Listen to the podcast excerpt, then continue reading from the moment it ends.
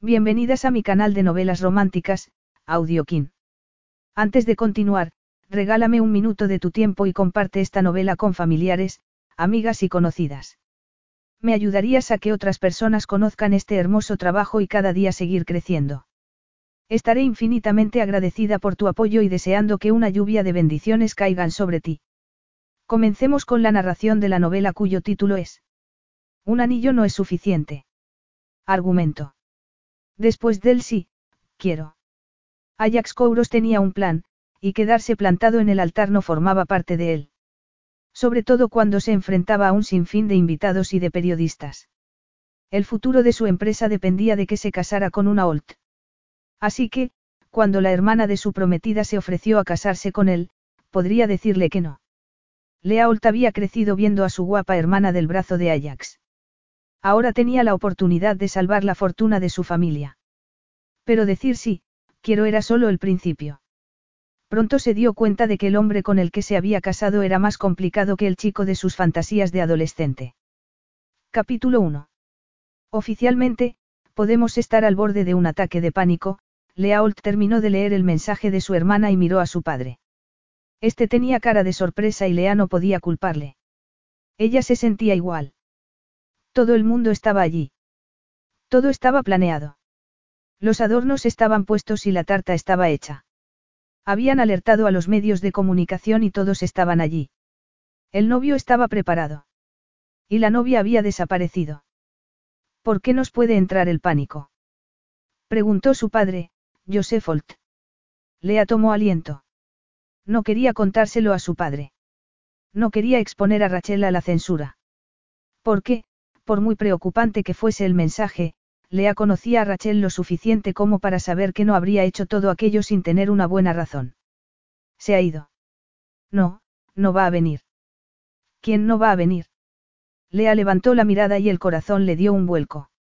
Ajax Kouros había elegido ese preciso instante para entrar en la habitación, vestido con un smoking negro que se ajustaba a la perfección a su físico masculino. Parecía tan intocable como siempre. Un dios más que un hombre.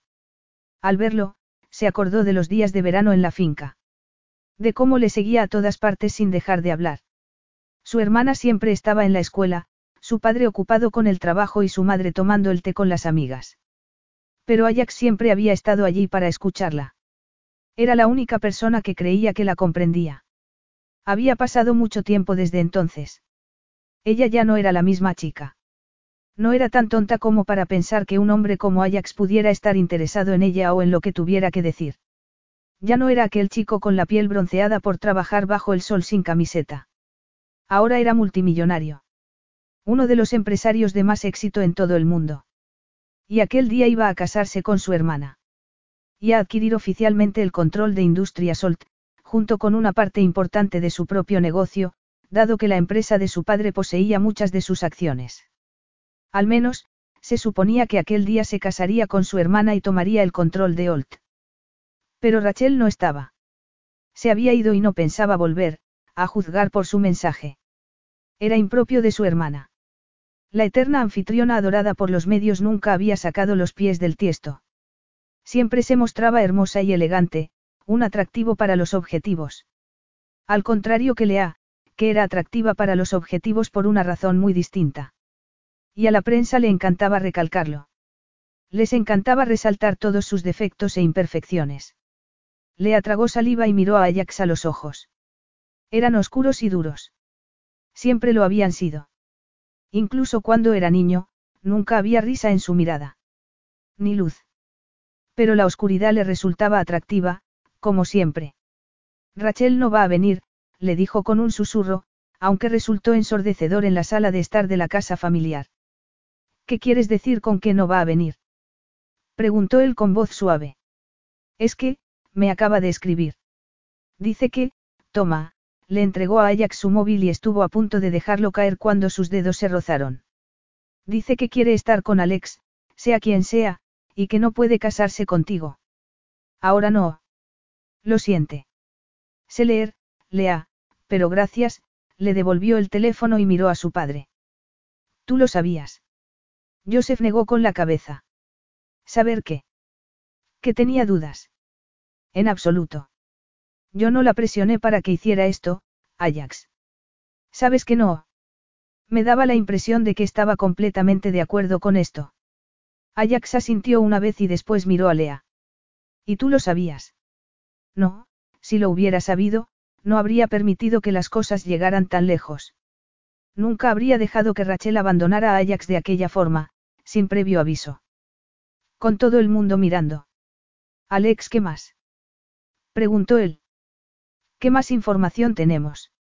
Yo, Lea releyó los mensajes de su móvil. La mirada de Ajax era feroz y le daba miedo. No se parecía al hombre que conocía. No lo dice. Escríbele un mensaje. Ahora. Ajax, si necesita espacio, murmuró su padre. No me preocupa mucho eso, respondió Ajax. Lea escribió tan rápido como pudo con los dedos temblorosos. Alex, ¿qué más? Alguien que yo conozca. No le conoces. Alex Cristofides. Ha sido inesperado. Lo siento. Alex Cristofides. Ajax y su padre se miraron de forma significativa.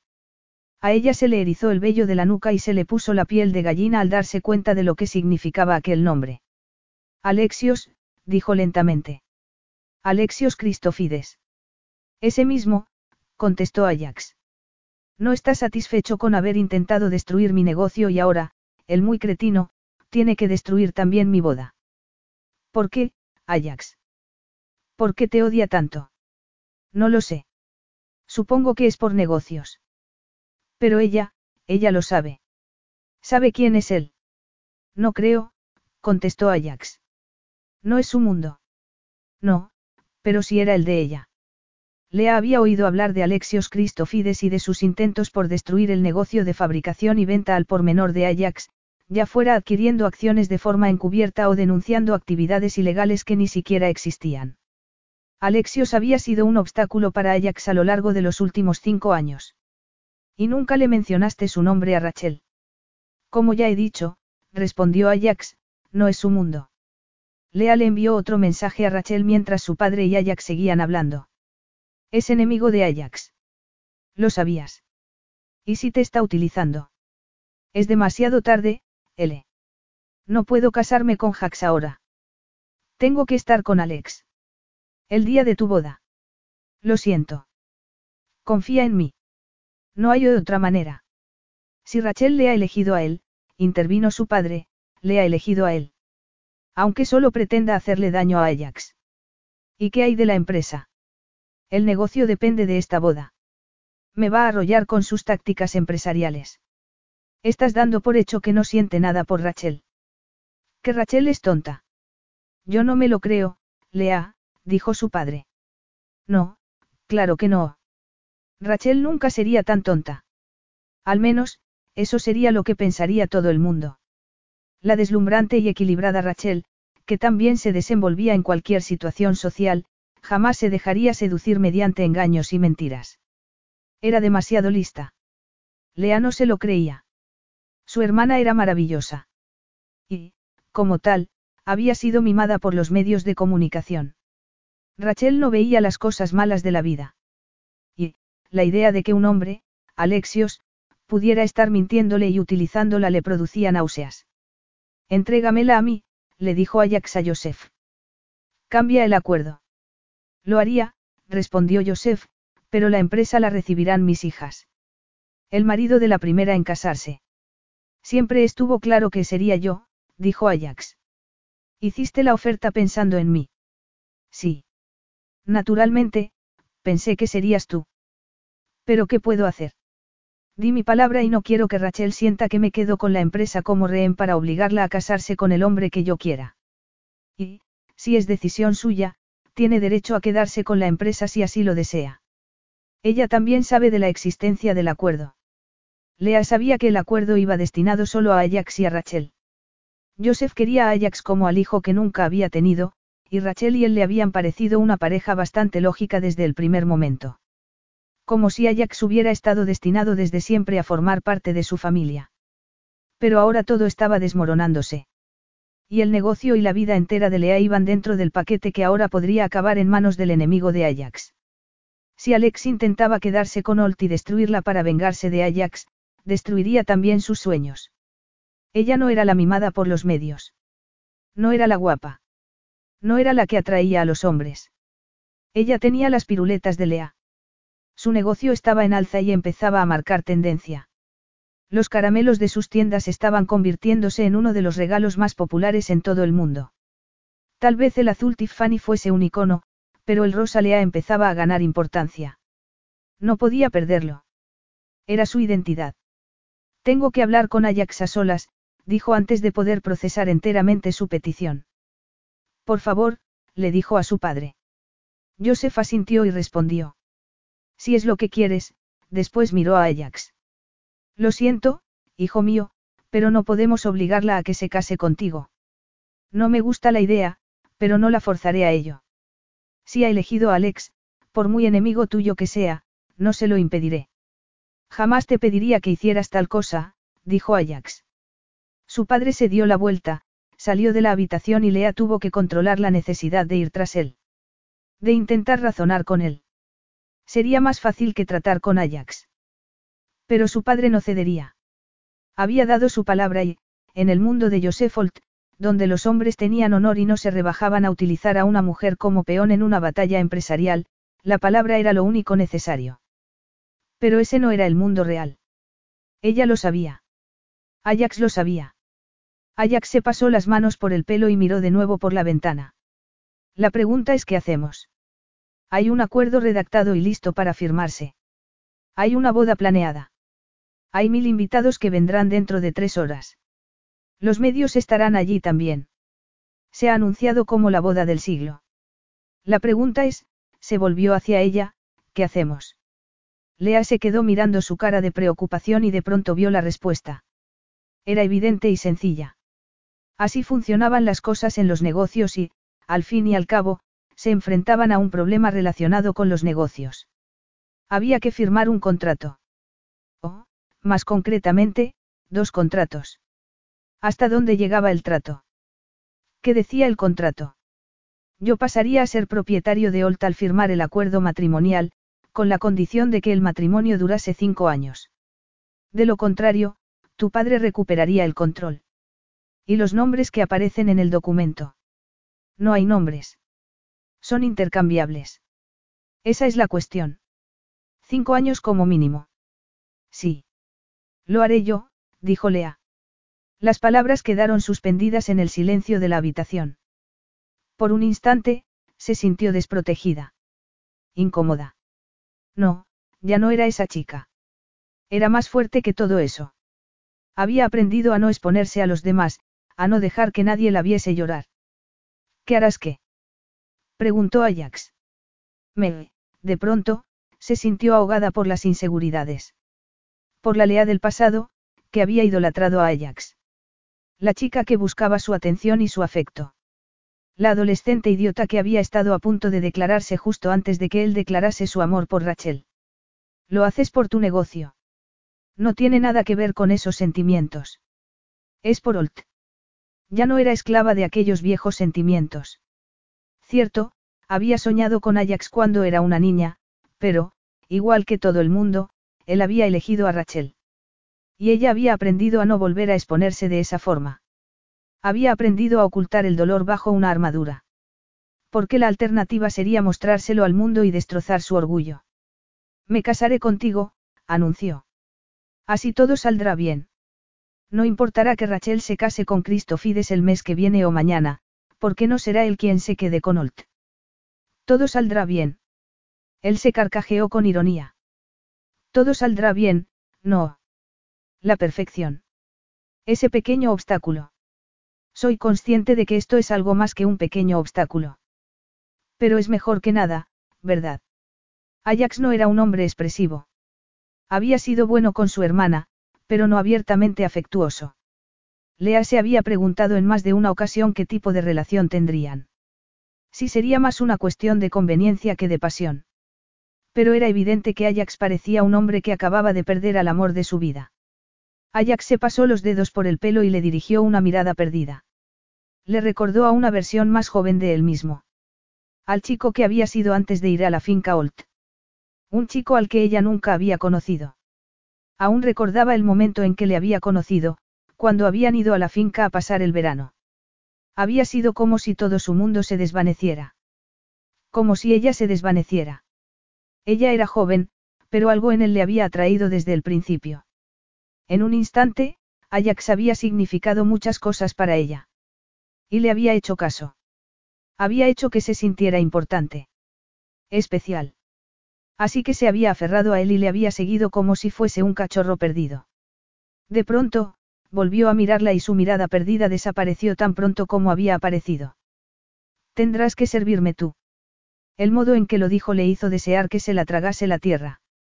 De nuevo, estaba siendo comparada con Rachel. Gracias. Y de nada. No esperes que me alegre por esto. Mi novia acaba de dejarme plantado. Ha elegido a mi rival antes que a mí. Y ni siquiera ha tenido el detalle de escribirme para decírmelo. En vez de eso, te ha escrito a ti. Soy su hermana. Y yo soy el hombre al que se suponía que debía amar. Lea le puso la mano en el brazo y un torrente de calor recorrió su cuerpo, así que se apartó como si se hubiera quemado. No se lo esperaba. No esperaba sentir aquel calor tan intenso. Al fin y al cabo, hacía años que había dejado de sentir algo por él. Aunque eso no cambiaba el hecho de que era un hombre increíblemente guapo. El calor se debía solo a la atracción física. Cualquier mujer reaccionaría de igual modo. ¿Por qué, Lea? ¿Qué ganas tú con esto? Bueno, Ajax, es evidente que Rachel ha perdido la cabeza. Se ha fugado con un hombre que, tú y yo sabemos, no está con ella por casualidad. Un hombre capaz de hacer esto solo para hacerte daño. Lo haría, ¿verdad? Sí, respondió él. Mi padre quiere a Rachel, pero no ve sus defectos. ¿Acaso los tiene? Creo que es demasiado confiada, y ambos sabemos que eso es un defecto. Alexio se aprovecharía de eso para quedarse con Olte e impedirte a ti expandir tu negocio. Le hará daño. No puedo permitirlo. Y creo que tú tampoco. Por supuesto que no. Entonces está decidido. Tenemos que casarnos antes de que lo haga ella. Así podrás meterte en nuestra familia, cosa que ambos sabemos que deseas. De lo contrario, los dos perderemos Olt. Y tú eres el que más pierde. Cristofide se quedaría con Rachel y con Olt. No sabía que Olt te importase tanto, Lea. Me importa porque es mi legado familiar. No puedo dejar que un desconocido tome el control. Pero, además del legado, mi padre posee la mitad de las acciones de mi negocio, y todo está bajo el control corporativo de Olt. Así que, de pronto, un desconocido tiene el control sobre mí y sobre mi negocio. ¿Y si Rachel desea quedarse con Olt? No lo desea. Para ella no significa lo mismo que para ti y para mí, ya lo sabes. Ella iba a ser tu mano derecha socialmente, pero dudo que pasara un solo día en esas oficinas por voluntad propia. Eso es cierto. Pero yo no quería eso de ella. Quería una anfitriona, alguien que me hiciera parecer más cercano. Eso era lo que necesitaba. Bueno, pues eso ya no va a ocurrir. Quieres que otro hombre se quede con tu mujer y con tu negocio. Ajax dio un paso hacia ella, la miró fijamente con sus ojos oscuros y Lea sintió que algo en su interior se derretía. Además de Olt, ¿qué es lo que deseas, Lea? Mantener las piruletas de Lea. Olt posee un cuarto de mis acciones. Y, aparte de que mis tiendas de caramelos están vinculadas a Olt, yo soy una Olt. Es mi legado. Es nuestro, no solo tuyo. Iba a ser mío y de Rachel. Lo sé. Y tú me confías tus acciones. Alexios es un genio de las finanzas. Tal vez él te sirva más que yo. Rachel parece pensar eso. Tú harás lo correcto por mí y por mis tiendas, Ajax. No me cabe duda. No sé. Tal vez venda mis acciones. ¿Crees que me darán beneficios? Claro que lo creo. Vendo cosas caras y malas para ti. Creo que estaré en el negocio toda mi vida. Él arqueó una ceja y algo en su expresión cambió. Entonces es un éxito asegurado. Hay poco que a la gente le guste más que entregarse a los vicios. Sí. Y permíteme que siga argumentando por qué me parece buena idea lo de casarnos. Por supuesto, contestó él. Tienes razón. Todo está preparado. Todo. Los invitados. El cura. La tarta. Yo he donado muchos caramelos como regalo. Qué amable. Bueno, ahora dono una novia. Eso es algo más que amable. Si acepto. Ah. Ajax se quedó mirando a Lea, la mujer que, hasta hacía diez minutos, iba a ser su cuñada. Ahora estaba hablando de ser su esposa. Lea. Apenas pensaba en ella como en una mujer. En su cabeza seguía siendo la chica rechoncha de 16 años con aparato y afición por los dulces. Aún recordaba con claridad encontrarse un caramelo esperándole con sus herramientas de jardinería todos los días cuando había empezado a trabajar en la finca Olt. Y, lo que había empezado como un juego de niños, se había convertido en una tradición. Cuando había empezado las prácticas en las oficinas de Nueva York, allí había un caramelo sobre su escritorio. Y después, al establecerse por su cuenta, un enorme surtido de bombones en su despacho. Sí, cada vez que veía alguno de sus regalos, se imaginaba a Lea, la niña. La dulce y sencilla Lea, que le miraba y veía a alguien a quien merecía la pena sonreír. Pero aquella imagen no encajaba con la realidad que tenía ante él. Ahora era una mujer. Tenía 23 años.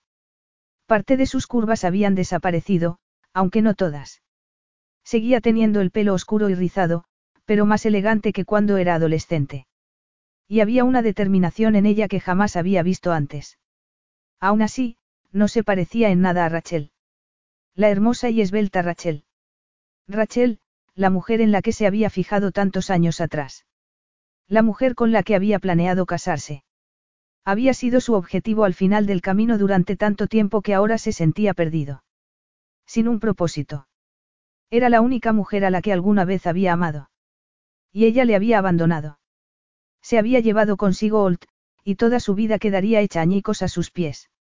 Si permitía que ocurriera. Si no aceptaba la oferta de Lea. Rechazarla no le reportaría ningún beneficio. No sería lógico. Sin embargo, le costaba imaginársela como esposa. Como la mujer con la que compartiría su vida, a la que se llevaría a los eventos y a la cama.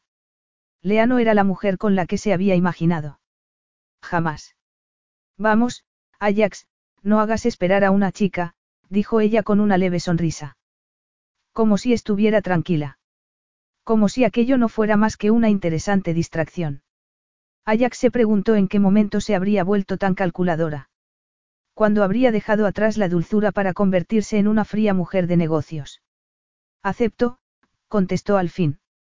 Haré una llamada para que venga la costurera y te ajuste el vestido de Rachel. A Lea se le sonrojaron las mejillas, aunque mantuvo una expresión fría. No podría quitarle 30 centímetros al dobladillo y añadirlo a la altura de la cintura.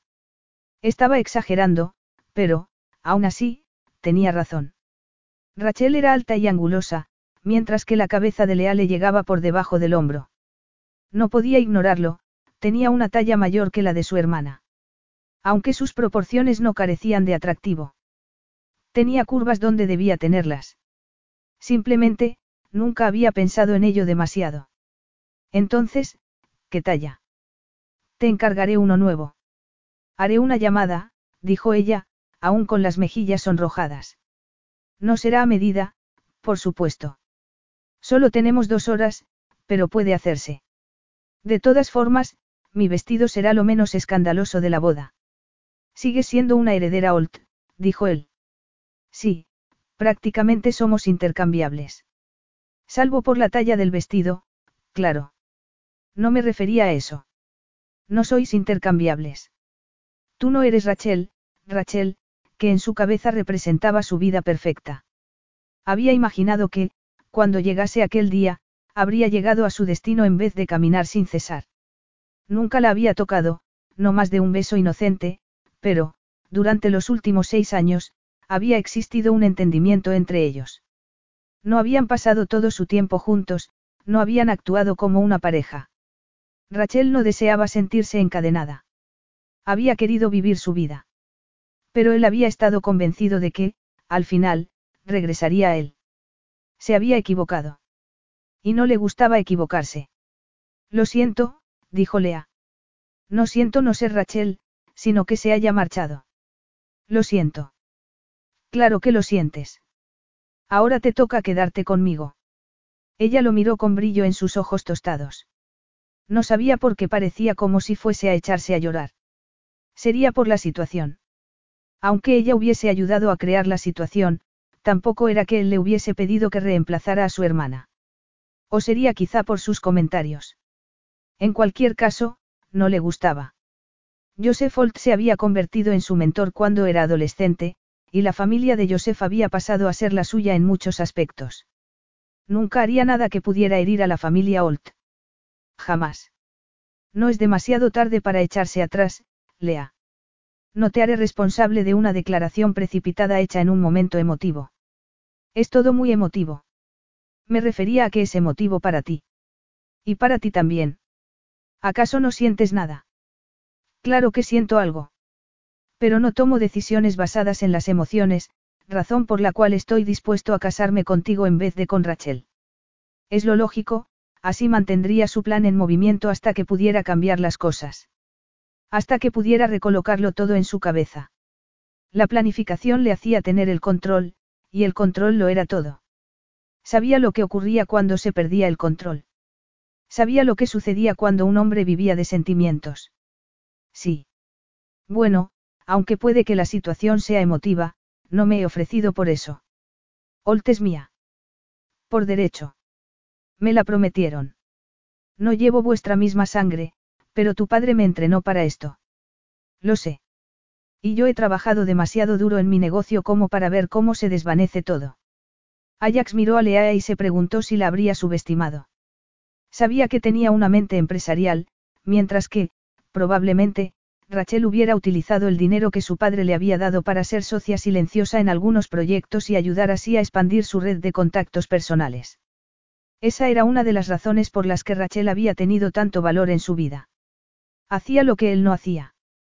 Conectaba con la gente, hacía amigos con facilidad y utilizaba su carisma para lograr lo que deseaba. En resumen, era el accesorio perfecto en su vida. Lea, por otra parte, estaba más centrada en los negocios. Posiblemente, desearía que alguien le echara una mano para tomar las decisiones en Olt, y estaría en su derecho, dado que la propiedad la compartirían su esposa y él. ¿Qué más sabes, Lea? Mucho. Veo cosas. Sé lo mucho que esto significa para ti.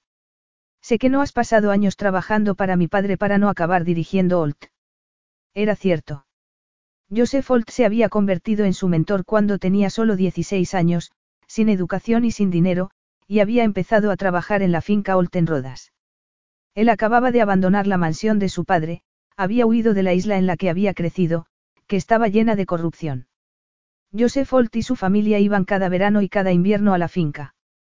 Al contrario que otras familias adineradas para las que había trabajado, los Holt eran amables con sus empleados. Sobre todo Joseph, que se tomaba el tiempo necesario para hablar con todos y conocerlos mejor. Y había mostrado un especial interés en él. En muchos aspectos, había sido como un padre. Pero sobre todo le había inculcado el interés por los negocios. Ajax había pasado tres años trabajando para Holt en Estados Unidos. Después había montado su propio negocio, que se centraba más en las tiendas que en la fabricación. Ajax había triunfado gracias a Joseph, sabiendo que, al final, Holt le pertenecería. Igual que Rachel.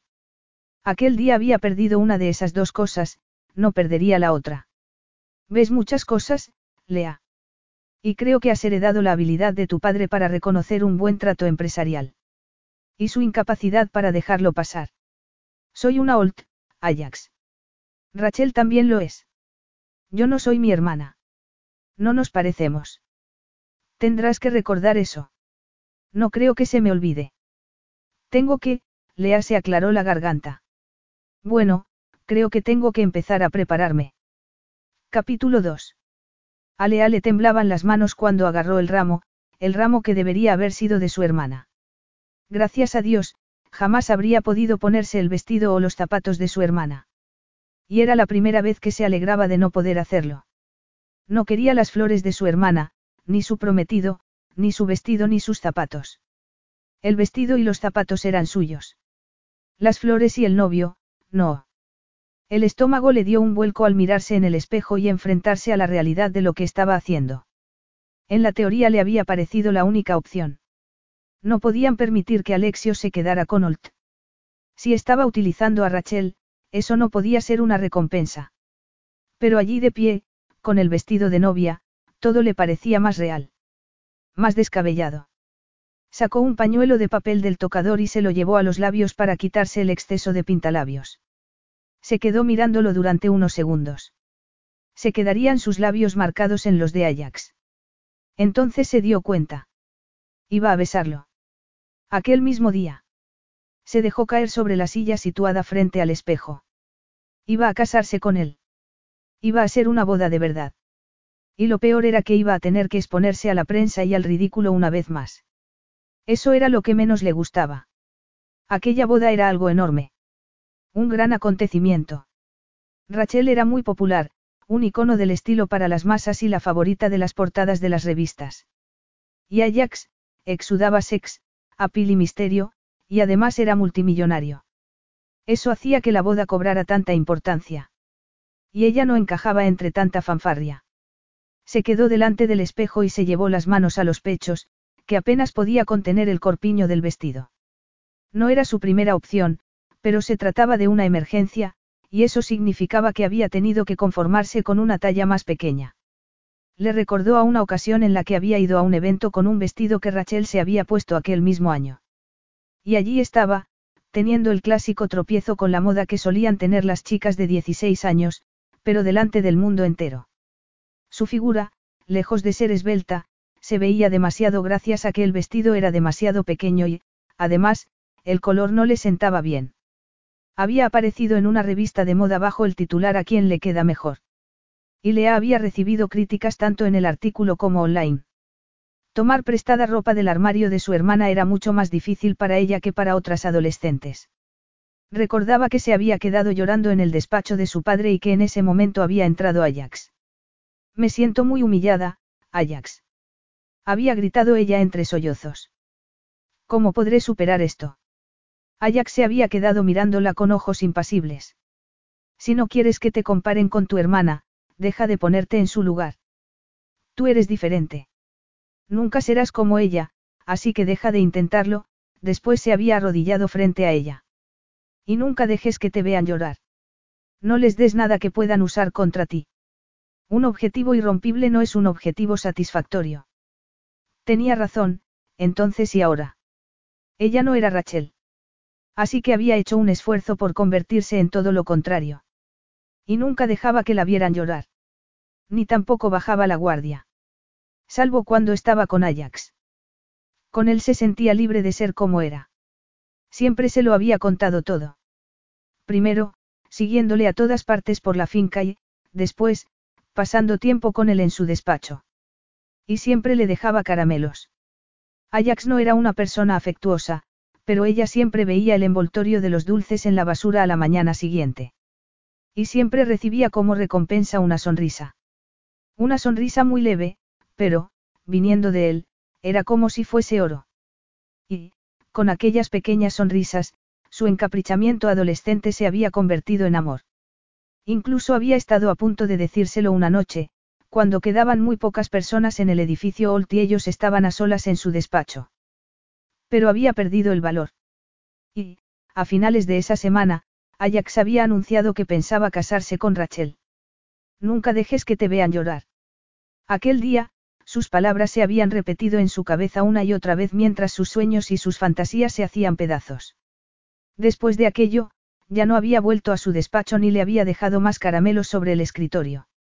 Desde entonces, no había mostrado una sola grieta en su fachada. Pero daba igual, porque seguía sin gustarle lo que la prensa escribía sobre ella y sabía que aquello no sería una excepción. Lea, su padre entró en la habitación y Lea se dio la vuelta al oír su voz. ¿Estás preparada? Sí. ¿Estás segura? Sí. Se sentía mareada y la cabeza le daba vueltas. Ya sabes lo que es esto. Has firmado el acuerdo. Este matrimonio tiene un final. Probablemente nunca llegue a tocarte. Pero la fantasía y la realidad estaban librando una batalla en su cabeza y era difícil recordar cómo debía sentirse. ¿Quién debía ser ella? Era difícil seguir con la máscara puesta mientras el mundo temblaba bajo sus pies. Deseo hacer esto, le dijo a su padre. La expresión de su padre cambió, como si estuviera viendo en su interior. Entiendo, dijo mientras le ofrecía el brazo. Entonces vamos. Confieso que no estaba preparado para que te casaras aún. Tengo 23 años. Aún así. Con Rachel, sabía que esto llegaría. Estaba más preparado para que se casara. Y sabía, sabía desde hacía tiempo cuáles eran las intenciones de Ajax. En cuanto sus sentimientos hacia Rachel cambiaron, me lo contó. Seis años, dijo Lea. Recordaba aquel preciso momento, aquella hora, porque el recuerdo seguía muy nítido en su cabeza. Rachel quería vivir más. Tenía solo 22 años cuando Ajax se enamoró de ella. ¿Y tú no quieres vivir? Puedo vivir con un marido, respondió ella. Estaré casada, no muerta. Eso es cierto. Pero sigue siendo mi pequeña. Papá, hace años que no vivo en casa. Lo sé. Y Ajax es como un hijo para ti. Su padre dejó de andar y la miró. Y, si te hace daño, me encargaré de él personalmente. No lo hará. Ajax ya no tenía el control sobre su vida. Al menos, en lo referente a sus sentimientos. Quizá siguiera resultándole atractivo, pero ya no estaba enamorada de él. Dejaron de hablar entonces, porque estaban en el recibidor y, más allá, se encontraba el jardín, donde todo estaba dispuesto para la boda. La boda de Rachel. Nada de aquello era de su gusto.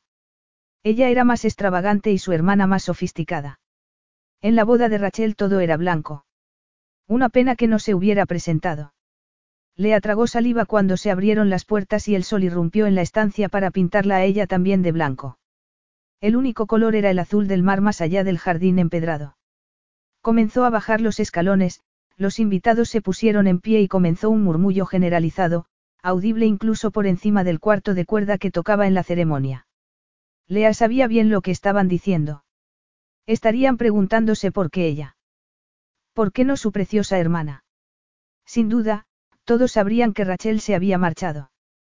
Porque, si no, Ajax nunca la habría preferido a ella. Todo el mundo lo sabría. Lea siempre había imaginado que se casaría allí, en Rodas. Pero en su cabeza había sido diferente. Cuando levantó la cabeza y vio a Ajax al final del pasillo, el corazón le dio un vuelco. Ajax siempre había formado parte de sus fantasías. Claro que, en sus fantasías, él sonreía al verla acercarse. No la miraba como si fuera juez, jurado y verdugo, dispuesta a pronunciar una terrible sentencia. Así era como la miraba en aquel momento. Sombrío. Como un hombre en el patíbulo, no en el altar. ¿Quién entrega a esta mujer en matrimonio?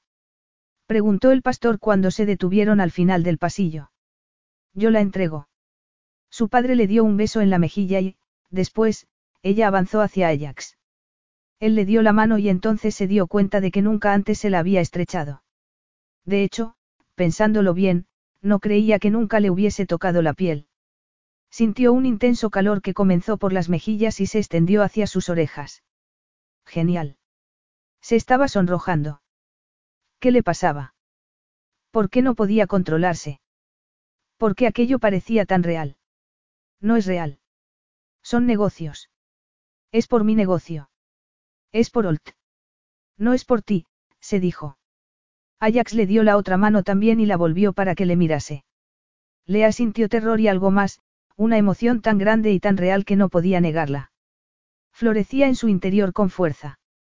En aquel momento, la realidad se esfumó y ganó la fantasía. Aquello no era más que una fantasía. No podía ser real. Se trataba de un sueño, el sueño que solía tener cuando era adolescente. Ajax dijo sus votos con voz fuerte y firme, desprovista de emoción. Aunque así era él. Ella dijo los suyos sin equivocarse, y tuvo la extraña sensación de que cada palabra era cierta. De que nunca habría nadie más que él. Siempre sería él. Puedes besar a la novia. El corazón le dio un vuelco y, por un instante, el mundo pareció detenerse. Se quedó mirando los labios de Ajax. ¿Cuántas veces habría pensado en besar esos labios? Fue lo último que pensó antes de que Ajax le pasara un brazo por la cintura, agachara la cabeza y la besara. No estaba preparada para el calor que recorrió sus venas. Levantó los brazos y le agarró con los dedos las solapas de la chaqueta del traje. Había anticipado algo recatado y apropiado para hacerlo delante de miles de ojos, pero no fue eso lo que obtuvo. Lo que obtuvo fue un beso de verdad. Ajax deslizó la lengua por la comisura de sus labios y ella abrió la boca para saborearlo. Sintió como si se estuviera cayendo, pero él estaba allí para sujetarla. Nunca la habían besado así. Jamás. Y tampoco se había sentido así nunca. Como si fuese a morirse si dejaba de tocarla, como si su piel estuviera en llamas. Los pechos le dolían y el corazón revoloteaba como un pájaro enjaulado. Y aquel dolor entre los muslos. Un dolor que sabía que solo él podría calmar. De pronto, Ajax se apartó y ella estuvo a punto de perder el equilibrio. Los invitados estaban aplaudiendo, el pastor estaba haciendo su declaración, pero ella no prestaba atención. La cabeza le daba vueltas y las piernas le temblaban. Sonríe, le susurró Ajax al oído. Nunca dejes que te vean llorar. Así que puso una sonrisa falsa que no sentía y dejó que Ajax la llevase por el pasillo mientras la banda tocaba. Subieron los escalones y entraron en la casa. Cuando las puertas se cerraron tras ellos, Ajax comenzó a aflojarse la corbata. No necesitamos. No deberíamos. El fotógrafo. ¿De verdad crees que quiero fotos? Preguntó él. Eh, pensaba que, es nuestra, hemos pagado un fotógrafo. Supongo que la prensa ya habrá sacado suficientes fotos. No tengo interés en posar. Lo que quiero es beber. Tú no bebes. Normalmente no. Nunca le había visto beber. Aquello no era lo mejor para su ego. Que casarse con ella le indujese a beber.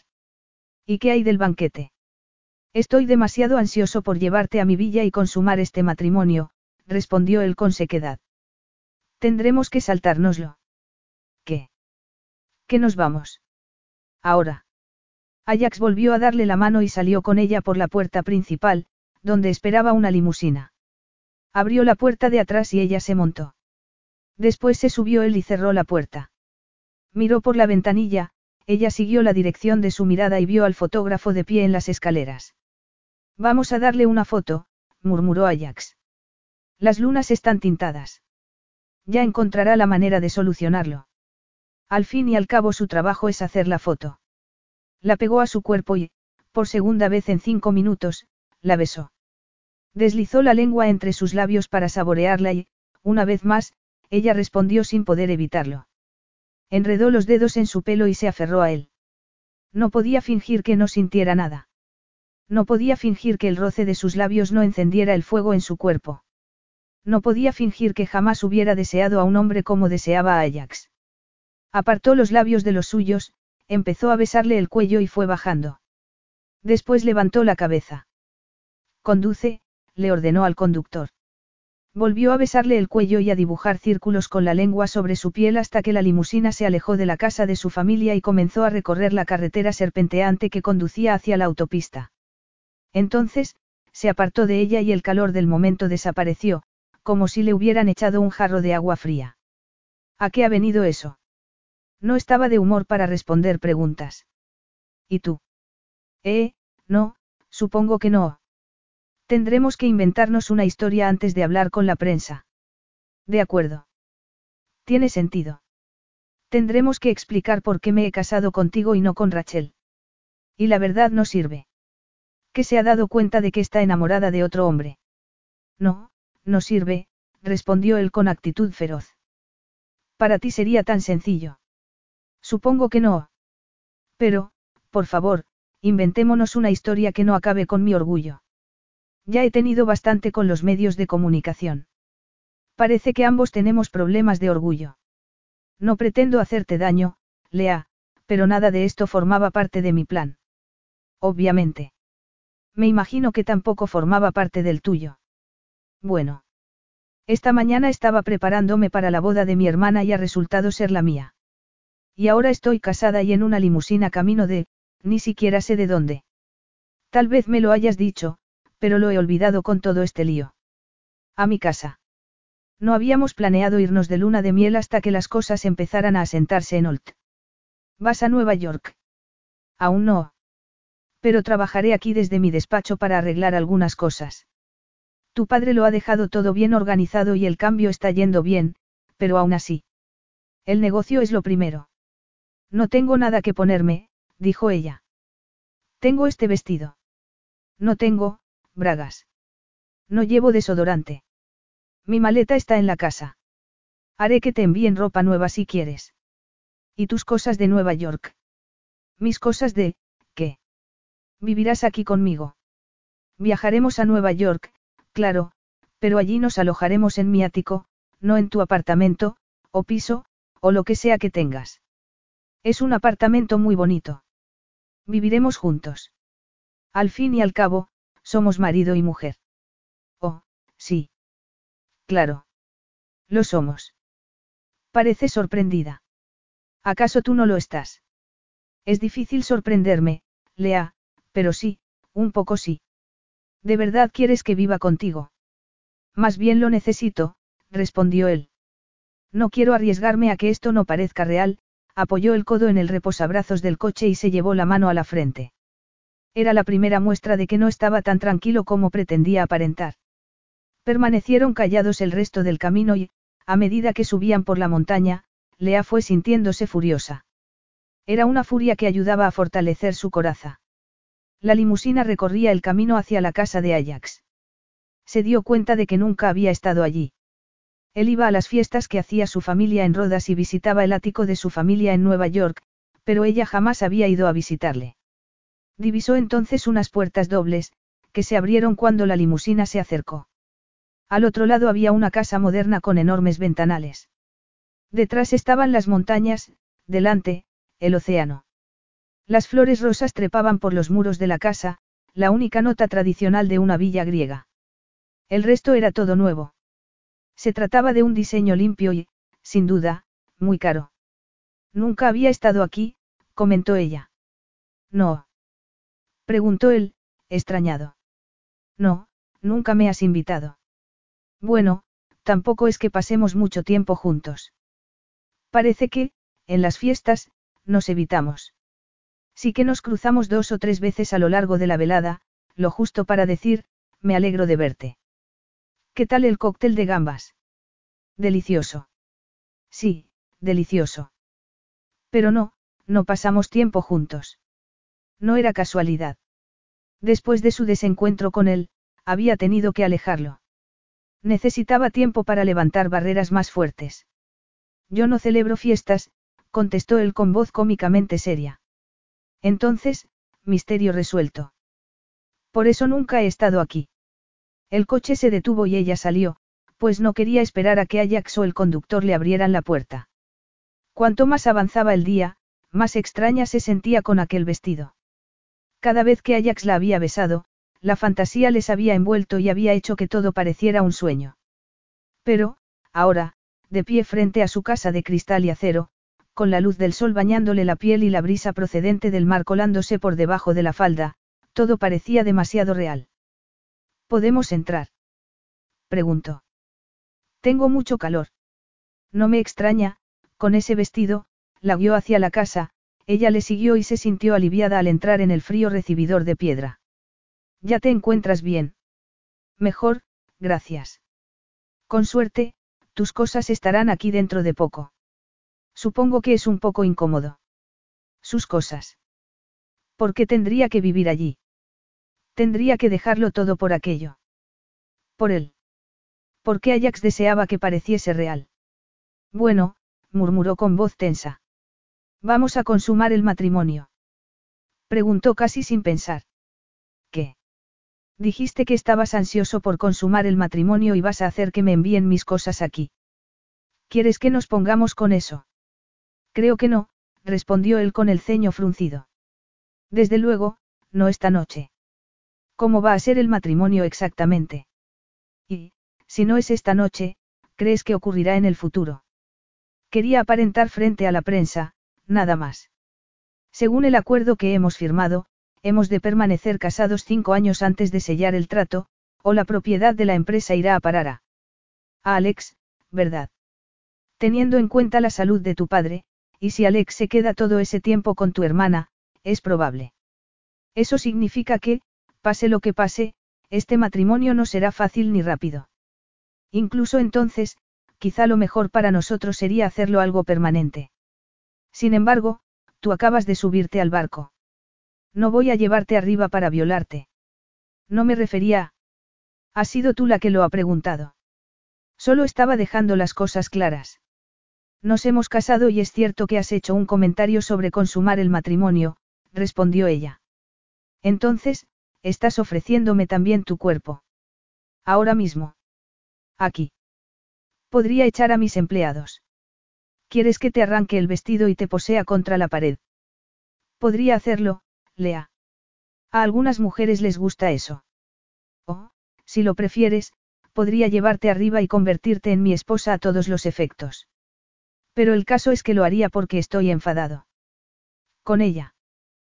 Pensaría en ella. Ella es la única mujer a la que he amado y me ha dejado el día de nuestra boda para irse con otro. Con alguien a quien odio. Si me acostara contigo, sería para devolvérsela. Soy un hombre, no lo olvides. No te haría sentir especial. Sí, podría poseerte. Pero la pregunta es, ¿desearías que lo hiciera? Sus palabras no deberían hacerle daño, pero eran tan frías y duras que le llegaron directas al corazón. ¿La querías? Le preguntó. La quiero, respondió él. Los años de amor no se borran en un solo día. Por muy conveniente que pueda parecer. Supongo que no. Aquello le hería el orgullo. Que admitiera con tanta naturalidad que no la deseaba. Y, al mismo tiempo, le miró a los ojos y supo que su orgullo también estaba herido. Se dio cuenta de que para él también era difícil. Entonces creo que me iré a mi habitación, ya que no te interesa consumarlo deprisa, murmuró ella con expresión neutra. Buenas noches. Mañana pensaremos un plan. Estoy deseándolo. Tal vez una noche de descanso le ayudara a entender lo que estaba haciendo. A entender qué le había sucedido. ¿Y qué iban a hacer al respecto? Capítulo 3. Ajax se despertó sin resaca. ¿Por qué no había logrado ponerse a beber? Como había señalado Lea, él no bebía alcohol. Valoraba demasiado su autocontrol. El vicio era la perdición de un hombre. La necesidad de alcohol, sustancias o sexo era responsable de gran parte de la maldad del mundo. Algo que él había vivido en un momento de su vida. Algo que había presenciado con detalle. Algo que había hecho lo posible por destruir. No permitía que el vicio le dominara. Ya no. Que Rachel le hubiera abandonado no era razón para renunciar a eso. Pero sí que le hería el orgullo. No había imaginado que el orgullo pudiera ocupar un lugar tan importante en su vida, pero, al parecer, era así. Bajó las escaleras vestido solo con unos pantalones negros. No tenía ganas de vestirse ni de enfrentarse a nada ni a nadie. Entró en el comedor y vio a la única persona a la que no podía evitar enfrentarse. Estaba sentada en una silla con una taza de café en las manos y los ojos muy abiertos.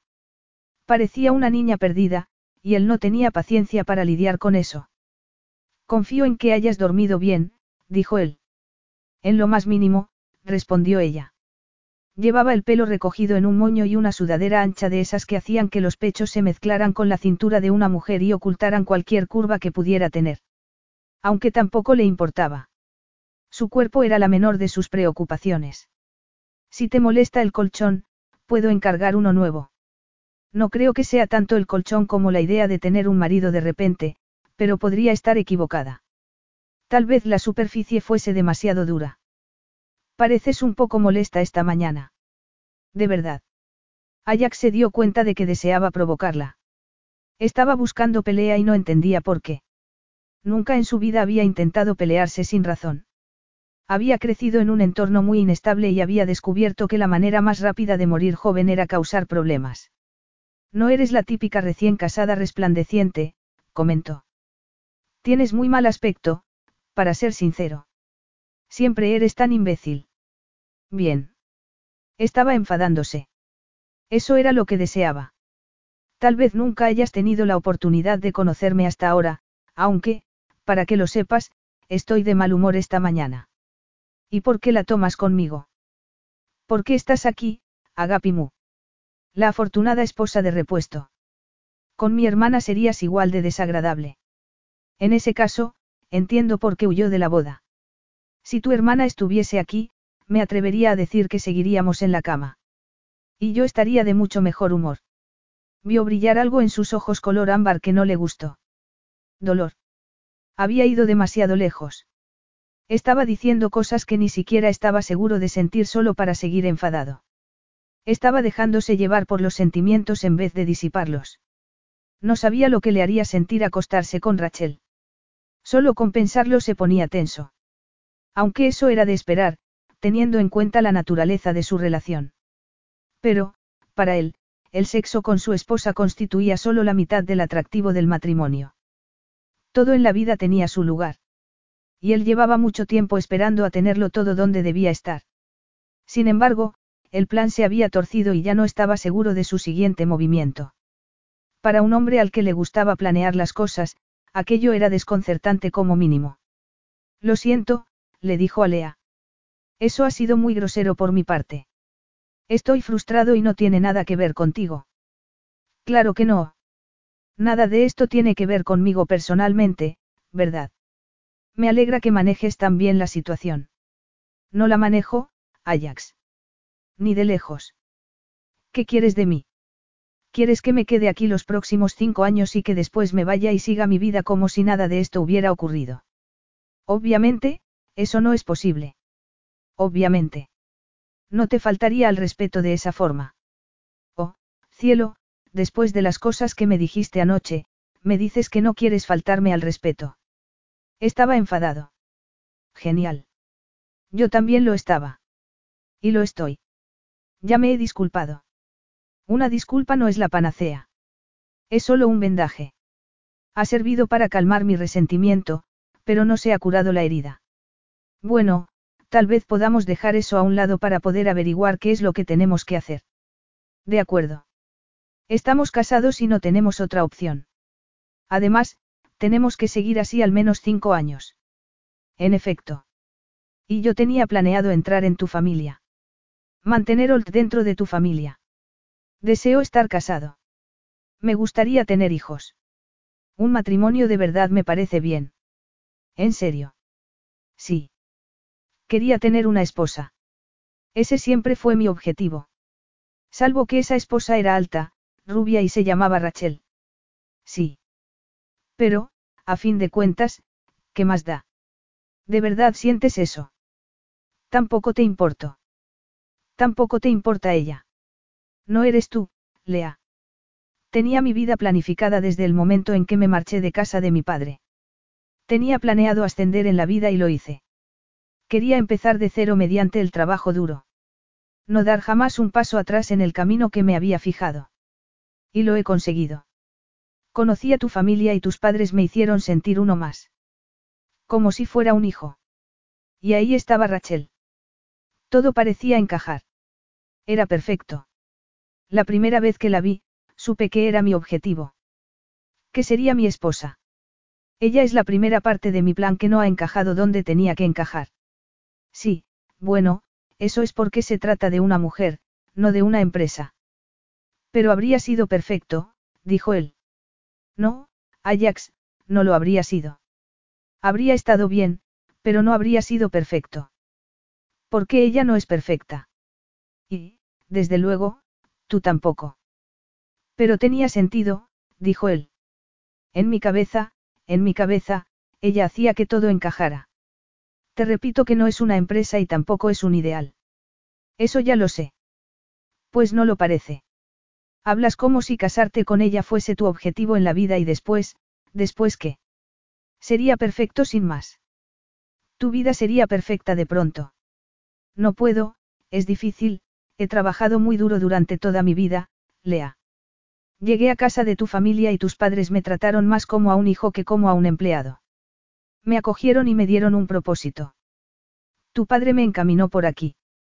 Me enseñó a ser un hombre, a ser fuerte. Él me dio objetivos. Me envió a estudiar. He estado recorriendo el camino que él me marcó, incansablemente, sin apartar la mirada de mi meta, del final. El final en el que seguirías con la empresa familiar. En el que formarías parte de nuestra familia. Llevo mucho tiempo caminando. Y, entonces, llegas al final y te paras. Entonces, tal vez, podría dejar de trabajar tan duramente para controlarlo todo, porque habría llegado a un punto más estable, respondió él. Todo estaría en su sitio. Porque ahora no lo estaba. Había ganado dinero, había obtenido poder y contactos. Había utilizado todos sus recursos para acabar con la red de tráfico de sustancias y de personas de su padre. Pero todavía no podía detenerse. No sentía que pudiera dejar de trabajar. De intentar distanciarse de su pasado. De todo lo que había hecho. ¿Por qué tienes que aferrarte al control de esa forma, Ajax? Preguntó ella con la mirada llena de, empatía. Compasión. Si supiera con quién estaba hablando, si supiera la bestia que habitaba en su interior, no le miraría de esa forma. No es nada, respondió él mientras daba vueltas de un lado a otro. Esto no es nada. Aún puede arreglarse. Lea se quedó mirándolo y advirtió la tensión en su mandíbula y en el resto de su cuerpo. Estaba incómodo y probablemente le hubieran roto el corazón. Decía que amaba a Rachel. Pero, por primera vez, se preguntó si habría llegado a conocerla realmente o si su hermana habría sido solo un símbolo para él. Tengo un plan, Lea. Oh, bien, dijo ella cruzándose de brazos. Oigámoslo. Ajax dejó de moverse y se llevó las manos a la espalda. Primero, debe parecer que estamos unidos. Voy a hacerme cargo de una gran empresa y a cambiar algunas cosas. Tenemos que mostrar fortaleza. No quiero parecer débil. Y tampoco quiero que parezca que me han impuesto esta situación. El orgullo es algo maravilloso. Al menos a mí me lo parece. No sé si me queda algo. A mí tampoco me queda mucho. Y, en cuanto el tiempo me lo permita, me esforzaré por lograr la producción a gran escala de los productos de tu negocio. Lea ignoró el vuelco que le dio el corazón y se quedó mirándose las uñas. Es el pago de los servicios prestados. Ajax palideció y, por un momento, pareció haberse ofendido. Este no es ese tipo de acuerdo. Eres mi esposa. No una mujer que yo haya comprado. ¿Y durante cuánto tiempo seré tu esposa? Eso era lo que quedaba por decidir. Sería su esposa solo sobre el papel. He jurado unos votos, respondió él. Pienso cumplirlos. ¿Y tú? ¿En qué sentido? En todos los sentidos. ¿De qué serviría divorciarnos cuando esta unión podría beneficiarnos a ambos? No estamos teniendo en cuenta el amor. No me pareces el tipo de mujer romántica. Tenía razón. Aunque no siempre había sido así. Su optimismo había empezado a evaporarse el día que vio a Rachel con Ajax. No lo soy especialmente, pero ¿qué saco yo de todo esto, Ajax? Además de un marido resentido que pensará en otras mujeres si hacemos el amor. Ajax la miró y algo cambió en sus ojos, como una chispa en sus profundidades. Una chispa que encendió una hoguera en su vientre. Una chispa que le recordó lo fuerte que era su atracción hacia él. ¿Qué saco yo? repitió. ¿Qué es lo que deseas? Como ambos habían señalado, su orgullo estaba destruido. ¿Por qué aferrarse a él? Lea no iba a quedar separada y enfadada por no tener lo que deseaba solo porque no lo había pedido. Iba a poner sus propias condiciones. Si Ajax quería un matrimonio, ella se lo daría. No necesitaba amor. ¿Y el sexo con Ajax? Bueno, al fin y al cabo, se sentía atraída por él. Y, francamente, estaba harta de ser virgen. Si vamos a seguir casados, entonces deseo un matrimonio. Te deseo en mi cama todas las noches, nunca con otra mujer. Deseo que me apoyes personal y profesionalmente. No viviré mi vida a media solo por una decisión precipitada. Naturalmente, contestó él. Yo deseo tener hijos, como ya te he dicho. Siempre ha formado parte de mi plan. ¿Y tú? Ella no lo había pensado mucho, porque el matrimonio le había parecido algo lejano. Pero una parte de ella siempre había dado por hecho que algún día sería madre. Si quiero tenerlos, respondió. Y, dado que eres mi esposa, acostarme contigo me parece lógico. ¿Qué sentido tendría buscar sexo en otra parte? Me alivia que pienses así. Supongo que es lo mejor para nuestra salud, nuestro bienestar y nuestra imagen pública. Sin embargo, sigo diciendo lo mismo que al principio. Tendremos que elaborar los detalles de nuestra relación cuando todo esto se haga público. Cuando asistamos a eventos como recién casados, sería mejor que nuestra relación personal fuese lo más simple posible. No quiero que Cristofides piense que existe alguna debilidad que pueda aprovechar. No quiero que se vea desesperado e intente seducirte. A mí. Puede que lo haga si se da cuenta de que con Rachel no podrá destruir mis objetivos. O, seducida como venganza por un matrimonio que es solo cuestión de negocios. Qué chica tan afortunada soy. Es la realidad, Lea. No lo digo para ofenderte. Claro que no. Además, necesitas tiempo para acostumbrarte. Tiempo para acostumbrarme. ¿Qué quieres decir? Ayer ibas a ser mi cuñada. Hoy eres mi esposa. Dudo que estés preparada para el cambio. A pesar de que he dicho que no eres mi prisionera, y aunque sé que te has metido en esto por voluntad propia, fue un momento muy intenso y había muchas razones por las que nuestro matrimonio tenía sentido en términos empresariales. Pero el hecho de que todo eso tuviera sentido no significa que tú y yo tengamos sentido como pareja. Obviamente, necesitarás tiempo antes de estar lista para consumarlo. Tiempo. Obviamente. No tienes ni idea de lo que deseo ni de si estoy preparada. No te atrevas a pensar que puedes decírmelo. El sexo me parece bien. La idea de que nos acostemos me parece bien. No accedí a casarme contigo sin pensar. Sé lo que significa estar casados. Eres joven, Lea. Ingenua. No me aprovecharé de eso. Todos necesitamos tiempo para ajustarnos a la nueva situación. Yo no necesito tiempo, Ajax. Podrías poseerme sobre esta mesa ahora mismo si quisieras. Piensa en mi hermana. Piensa en Inglaterra, no me importa.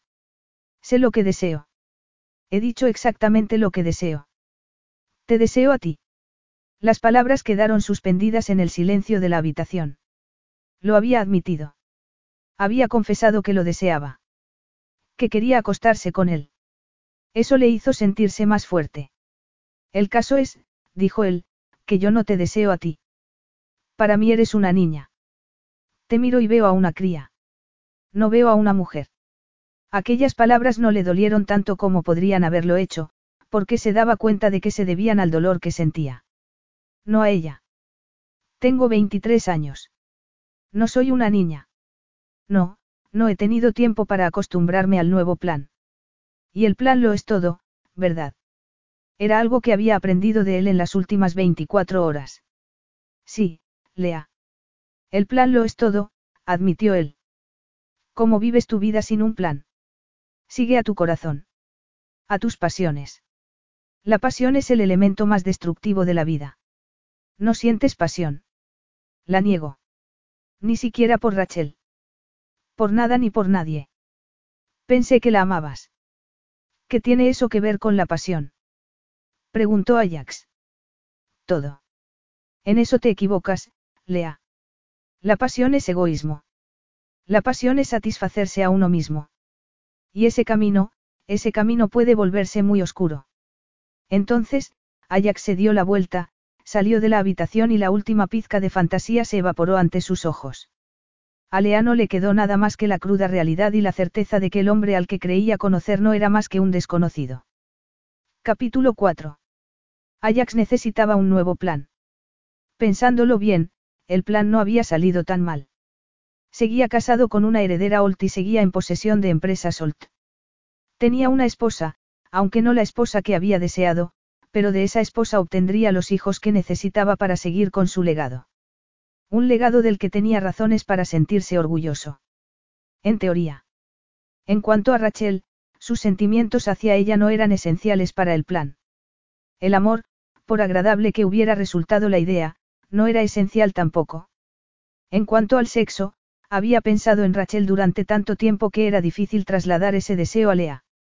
Lea, que era diez años más joven que él. Lea, que era tan suave. O al menos lo había sido. Antes conectaba con él como nadie más podía hacerlo. Pero desearla. Eso podía esperar hasta que se hiciera a la idea. Para algunos, el sexo era una necesidad básica como comer y beber. Él no estaba de acuerdo. Había pasado muchos años sin sexo. Igual que había pasado sin alcohol.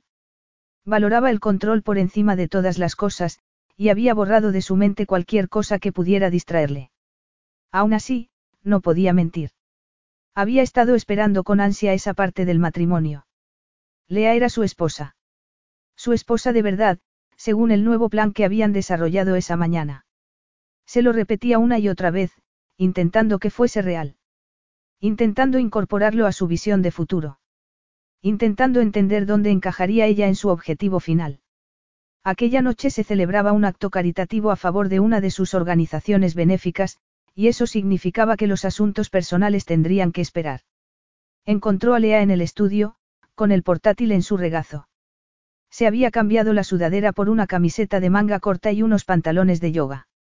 Tenía un boli en la boca mientras tecleaba y, frente a ella, cuatro bolsas de caramelos con el logo de las piruletas de Lea.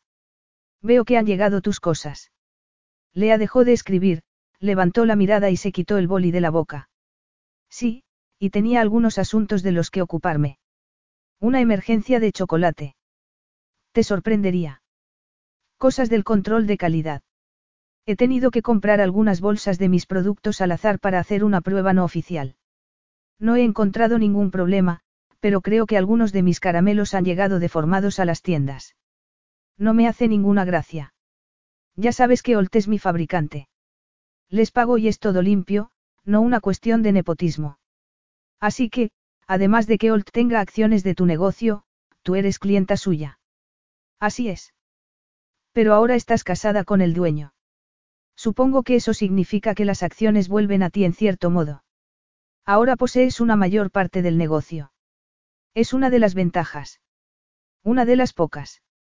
Tal vez sean pocas en esta situación concreta, pero, en general, me parece que has tenido muchas. Siempre dijiste que querías tener esto. Siempre me contabas tus ideas para la tienda. Rosa, decías. Sería rosa.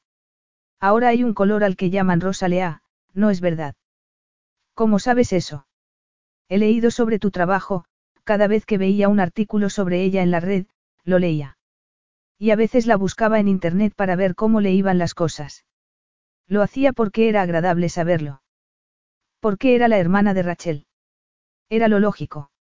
Ah, vaya, dijo ella antes de mirar de nuevo a la pantalla. Perdona, querías algo. Se me olvidó mencionar que esta noche hay un acto benéfico al que Rachel y yo pensábamos ir. Dadas las circunstancias que han rodeado a nuestra boda, estoy seguro de que habrá prensa y estarán todos esperando una historia. ¿Quieres decir que tenemos que ir? Sí.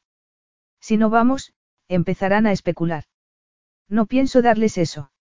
No le daré ese gusto a Cristofides. De pronto, Lea se llevó una mano a la frente. Oh, vaya. Sí. Tienes un vestido. Tengo varios. Es una mala costumbre que tengo. Comprarme vestidos que no tengo ocasión para ponerme. No me juzgues. Todos necesitamos un hobby. Bueno, en ese caso, creo que nos beneficia a ambos. Supongo. Ajax se quedó mirándola y vio que ella no le miraba a él. No realmente. No como solía hacerlo. Normalmente, cuando la miraba, veía a la chica de ojos brillantes. Ahora tenía otro aspecto. No brillaba. Parecía algo cansada. Nunca antes la había visto cansada. Lea era una mujer con mucha energía. Tendrás que estar lista a las seis. De acuerdo, contestó ella sin apartar la mirada del ordenador. Y tendrá que parecer que no tienes ganas de clavar mi cabeza en una estaca. No te lo garantizo, cariño, dijo Lea con ironía. Se supone que estamos recién casados. Y lo estamos. El matrimonio es difícil. Las primeras doce horas son las más difíciles, continuó tecleando sin mirarle. Eso parece. Pero debemos intentar que parezca real. Es real. Como bien dijiste, firmé una licencia y juré los votos. Es muy real. Ya sabes a lo que me refiero. Al amor, contestó ella, y, en esa ocasión, sí le miró. ¿Quieres que parezca que hay amor? ¿Quieres que te mire embobada para que nadie dude de mi felicidad ni del tamaño de tu miembro? Lo entiendo. Ajax sintió una presión en la garganta y calor en la cara. Normalmente no hablas así. Tal vez sí, Ajax. ¿Cómo lo sabes? ¿Cuándo fue la última vez que tuvimos una conversación de verdad? Hace seis años. No nos conocemos. No pensé que fueras tan imbécil como has demostrado ser esta mañana, pero, oye, he aprendido algo nuevo. Y tú crees que soy una cría, pero te equivocas. Estamos aprendiendo cosas nuevas. ¿Qué te parece? Me parece que tienes una rabieta porque estás enfadada conmigo. Las rabietas las tienen las niñas pequeñas. Yo soy una mujer y estoy de mal humor. Entonces, es eso. No estoy acostumbrado a tratar con las mujeres y sus humores. ¿Y eso por qué? Porque no estoy acostumbrado a vivir con una mujer. Cuando una mujer está de mal humor, puedo evitarla. Oh, qué encantador. Solo tratas con ellas cuando se muestran cariñosas contigo. No es eso. No pretendía ofenderte. Solo estaba haciendo una observación. Mira, entiendo que lo de esta noche es importante. Yo tampoco quiero fastidiarla. La prensa ya ha empezado a llamarme la novia de repuesto y no me gusta ese apodo, así que me parece bien que la gente piense que estamos teniendo una aventura apasionada. Ese es parte del plan. Mi plan. El nuevo plan. Necesitábamos uno. Todos pensarán que hemos traicionado a Rachel. De verdad. Teniendo en cuenta que sustituiste a la novia dos horas antes de la boda, o ella te traicionó a ti o tú a ella. No hay por qué hablar de traición. ¿Y si nos hemos dado cuenta de que estábamos realmente enamorados y de que Rachel y yo íbamos a casarnos solo por conveniencia? Lea sentía como si estuviera atravesándole el corazón lentamente con una daga. Y no entendía por qué le dolía. No tenía que ver con Ajax, sino con el hecho de ser la segunda después de Rachel. Todos los chicos con los que había salido se habían quedado embobados al ver a Rachel. Y Ajax la había preferido a ella también. ¿Crees que la gente se lo tragará? ¿Por qué no? Preguntó él encogiéndose de hombros. ¿Y qué hay de lo que pueda decir Rachel? Es Cristofides quien me preocupa. ¿Qué le habrá contado? ¿O qué le contará? Ah, sí. Es verdad. El novio maligno del demonio. Tal vez uno de los dos debería. Yo, dijo ella. La idea de que Ajax llamase a Rachel era demasiado. Yo lo haré, cerró el portátil, se puso en pie y se metió el ordenador debajo del brazo. Y después iré a prepararme para esta noche. De acuerdo. Fantástico. Dile, dile, hola, de mi parte. Lea agarró el portátil con fuerza e intentó ignorar la tristeza que invadió su cuerpo. Tristeza por él. Por ella. Lo haré. Cerró la puerta de su nueva habitación y agarró su móvil, que estaba sobre la mesilla. Abrió el mensaje que su hermana le había enviado el día anterior y respondió. ¿Estás bien? Dio vueltas de un lado a otro con el teléfono en la mano y, cuando este vibró, dio un respingo antes de mirar la pantalla. Estoy bien. Jax está bien. El nombre con el que su hermana llamaba a Ajax siempre le había molestado un poco. Tal vez porque le recordaba lo especial de su relación. Está bien. Se ha casado conmigo, X cierto. Pulsó enviar y esperó. La respuesta de su hermana no se hizo esperar. Dios mío. Acabo de verlo en Google. Lea esperó, pero no hubo nada más, así que escribió un nuevo mensaje. Eres feliz. No querías a Ajax, ¿verdad? El teléfono vibró. No de ese modo. No como hay que querer para casarse con alguien. ¿Quieres a Alex? En ese caso, la respuesta de su hermana tardó más que las anteriores. Necesito estar con Alex. No hubo declaración de amor ni de felicidad. ¿De verdad estás bien? Soy más dura de lo que piensas. Si alguien pregunta, Lea dejó de escribir y pensó durante unos segundos antes de continuar, di que Ajax y tú ibais a casaros por la empresa. Di que nosotros nos enamoramos y dejaste que nos casáramos. ¿Por qué? Lea resopló con exasperación. Por su orgullo. Dile que lo siento. A la prensa y a los curiosos les diré lo que queráis. Yo tengo mis propios problemas. Se lo diré. Y dice que, hola. Envió el mensaje antes de poder borrar la última parte. Casi deseaba hacerlo. Casi deseaba ocultar esa parte de vulnerabilidad en él. Gracias. No sé cuándo volveré. Tengo que ocuparme de algunas cosas. Te quiero. Yo también, respondió Lea con un suspiro. Tiró el móvil sobre la cama y soltó un gruñido. Advirtió que su hermana no le había devuelto el saludo a Ajax, lo cual le molestaba por alguna razón. Pero eso no importaba en aquel momento. Tenía un vestido que elegir. Tenía que ponerse la máscara porque, fuera cual fuera la historia, seguiría siendo la esposa de repuesto de Ajax Kouros. ¿Por qué iba a ser otra vez como en el instituto? En vez de a quien le queda mejor, el titular sería quien queda mejor del brazo de Ajax. Estaba harta de aquello. Si de ella dependía, sería la despampanante esposa de repuesto de Ajax Kouros, ajena a los flashes y a las comparaciones. Esperaba que sus defensas lo resistieran. Capítulo 5. La mujer que bajó las escaleras aquella noche no se parecía en nada a la mujer que había visto sentada en el sofá del estudio. Se había arreglado el pelo, llevaba los ojos pintados y el maquillaje oscuro realzaba su brillo.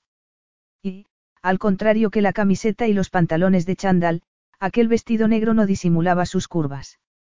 Aquel modelo de inspiración griega con un solo tirante se ajustaba a su cuerpo y no dejaba ver su piel, sino que hacía adivinar la figura que se escondía debajo. Llevaba los labios pintados de rojo cereza, el detalle perfecto para un look arrebatador. Estaba desempeñando bien su papel. Parecía una mujer enamorada, una mujer que intentaba gustar a su marido. Pero no era su ropa lo único que había cambiado. Era también su manera de mirarle. O, más bien, su manera de no mirarle. Tenía la barbilla levantada y una expresión fría. Leault siempre le había mirado con un brillo especial en los ojos. Nadie le había mirado así. Nadie le había sonreído como ella, con cariño y afecto. Nadie le había dejado dulces en su mesa sin ningún motivo. En algún punto había perdido eso. Y hasta ese preciso instante no lo había echado de menos. Estás preciosa, le dijo. Y era cierto. Se dio cuenta de ello mientras lo decía. Siempre había levantado un muro en lo referente a Lea. Era demasiado joven para que pudiera verla de otro modo. Entonces, vámonos, contestó ella con una sonrisa falsa mientras le ofrecía el brazo. Él aceptó el brazo y la condujo fuera, donde les esperaba el coche. Lea se apoyó en él mientras caminaba y, por un segundo, Ajax no pudo apartar la mirada del contorno de sus pechos. Sintió un fuerte calor recorriendo su cuerpo. No se parecía a nada de lo que hubiera sentido en años. Nada que se hubiera permitido sentir. Nada que hubiera sentido desde que era un crío. Rodeado por todas las mujeres que pudiera tener. Sin nadie que le dijera que no. Hasta que. Dejó escapar el aliento que estaba aguantando y decidió no pensar en eso. No miraría a Lea de ese modo. Apretó los dientes y se apartó de ella para abrirle la puerta antes de ponerse tras el volante. Podrían haber sido una pareja que llevara casada años. Recorrieron el camino en un silencio cómodo. Lea tenía los ojos puestos en su teléfono mientras él miraba la carretera y disfrutaba del modo en que su coche tomaba las curvas. Era uno de sus caprichos. Los coches. Le gustaban los coches. Mientras conducía, podía dejar la mente en blanco. Podía olvidarse de su plan y simplemente ver lo que tenía delante. Se sentía casi relajado cuando se detuvieron frente al hotel en el que se celebraba el evento. Aquello podía funcionar. Pero, cuando salió del coche y se dirigió a abrirle la puerta, cuando los flashes empezaron a saltar, cuando le dio la mano para ayudarla a salir y vio la frialdad en sus ojos, aquella relajación comenzó a evaporarse. Los flashes de las cámaras revelaban la ausencia de su mirada. Y al día siguiente todos lo verían. Tendrían que estar ciegos para no verlo. ¿Estás preparado, querido? Preguntó ella con voz tensa y una sonrisa forzada. Preparado, Agapimu, le pasó un brazo por la cintura y la pegó a su cuerpo. El día anterior la había abrazado y besado, pero entonces solo quería marcharse de la boda antes de que empezaran las preguntas, y no se había parado a pensar en lo agradables que resultaban esos labios o las curvas de su cuerpo. De pronto, era lo único en lo que podía pensar. Se suponía que el matrimonio debía hacer que todo fuera más fácil, pero, hasta el momento, estaba complicándolo todo más. Le hacía sentir que estaba retrocediendo. Regresando al lugar en el que había empezado. Volviendo a ser el hombre que había sido antes. Volviendo al infierno.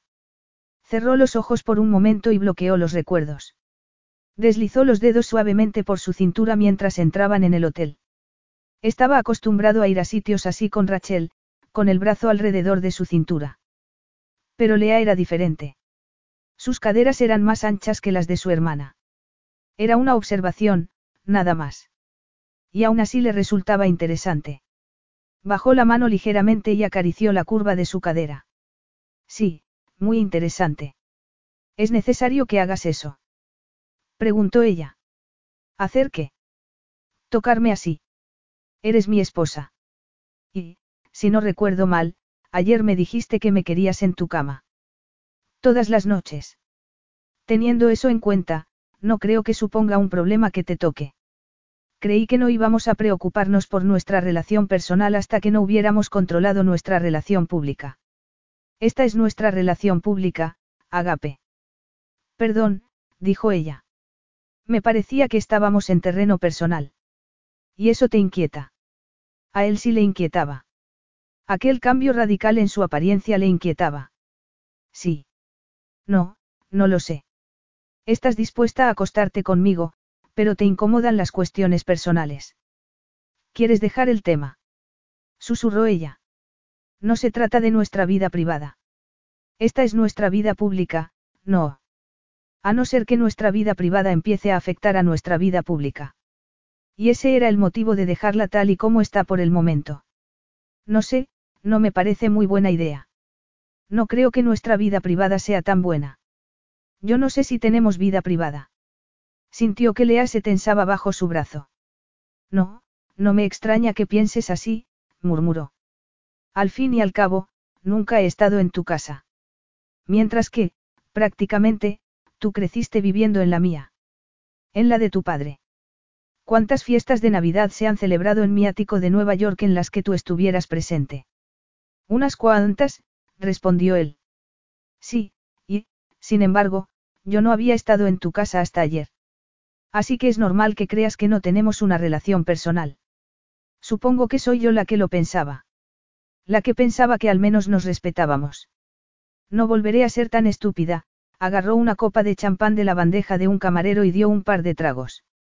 Dos empresarios les pararon y empezaron a hablar de la nueva adquisición de Olt con el entusiasmo que solo los que estaban en ese mundo podrían mostrar. En otras circunstancias, Lea habría participado en la conversación. Le interesaban los negocios y, más concretamente, le interesaba Olt. Sin embargo, en aquel momento, lo único que podía hacer era asentir con la cabeza y beber champán. Conocía el juego, sabía cómo ponerse la armadura, pero estando con él las cosas no parecían tan fáciles. Empezaban a resurgir viejos sentimientos gracias a la cercanía. Y no deseaba eso. Te deseo. En mi cama, todas las noches. Sí, en efecto, le había dicho eso. Siguió sonriendo. ¿Por qué estaba haciendo aquello? ¿Por qué empezaba a derrumbarse en aquel momento? Del brazo de Ajax y rodeada de gente. Tomó aire y aguantó la respiración. Estaba bien. Estaría bien. Había pasado toda su vida demostrando su valía. No había sido buena estudiante, pero había logrado brillar en los negocios. Y no lo había logrado siendo dulce y cariñosa, ni dejando dulces en las mesas de la gente. Había cambiado. Había aprendido a protegerse. Y seguiría haciéndolo. Pero se acostaría con él. ¿Por qué lo deseaba? ¿Por qué debía de haber alguna ventaja en el hecho de estar atrapada en un matrimonio con él y, si el acceso a su cuerpo era la ventaja, estaría encantada de aprovecharla. No tenía nada que ver con los sentimientos. No tenía que ver con el dolor que se había instalado en su pecho desde el día antes de la boda. El sexo no le dolería. Sería agradable. Al menos, eso imaginaba. Los dos empresarios, que habían seguido hablando mientras ella bebía y sonreía, ya habían terminado y se alejaban de ellos. Lea estaba bastante segura de haberse olvidado de despedirse, pero estaba demasiado perdida en sus pensamientos. ¿Y ahora qué? preguntó. Seguimos hablando. Sonreímos a las cámaras. Bailamos para todos nuestros admiradores. Yo no bailo, contestó él estirando los hombros. Solo mirarle le hacía daño. Era el epítome de la belleza masculina con aquel smoking. Aún así, por muy contenido que estuviera, había algo oscuro en él. Algo congelado en un bloque de hielo. Solo haría falta un poco de calor y... Deberíamos bailar, insistió ella con la barbilla levantada. Ya te he dicho que yo no. Pero yo sí. Y ya me privaste de un baile en nuestra boda porque estabas ansioso por estar conmigo a solas. No le negarás a tu esposa su primer baile con su marido, ¿verdad? No sabía qué era, pero había algo que le hacía seguir insistiendo. Tal vez fuera el hecho de que Ajax actuaba como si él fuese el damnificado. Como si aquello no fuese importante para ella. Como si fuese normal rechazarla delante de toda esa gente. Dio un paso hacia él y le colocó una mano en el pecho. Baila conmigo, le susurró. Ajax le agarró la muñeca con una mirada curiosa. Agachó la cabeza sin dejar de mirarla, se llevó su brazo a los labios y le dio un beso en la cara interna de la muñeca. Aquello le produjo un escalofrío que le llegó al corazón, que le dio un vuelco como respuesta. Creo que sería mejor que espere a estar en privado antes de agarrarte así, murmuró él. No confío en mí en lo que a ti respecta. Lea comenzó a temblar por dentro. Respirar le costaba cada vez más trabajo. De acuerdo, respondió con un susurro. Pero más te vale que merezca la pena la espera. No hagas promesas que no puedes cumplir. Nunca, Agape. Nunca. La velada continuó con más charlas insustanciales, más champán y más caricias que fueron minando su determinación poco a poco. Para cuando regresaban a la villa, Lea estaba agotada física y emocionalmente. No sabía cómo iba a poder soportar aquel matrimonio. Llevaba solo dos días y creía haber envejecido diez años. Resultaba agotador tener que aferrarse constantemente a su armadura. Con los años, se había convertido en una segunda piel, fácil de llevar. Pero ahora parecía que se aferraba a ella para no morir. Cerró los ojos y apoyó la cabeza en el asiento mientras Ajax conducía. Intentó respirar con normalidad. Lo intentó durante todo el camino de vuelta. Lo intentó mientras aparcaba frente a la casa. Lo intentó mientras entraban, sin tocarse. La casa estaba a oscuras. Se había fijado en que Ajax tenía el menor número de empleados posible, y todos se marchaban al finalizar el día. Las cenas las llevaban a domicilio. Ajax parecía aislarse todo lo posible, y no por casualidad. Se volvió hacia él, y el fuego que había estado recorriendo sus venas toda la noche comenzó a avivarse de nuevo. La rabia avivaba la llama. Apretó los puños mientras se dirigían hacia las escaleras para irse cada uno a su habitación. Pero entonces se detuvo. Ajax, dijo. Él se detuvo y la miró, y entonces el resto del mundo desapareció. No había tiempo para pensar, para dudar o preocuparse. Ya no se trataba del deseo. Era más bien una necesidad. La necesidad de recuperar parte del control. De hacerle reaccionar. De hacerle desear como ella deseaba. ¿Por qué no podía soportar que él pareciese tan frío, tan distante? Dio un paso hacia él, colocó las manos en sus hombros, le acorraló contra la pared y se puso de puntillas para darle un beso en los labios. Ajax se quedó quieto durante unos segundos, pero después emitió un gruñido feroz y le rodeó la cintura con el brazo. No era fácil sorprender a Ajax Kouros, y aún así se había sorprendido más de una vez en los últimos dos días. Primero por su novia a la fuga, después por su novia de sustitución y ahora por el beso que ésta estaba dándole. Un beso que parecía incluir todo su cuerpo. Quizá más que eso. No solo la piel y la carne, sino también su alma.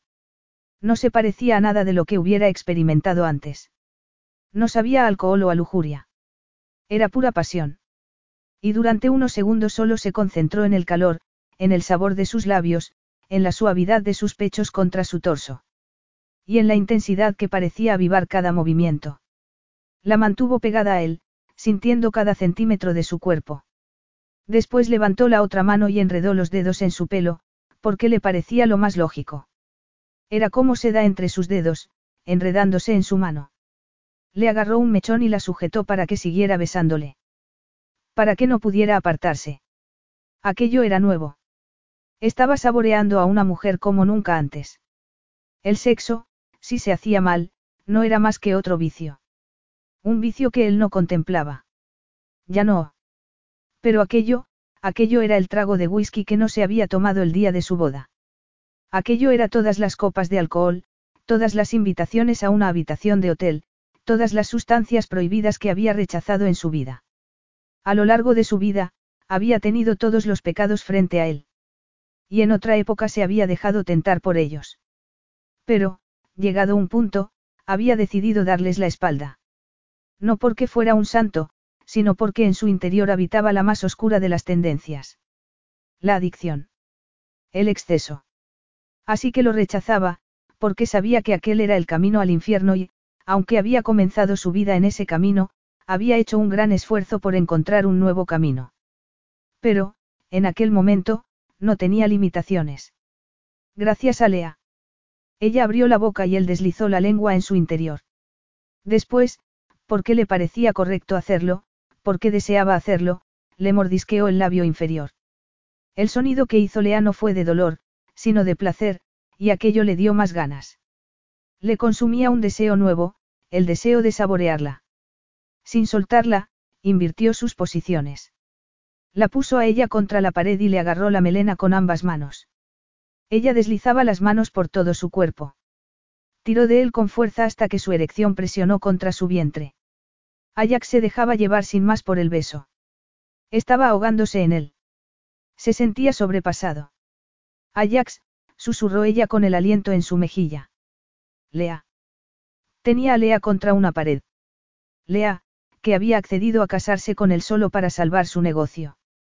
Lea, su esposa. Sí, tendría una relación íntima con ella. En algún momento. Pero, cuando lo hiciera, sería con sus condiciones.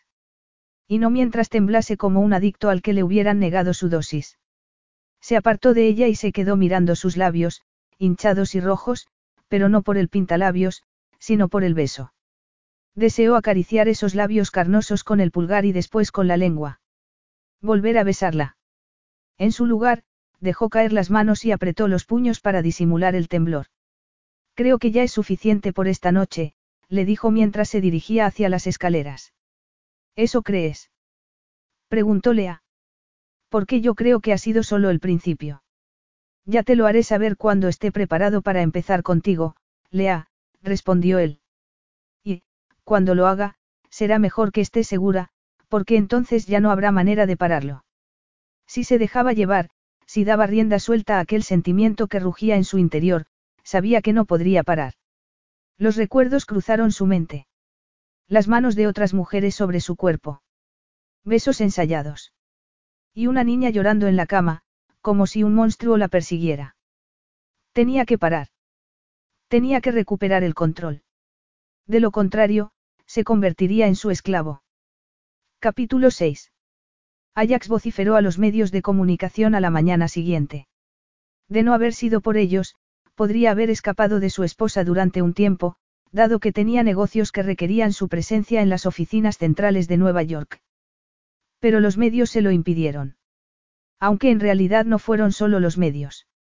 Los empleados de la empresa habrían echado de menos a Lea si se presentaba allí sin ella, teniendo en cuenta que acababa de casarse con la heredera. Sí, estaba atrapado. Necesitaba distancia para recuperar el control sobre sí mismo. Entró en el estudio y encontró a Lea sentada en el sofá frente al portátil y un regaliz rojo colgando de sus labios. Aquella combinación de elementos le hizo recordar la noche anterior. Dulce. Rojo. Labios. El beso. Tenemos que ir a Nueva York, le dijo con más brusquedad de la que pretendía. Ella arqueó las cejas, terminó de meterse el regaliz en la boca y masticó antes de hablar. Sí. Sí. Parece que tus problemas con el control de calidad no eran los únicos. Nada como encontrarte con serios problemas nada más hacerte cargo de un negocio. Así que tengo que ir a ver cuál es el punto que falla en la cadena. De lo contrario, no habrá más Olt del que preocuparse. Estás siendo demasiado dramático. Un poco, confesó él. Pero no quiero perder el control en mi primera semana, ni nunca. A Cristofides le encantaría. Estoy segura. Eso significa que tengo que estar allí. Y tú tienes que venir conmigo. Supongo que quedaría mal que no fuera. Casi tan mal como no presentarse a una boda. Empezaría a parecer que repelo a las mujeres. Dudo que nadie piense que repeles a las mujeres, contestó ella entre risas. Aunque a veces tienes malos modales. Malos modales. Y eres un poco difícil de tratar. De verdad. Si no lo sabes, entonces es que has perdido el contacto con la realidad. Me gustan las cosas de una manera determinada. Y me gusta que todo salga según lo planeado. Lea se puso en pie, se estiró y sus pechos se adivinaron bajo el tejido de la camiseta. Él no pudo evitar mirarlos y recordar que los había tenido pegados a su torso la noche anterior. Y, cuando las cosas no salen según lo planeado, te pones insoportable. No puedo negarlo. Pero, en mi defensa, he de decir que, a lo largo de mi vida adulta, pocas cosas no han salido según lo planeado, y no sé cómo improvisar. Nadie se atrevería a ir contra ti, das demasiado miedo. Miedo. La descripción le parecía rara. Pero, sobre todo, no le gustaba. Le hacía recordar cosas que era mejor no recordar. No se esforzaba por dar miedo. Tampoco era especialmente divertido y lo sabía. Pero las cosas que a la gente solían parecerle divertidas tenían un trasfondo oscuro que él había experimentado de joven. Si un hombre rico quería intoxicarse en una fiesta, la sustancia tenía que salir de alguna parte. Si alguien deseaba pagar por sexo o ver un vídeo para adultos, esas mujeres y esos hombres tenían que salir de alguna parte. Él había visto a esa gente. Había visto su dolor. Peor aún, había formado parte de ello. Lo había provocado. Una mansión había que pagarla. El dinero tenía que salir de alguna parte. De niño, no se había dado cuenta de eso. Él paseaba a sus anchas por la mansión y tomaba lo que encontrara. Cualquier comida que hubiese en la cocina. Cualquier sustancia que hubieran dejado ahí encima. Y, más tarde, cualquier mujer que estuviese disponible. Pero después había aprendido que, por cada rato de diversión, había que pagar. Todo lo que brillaba era oscuro por dentro. Y él lo sabía. Tal vez otra gente pudiera esconder la cabeza en la arena y fingir que no era cierto. Pero él no podía. Y sí, quizá eso le convirtiera en alguien poco divertido. Pero la alternativa era la depravación. Y él había huido de eso a los 16. Se había cambiado el nombre y había cambiado una isla por otra. Eres un poco serio, añadió Lea. Soy práctico, cosa que a mucha gente le cuesta entender. La gente que sigue a sus emociones en vez de a la lógica. La lógica no lo explica todo. No tiene todas las respuestas, dijo ella mientras se agachaba para alcanzar otro regaliz de la mesita del café. Los caramelos no son algo lógico. No son buenos para ti. Pueden estropearte los dientes. Pero nos gustan. Porque la gente es estúpida, respondió él. Y, una vez más, eso es sentimiento, no lógica. Te gustan los caramelos, así que, aunque sean malos y no te aporten nada, los comes. No solo los como. Los vendo. Los creo. Así que el trabajo de tu vida se basa en algo completamente innecesario. Pero algo que a la gente le gusta, Ajax. Hago feliz a la gente. Y les provocas caries. Lea se rió. Siempre le había gustado el sonido de su risa. No era contenida o refinada. Era puro sentimiento. Te dé miedo o no, vas a venir a Estados Unidos conmigo. Genial, contestó ella encogiéndose de hombros. En serio, es genial. Casi todas mis cosas están allí. Y quiero visitar la tienda que tengo allí. Me gusta hacerlo. Sobre todo con las grandes. Entonces, será un viaje de trabajo para los dos. Ella asintió y lo miró como si estuviera intentando leerle el pensamiento. ¿Qué? preguntó él. ¿Qué de qué? Estás tan concentrada que casi puedo oírte pensar. Estoy pensando en lo de anoche de anoche. En esa apasionante conversación con los dos empresarios. ¿Tú qué crees? En nuestro beso. Solo pensarlo le produjo un intenso calor en la piel. Tendría que reflexionar sobre ello más tarde. ¿Cómo podía suceder cuando la temperatura de la habitación era constante? ¿Cómo podía sentirlo sin haberse concedido permiso para ello? ¿Qué pasa con el beso? Me pregunto por qué nos molestamos en aplazarlo. Creo que anoche quedó claro lo que ambos deseamos. Y lo tendremos, pero cuando tengamos tiempo para centrarnos en eso, de nuevo, se sintió inquieto, nervioso. No estaba preparado para enfrentarse a la parte física de su relación. ¿Cuándo? En nuestra luna de miel. Tenía una planeada. Es dentro de dos semanas.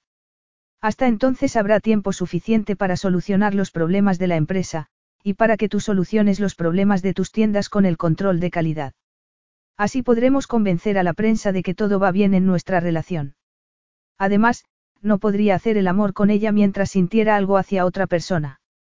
Aunque cada vez le costaba más trabajo visualizar a Rachel. Con el recuerdo de su beso con Lea grabado en la memoria, le resultaba difícil pensar. Y cada era más difícil fingir que esa era la razón por la que no había tocado a su esposa. Ignoró ese pensamiento. Claro que era una razón. Prácticamente era la única razón. Dos semanas. Y, entonces, ¿qué? Empezaremos a vivir como un matrimonio de verdad. Tiene que ocurrir en algún momento. Preferiblemente cuando podamos centrarnos el uno en el otro. Entiendo, y, además del sexo, ¿qué es para ti el matrimonio, Ajax? Es amor. Es compañía. Amistad. ¿Qué seré yo para ti? Compartiré tu cama, contestó él. Te protegeré. Te daré hijos. Si estiras el brazo en la oscuridad, estaré ahí. Esos eran sus verdaderos votos. Sus promesas. Y eran ciertas. Estaba cambiando de dirección, pero aquel era un camino que aún podía recorrer. El amor no era necesario. No cuando había sinceridad. Cuando había fidelidad y lealtad. Nada más. Preguntó ella. Eso es todo, Lea. Es todo lo que puedo darte. Lea apartó la mirada y levantó la mano para apretarse la coleta. Después se mordió el labio inferior y él recordó haber hecho lo mismo la noche anterior. Ajax sintió la tensión en el estómago y en la ingle. Lo único que podía hacer era mirarla y concentrarse en el calor que invadía todo su cuerpo. Te lo daré todo, añadió lentamente, porque eres mi esposa. Y nadie más que tú ocupa ese puesto. Ni ahora ni nunca. No importa cómo haya empezado esto. Gracias, Ajax, contestó ella con tristeza en la mirada. Él deseaba ofrecerle más. Ofrecerle consuelo. El problema era que él era la última persona en el mundo a la que debiera permitírsele ofrecer consuelo. O ternura. Porque, si alguna vez bajaba las barreras, la oscuridad comenzaría a invadirlo todo. Normalmente, regresar a Oltera como regresar a casa. Pero Leano se sintió como en casa al entrar en el recibidor de mármol. Estaba igual, pero todo había cambiado. Su padre no estaba allí. Estaba en Rodas. Aunque no hubiera nada de raro en eso, ya no había allí una mesa con su nombre. Y eso hacía que todo fuera distinto. Empresa Solt siempre había sido el dominio de Joseph Holt. Ahora le pertenecía a Ajax. Y también a ella. Era interesante, porque nunca había imaginado que sucedería. Y ahora se daba cuenta de lo mucho que valoraba formar parte de ello. ¿Por qué Holt era importante? Para ella, para sus futuros hijos y para la gente que trabajaba allí. Y también para Ajax. A Ajax le encantaba Holt. No podía culparle por ello. Haría lo mejor por la empresa y, teniendo en cuenta el éxito de su otro negocio, eso era algo bueno. Sus capacidades como marido eran un poco más dudosas. Aún así, cuando le había hablado de lo importante que era para él el puesto que ocupaba como esposa, al menos había sentido algo de esperanza. Esperanza en que las cosas pudieran mejorar. Mientras atravesaban la recepción, casi vacía a esas horas de la noche, tuvo la sensación de haberlo vivido ya. ¿Cuántas veces le había seguido así cuando era adolescente? Antes de levantar sus barreras. Antes de darse cuenta de la imagen que daba a los demás. Lo siguió hasta el ascensor y se cruzó de brazos mientras él pulsaba los botones apropiados. Había tenido fantasías con él y los ascensores. En ellas, iban los dos montados en uno. De pronto, él la estrechaba entre sus brazos y la besaba. En su mente de adolescente, todo era muy vehemente, pero ahora su imaginación podría haber hecho cosas mejores. Sí, las fantasías que podría tener con un ascensor ya no serían tan inocentes. Las nuevas fantasías comenzaban donde lo habían dejado la noche anterior. Con ella contra la pared y con la falda levantada hasta las caderas, mientras él metía las manos entre sus muslos y... Bueno, murmuró con excesivo entusiasmo para intentar borrar esas imágenes de su mente, ¿Has elegido ya alguna obra de arte para tu despacho? No, contestó él. Bueno. Querrás, personalizarlo, ¿verdad? No, no trabajaré desde aquí. Pondré a alguien al frente. Pero tendrás un despacho. Sí, pero no pasaré mucho tiempo en él. Tu ausencia de deseo por cosas frívolas llega a resultar molesta, Ajax. ¿Tienes idea de lo odioso que es intentar mantener una conversación insustancial con alguien que no parece pensar en nada trivial? Lo siento, no puedo cumplir tu deseo de que me importen las cosas triviales. Se te da muy mal el arte de la conversación. Lo sabías. No es tan difícil con todo el mundo. Conmigo no solía ser tan difícil. ¿Qué ha cambiado? ¿Dejaste de hablarme? Supongo que sí, lo siguió por el pasillo y de pronto le asaltó otro recuerdo familiar. ¿Cuántas veces habían caminado así? A pesar de estar caminando con él, era como estar haciéndolo sola. Ajax no la necesitaba allí. No la quería allí. Simplemente, aceptaba su presencia. Parecía como si tuviera que ser algo más. Como si necesitaran encontrar más. Pero estaba atrapada entre su deseo de protegerse y la necesidad de aprovechar al máximo su matrimonio. Por esa razón, las trufas que le había llevado seguían en su bolso y no estaban ya sobre su mesa. Porque aún no había decidido lo que iba a hacer. Ajax abrió la puerta del que había sido el despacho de su padre. Las fotos de las paredes habían desaparecido. Su nombre sobre la mesa, también. Ella tragó saliva o, al menos, lo intentó, pero tenía un nudo en la garganta. Vaya. Supongo que ahora es tuyo de verdad. Se apresuró a quitar sus cosas, comentó Ajax mirando a su alrededor. Ajax, te acostaste con mi hermana. ¿Por qué lo preguntas? Curiosidad morbosa. Sé que me dijiste que no debía compararme con ella, pero, en este caso, necesito saber si tú nos compararás. Yo te dije eso. Que no me comparase. Sí. ¿No te acuerdas? Se quedó mirándolo y resultó evidente que no se acordaba. Qué estúpida por pensar que lo haría. Da igual. El caso es que quería saberlo. No nos acostamos. ¿Qué? ¿Cómo es posible? Y vamos a esperar a estar casados, respondió él. No, no me lo esperaba. ¿Por qué no? Casi todos los hombres presionarían a una chica para tener sexo lo antes posible. ¿Por qué iba a creer que eres diferente? Lo soy. No soy como la mayoría de los hombres, se acercó a ella, agachó la cabeza y deslizó la punta del dedo por su mandíbula. Soy mucho peor. Se apartó y ella se quedó sin aliento. Parpadeó y sintió como si acabara de salir de una especie de trance. No iba a responder a la pregunta. Era como si hubiese un muro entre ellos. Y quiso gritarle por ello. Por no ser el hombre que quería que fuera. Aunque eso no era justo. No era justo estar enfadada con él por no ser como imaginaba. Además, tampoco tenía sentido que le doliese tanto. Metió la mano en el bolso y palpó la caja de trufas que había puesto allí. Su rama de olivo. Su intento por mejorar las cosas entre ellos. Pero no era el momento. Tenía que protegerse. No podía exponerse al dolor. Su idea de dejarle entrar, de intentar hacer que su matrimonio fuese más que un plan, había sido una estupidez. Soltó la caja y se dio la vuelta. Voy a ir a mi ático para intentar organizar mis cosas. Bien.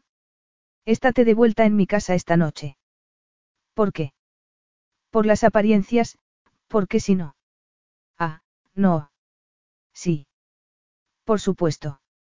Entonces, te veré más tarde. Haré lo posible por llamar la atención de los paparazzi cuando regrese a casa. No quiero pasar inadvertida. Por las apariencias. Lo que creas que debes hacer. Genial. Te veré luego. Ajax la vio marchar y sintió un extraño peso en el estómago. Le aparecía triste, y eso era quedarse corto. Pero no había querido mantener una conversación con ella sobre sexo, no cuando su cuerpo aún ardía de deseo por el beso de la otra noche. Y no había querido admitir que nunca se había acostado con Rachel. Por orgullo. Nunca había pensado que tuviera tanto orgullo masculino. Había tomado sus decisiones de forma deliberada y no pensaba arrepentirse de ellas. Miró su escritorio y le pareció vacío. Porque Joseph Holt no estaba allí. Había borrado las señales de su presencia y Ajax echaba de menos a su mentor. Si hubiera un hombre al que quisiera imitar, Ese sería él. Al contrario que su propio padre, Joseph Holt era un buen hombre. Se preocupaba por su familia, por la gente.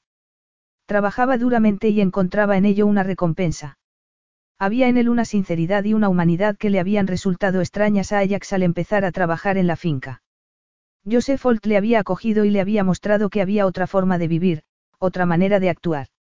Se sentó frente al escritorio y, de pronto, se dio cuenta de por qué le parecía tan vacío. Un curioso recuerdo del pasado que, ahora, parecía muy vivido. Lea no le había dejado ningún dulce. Capítulo 7. Los días en Nueva York fueron básicamente tristes. Lea evitó a Ajax todo lo que pudo. Pasó el tiempo en su tienda y en su laboratorio, experimentando con los sabores. No solía dedicarle mucho tiempo a la creación de nuevos productos, no en ese punto de su carrera, pero, cuando estaba estresada, era una distracción agradable. Pero las dos semanas estaban a punto de tocar a su fin. En pocos minutos. Y eso significaba que la luna de miel iba a empezar. Y, con ella, el romance. Con un hombre con el que apenas se hablaba. Viva. Iba a encontrarse con él en el aeropuerto, porque ambos habían estado demasiado ocupados para compartir un coche. Bueno, en realidad, eso era mentira. Ella podría haber sacado tiempo, pero le había mentido para poder evitarlo unos minutos más. Estaba sentada en la sala privada, esperando a que llegara, con bolsas de chocolatinas dispersas a sus pies. Siempre se llevaba el excedente del stock y, en esa ocasión, había acabado con un puñado de zapatos de chocolate irregulares gracias al caos de la fábrica. Se abrió la puerta de la sala y entró Ajax. Estaba increíblemente sexy con un traje y una corbata negros. Ella tomó aliento y se inclinó para recoger las bolsas. Hola, dijo mientras las levantaba y las estrechaba contra su pecho. He traído todo este chocolate y tengo que, recogió algunas bolsas más y estuvo a punto de tirar una. Ajax dio un paso hacia ella al mismo tiempo que ella daba uno hacia él. Toma, le puso las bolsas en los brazos. Por favor, después se agachó para recoger el resto y también su bolso. ¿Todo listo? Todo listo, respondió él. Tus maletas ya están en el avión. Genial. Gracias. ¿Dónde vamos? No te lo dije. No, es una de esas pequeñas cosas de las que no hemos hablado. Como cuál es tu color favorito, la verdadera naturaleza de tu relación con mi hermana, ese tipo de cosas. ¿De verdad vas a volver a sacar ese tema? Preguntó él mientras le abría la puerta. Ella comenzó a caminar por la terminal en dirección a la salida donde se encontraban los aviones privados. Supongo. No pensaba hacerlo. Pero tampoco lo pensaba la primera vez. En este momento, estoy sufriendo un ataque de sinceridad. No es tan encantador como podrías pensar. Oh, no creo que sea encantador. Creo que es bastante bochornoso. Pienso parar en cuanto pueda. Cuando quieras. ¿Cuál es tu avión? Preguntó ella mientras caminaba por la pista. El grande, respondió él. ¿Cómo no? murmuró ella mientras subía las escalerillas que conducían al interior del avión. Habían volado en ese avión para ir a Nueva York, pero, para ella, los aviones en una pista eran todos iguales. Sin embargo, era el interior lo que le distinguía de todo lo demás. Las alfombras de felpa, los muebles de cuero, la televisión de pantalla plana y el dormitorio hacían que fuese más cómodo que la mayoría de los apartamentos de Manhattan. Y el doble de grande que algunos de ellos. Ajax dejó sus bolsas de chocolatinas en el sofá y se sentó junto a ellas. Así que ella optó por la silla que había al otro lado de la estancia. Era más seguro. Ahora dime dónde vamos, le pidió. No quieres que te sorprenda. La boda fue mi sorpresa, respondió ella. Infórmame sobre el destino de la luna de miel. Santa Lucía. Oh, vaya, por alguna razón, la imagen de la hermosa isla, en la que nunca había estado, pero de la que había visto fotos, hizo que se le cerrara la garganta. Tal vez porque sabía que la intención de Ajax había sido llevar allí a Rachel. Ajax sacó su portátil del maletín y se concentró en la pantalla. Obviamente, la conversación había terminado. Daba igual. Ella podría quedarse sentada allí comiendo chocolate. Y pensando en su luna de miel, que al parecer estaría llena de sol y arena. Por el momento, no pensaría en otra cosa. Los tonos azules y verdes de Santa Lucía parecían aún más vibrantes después de pasar dos semanas en una ciudad tan gris como Nueva York. A ella siempre le había gustado la ciudad, pero el océano siempre le había parecido más un hogar. Ajax había alquilado una villa privada para su estancia, una estructura impresionante hecha de madera, con una porción de arena blanca delante y montañas y árboles frondosos en la parte de atrás. Parecía una estampa sacada de una fantasía. Una pena que ya no pensara que su marido también formaba parte de la fantasía. ¿Hace cuánto que planeaste que este sería el destino de tu luna de miel?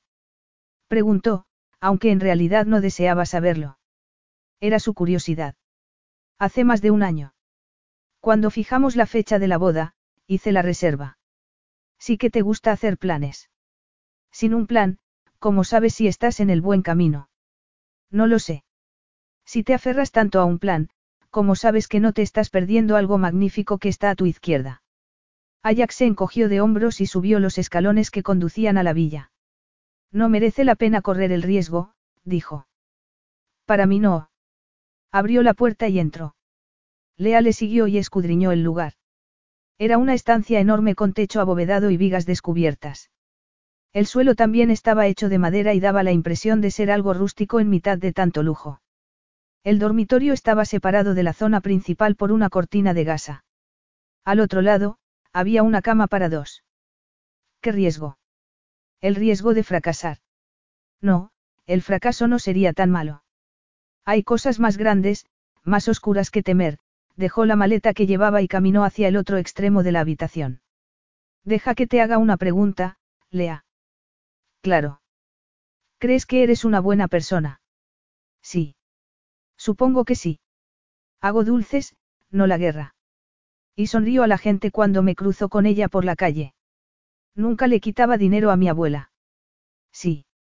De acuerdo, pero crees que, si tus circunstancias cambiasen, seguirías siendo buena persona. ¿Crees que tu moral te impediría cambiar jamás? Me gusta pensar eso, respondió ella, aunque con la sensación de que no le gustaba la dirección que estaba tomando la conversación. Yo creo que no soy una buena persona. No solo creo que no lo sería si cambiaran las cosas, sino que, si alguna vez apartara los ojos de mi objetivo, si me dejase llevar, regresaría a la oscuridad de la que salí, y no estoy dispuesto. No solo por mí, sino por toda la gente a la que haría daño. Los sentimientos, la necesidad, la lujuria, esas cosas distraen. Son impredecibles. No confío en ellas.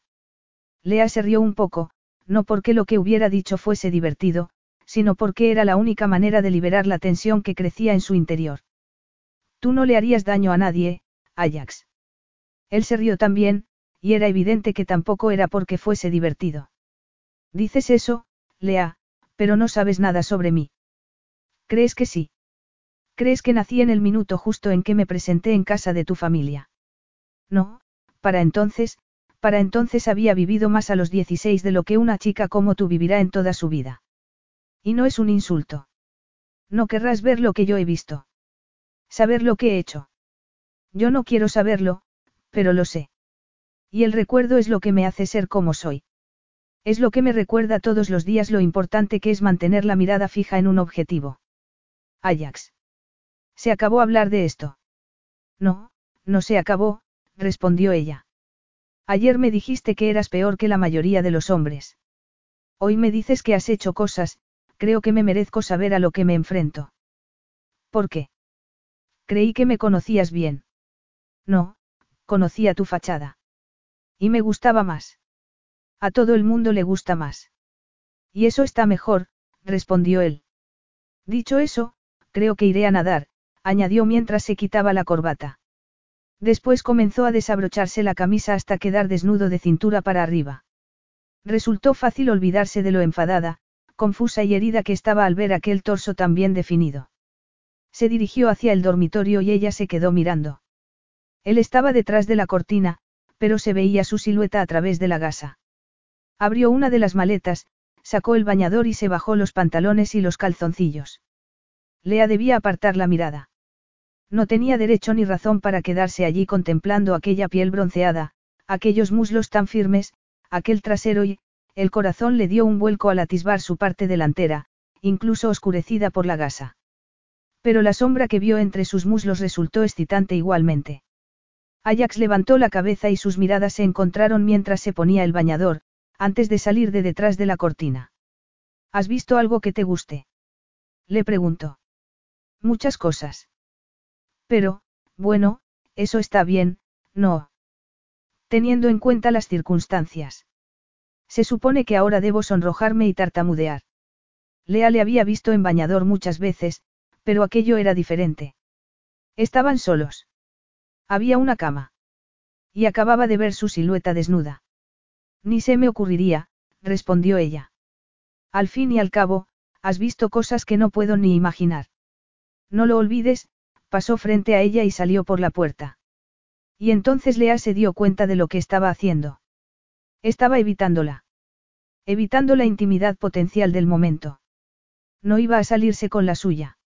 Se fue al dormitorio, abrió su maleta y sacó su traje de baño. Era de una pieza, negro, práctico. No era lo que deseaba.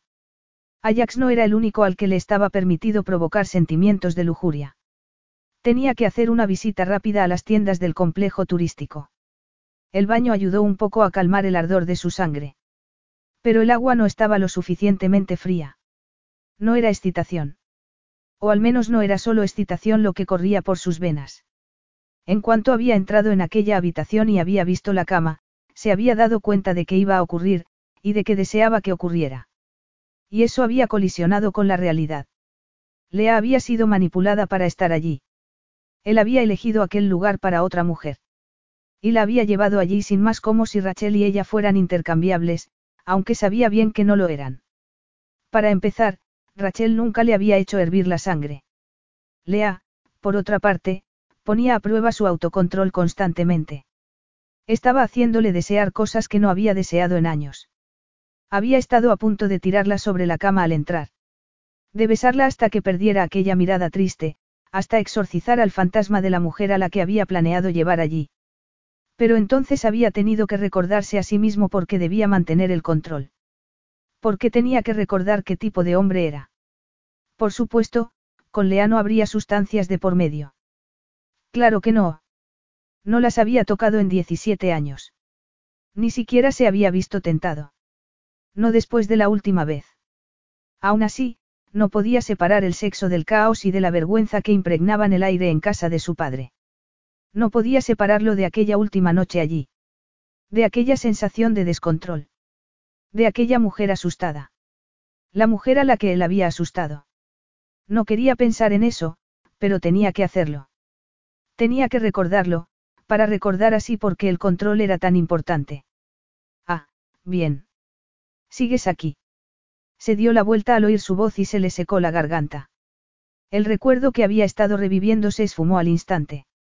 Ahora lo único que podía ver eran curvas y piel suave. Y un bikini rojo que debería estar prohibido. Iba atado a su cintura con unos lazos que sin duda serían fáciles de desatar. La parte de arriba era igual, y apenas le cubría los pechos. No tenía el estómago plano y definido, como tantas mujeres que veía en las playas de los complejos exclusivos que frecuentaba, producto del ejercicio o de un cirujano habilidoso. No, era simplemente Lea. Simplemente una mujer. Por un instante, solo un instante, su idea del sexo, de las cosas que había visto y hecho, desapareció. Y solo quedó ella. Lea. Sí, aquí estoy. ¿Dónde estabas? Le preguntó, e intentó controlar su cuerpo antes de salir del agua y caminar hacia donde se encontraba ella. De compras. ¿Qué tenías que comprar? Todo tipo de cosas, respondió ella. Principalmente esto, se puso la mano en la cadera para señalar el bikini, aunque no hubiese mucho que señalar. ¿Qué más? Ropa interior. De la que quieres que vean los demás. ¿De verdad? Sí. Pareces interesado. No tenía sentido mentir. Sería demasiado evidente. ¿Y por qué iba a hacerlo? Era su esposa. Le deseaba. No la forzaría a nada. Lo estoy. Me alegro. ¿Significa eso que estás lista? Aquí. Ahora. No, es agradable ir construyendo el deseo, ¿no te parece? La anticipación. No sé si, agradable, es la palabra que yo usaría. Lea caminó hacia él con pasos inestables debido a la arena de la playa, y sus pechos vibraron con el movimiento. Él se sintió como un adolescente. No el adolescente que había sido, con acceso ilimitado al sexo. Sexo que, en el fondo, era retorcido y unidireccional. El sexo en su mundo se usaba para el placer de los ricos y poderosos. Había algo oscuro en sus encuentros sexuales del pasado. No se parecía en nada a la sensación que circulaba por sus venas en aquel momento. Aquel deseo de dar, no solo de recibir. De acariciar, no de poseer. Y también la incertidumbre. Le hacía que se sintiera inseguro. Otra consecuencia de que las cosas no salieran según el plan. O tal vez fuera consecuencia de su belleza. Lea estiró la mano y le acarició la cara. No sé, es más agradable que pelear, que parece que es lo único que podemos hacer. Pelear y besarnos. Y, en ese instante, las riendas que le frenaban se rompieron. Agachó la cabeza y la besó en los labios, demasiado ansioso para esperar. Cuando se apartó, ella tenía los ojos muy abiertos y la boca hinchada. Oh, murmuró. ¿Qué? preguntó él, temiendo haber sobrepasado los límites. Perdona, pero es que me has dejado la mente en blanco. Y eso es bueno. Sí. Es solo que, no creo que pueda decir nada ocurrente durante al menos un minuto, así que quizá podrías apartar la mirada y dejarme con mi vergüenza. ¿Vas a nadar? Creo que hay que esperar al menos media hora para nadar después de que tu cerebro haya tenido un cortocircuito. Es un hecho científico. Ni idea. Ajax sonrió. No porque quisiera que ella le viera sonreír, no porque necesitara proyectar un sentimiento. Sonrió simplemente porque no pudo evitarlo. Creo que, creo que debería llevarte a cenar esta noche. Romanticismo. Sí. No tienes por qué. Lo sé. Pero deseo hacerlo. Viniendo de ti, Ajax, es romanticismo en estado puro. Capítulo 8. Después del encuentro en la playa, Lea tardó solo una hora en decidir que no iba a dejar que Ajax la llevase a cenar. Y tenía razones y un plan. Un plan con el que iba a sorprenderle. No quería necesariamente romanticismo. Lo que quería era sentir que tenía algo de control sobre la situación. Deseaba que él se sintiera tan vulnerable como ella. El hecho de que fuera virgen la situaba en desventaja, pero no iba a pensar en todas las mujeres hermosas y sexys que habrían compartido su cama. No iba a hacerlo. Además, él la deseaba. Lo había visto en sus ojos. Había elegido el bikini como desafío y como prueba. Porque lo último que deseaba era contemplar el horror en su mirada cuando la viese desnuda. No era modelo de pasarela. Ni siquiera modelo de catálogo de bañadores, a pesar de sus pechos. Pero, al verla con el bikini, la había deseado. Eso era una victoria. Ahora planeaba arrebatarle el control mientras tuviera la guardia baja. Su plan para seducir al multimillonario griego estaba en marcha. Cuando lo lograra, tal vez pudiera exorcizar los sentimientos que llevaba dentro. Al fin y al cabo, seguía siendo la novia de repuesto. La segunda opción. Quería mucho a su hermana, y no le importaba compartir con ella la adoración de los medios de comunicación. Pero permitir que Rachel tuviera el corazón de su marido.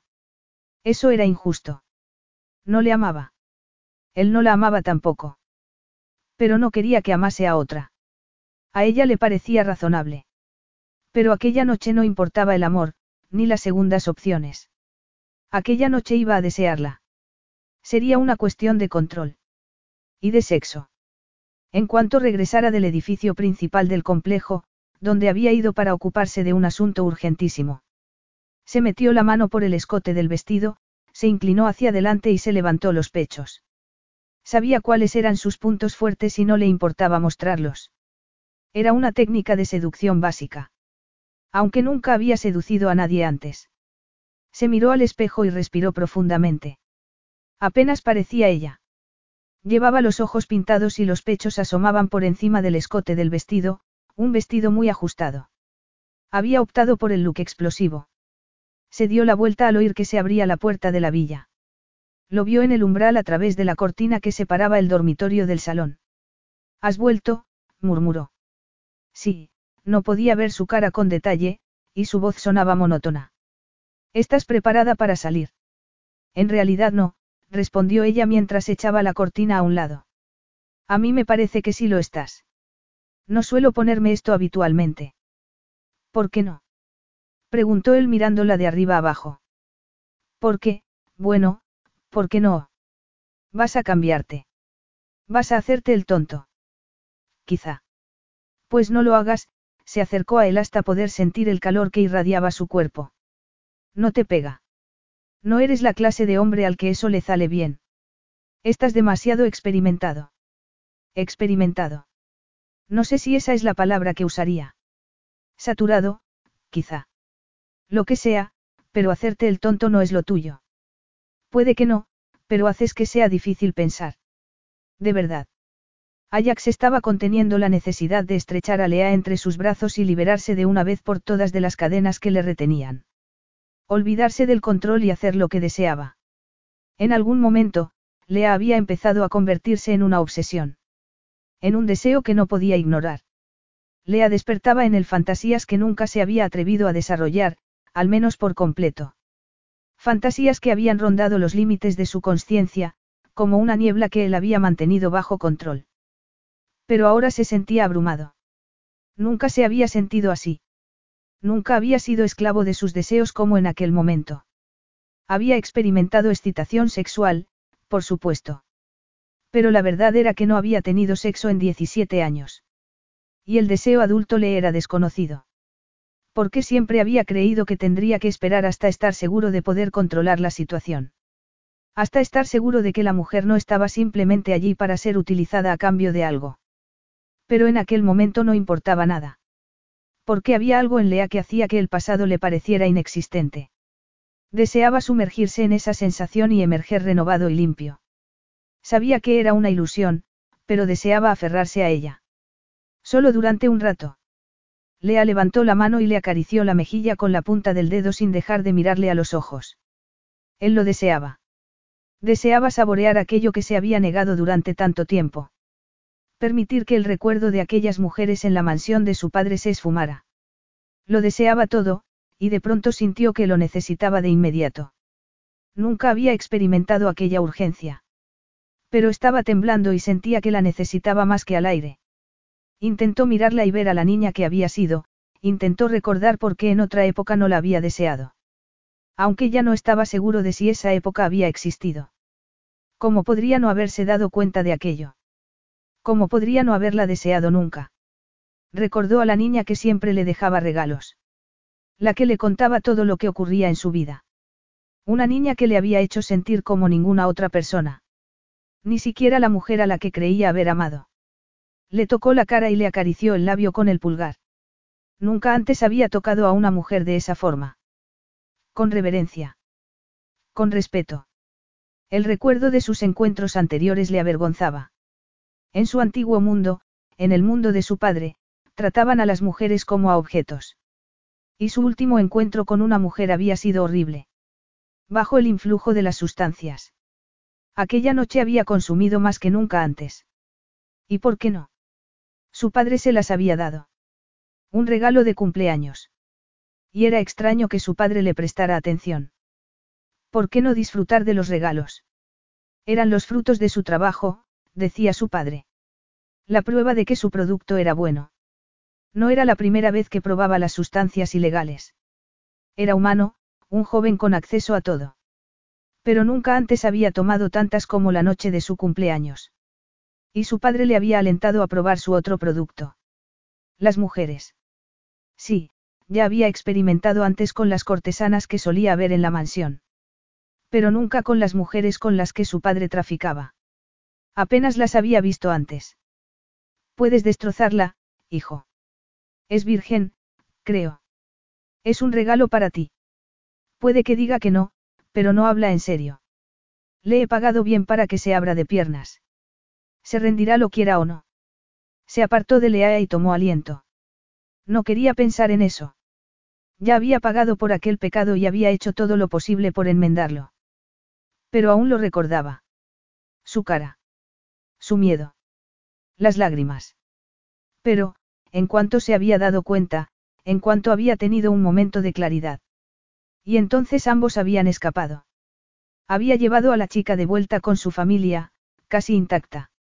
El único hombre que había intentado hacer algo con ella había sido él. Sus únicas cicatrices las había causado él. Pero al menos había parado a tiempo. Había ganado el control. Y tenía que asegurarse de que siempre fuese así. Lea era su esposa.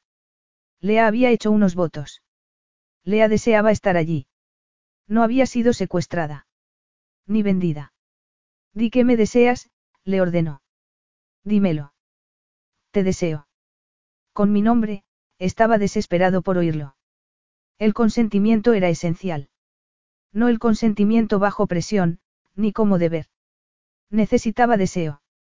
Te deseo, Ajax, repitió ella acariciándole la cara. ¿A qué otro hombre iba a desear?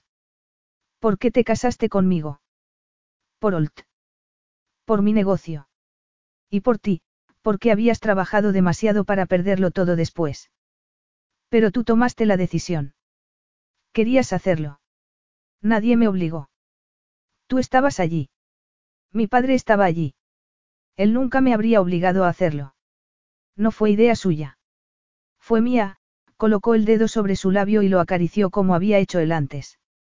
Y, por si lo has olvidado, una de mis condiciones era que tuviéramos intimidad. Lo recuerdo. ¿Pero por qué? Las mujeres también tenemos hormonas, Ajax, y no quiero satisfacerme con otro que no sea mi marido. Si este matrimonio es real, honraremos nuestros votos. Algo en lo que estamos de acuerdo. Tú también me serás fiel. Por supuesto. A pesar de todo. ¿Con quién iba a romper mis votos? Durante toda mi vida he sentido que iba por detrás de ella. Todo el que nos ha comparado se ha quedado con ella. Tú también. Dijiste que la querías. Ajax estaba seguro de no haberla amado. No sentía nada cuando pensaba en Rachel. Sentía más cosas al pensar en aquella chica asustada de hacía 17 años que al pensar en la mujer con la que había estado a punto de casarse pocas semanas antes. Y se dispuso a decirle eso a Lea, pero le salió otra cosa. No vas a compartir mi cuerpo con ninguna otra mujer. Claro que no, respondió ella con ferocidad. Estás casado conmigo. No me refería a eso. No he estado con una mujer desde que tenía 15 años. Lea se quedó con la boca abierta. ¿Qué? Así que han pasado casi 18 años. Eso, eso es demasiado tiempo, dijo ella dando un paso atrás. No te creo. Tienes unos abdominales de escándalo, y pretendes decirme que ninguna mujer en todo este tiempo se ha aprovechado de eso. Se han ofrecido, pero siempre me he negado. No te ofendas, pero ¿por qué? Eres un hombre. A los hombres les gusta el sexo. Los hombres no suelen rechazar el sexo. No, Lea, no suelen hacerlo. Y yo no quiero formar parte de la atmósfera que rodea al comportamiento sexual irresponsable. No todo el sexo es irresponsable. No, no lo es. Pero, siempre he pensado que era mejor en el contexto de una relación. Como nunca he tenido una, me he abstenido. Ya te dije que quería esperar al matrimonio para acostarme con Rachel. No le contaría toda la historia en ese momento. No mientras ella siguiera mirándole de ese modo. ¿Y pudiste esperar? Sí. Fue fácil. Valoro mi control sobre todas las cosas, Lea. Si decido hacer algo, lo hago. Si decido no hacerlo, no lo hago. Deberías ganar un premio al control o algo así, dijo ella. Entonces creo que nunca has sentido mucha pasión por nadie. No, era la verdad y estaba dándose cuenta en ese momento. Si Rachel le hubiera hecho sentir así, como Lea le hacía sentir, habría podido contenerse. Porque, de haberlo hecho, si ella te hubiera deseado, no creo que hubieras dicho que no. Tal vez sea cierto. Pero ahora. Estamos casados, respondió él. Ahora está bien. ¿Por qué me lo has contado? Porque soy sincero. Prácticamente eres virgen. No lo soy. No soy inocente. Aquella conversación le hacía sentir incómodo. Tal vez fuera el orgullo masculino. Tal vez no fuera tan diferente de los demás hombres. Tan inmune a las cosas estúpidas mediante las cuales los hombres medían su éxito. Sabía que no había nada de malo en seguir los instintos. Era respetable. Cualquier hombre podía tener todo el sexo que quisiera. El control era lo verdaderamente importante. Aún así, le daba un poco de vergüenza confesárselo a su esposa. No lo pareces, eso seguro, murmuró ella. No. Has visto muchas cosas.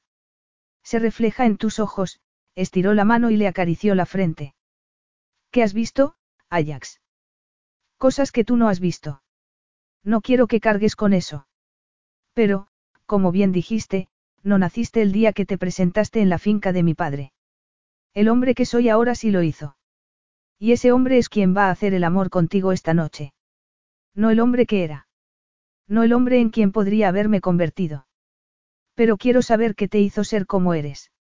No, Lea, no puedes querer eso. Por favor. Esta noche quiero que me mires como estás mirándome ahora, como me has mirado antes. Eso es lo que deseo. Por favor. De acuerdo. Aceptaré lo que puedes darme. Por esta noche. No sé por dónde empezar. Te miro y, hay tantas cosas que deseo. Entonces puede que tengamos un problema, dijo ella con las mejillas sonrojadas, pero sin apartar los ojos de los suyos, porque yo te miro y, me duele. Y tampoco sé por dónde empezar. ¿Por qué no es que sea casi virgen? Es que lo soy totalmente. Eso sí que me parece imposible. ¿Qué? Que los hombres no se hayan dado cuenta de tu encanto. Más bien yo no me daba cuenta del suyo. No me parece que seas inocente. ¿Y qué te parezco? Una seductora, respondió él con un pulgar en su barbilla. Eso es, dulce, dijo ella antes de besarle el dedo. ¿Y te sientes seducido? Por completo. Estaba dispuesto a arrodillarse y rogar.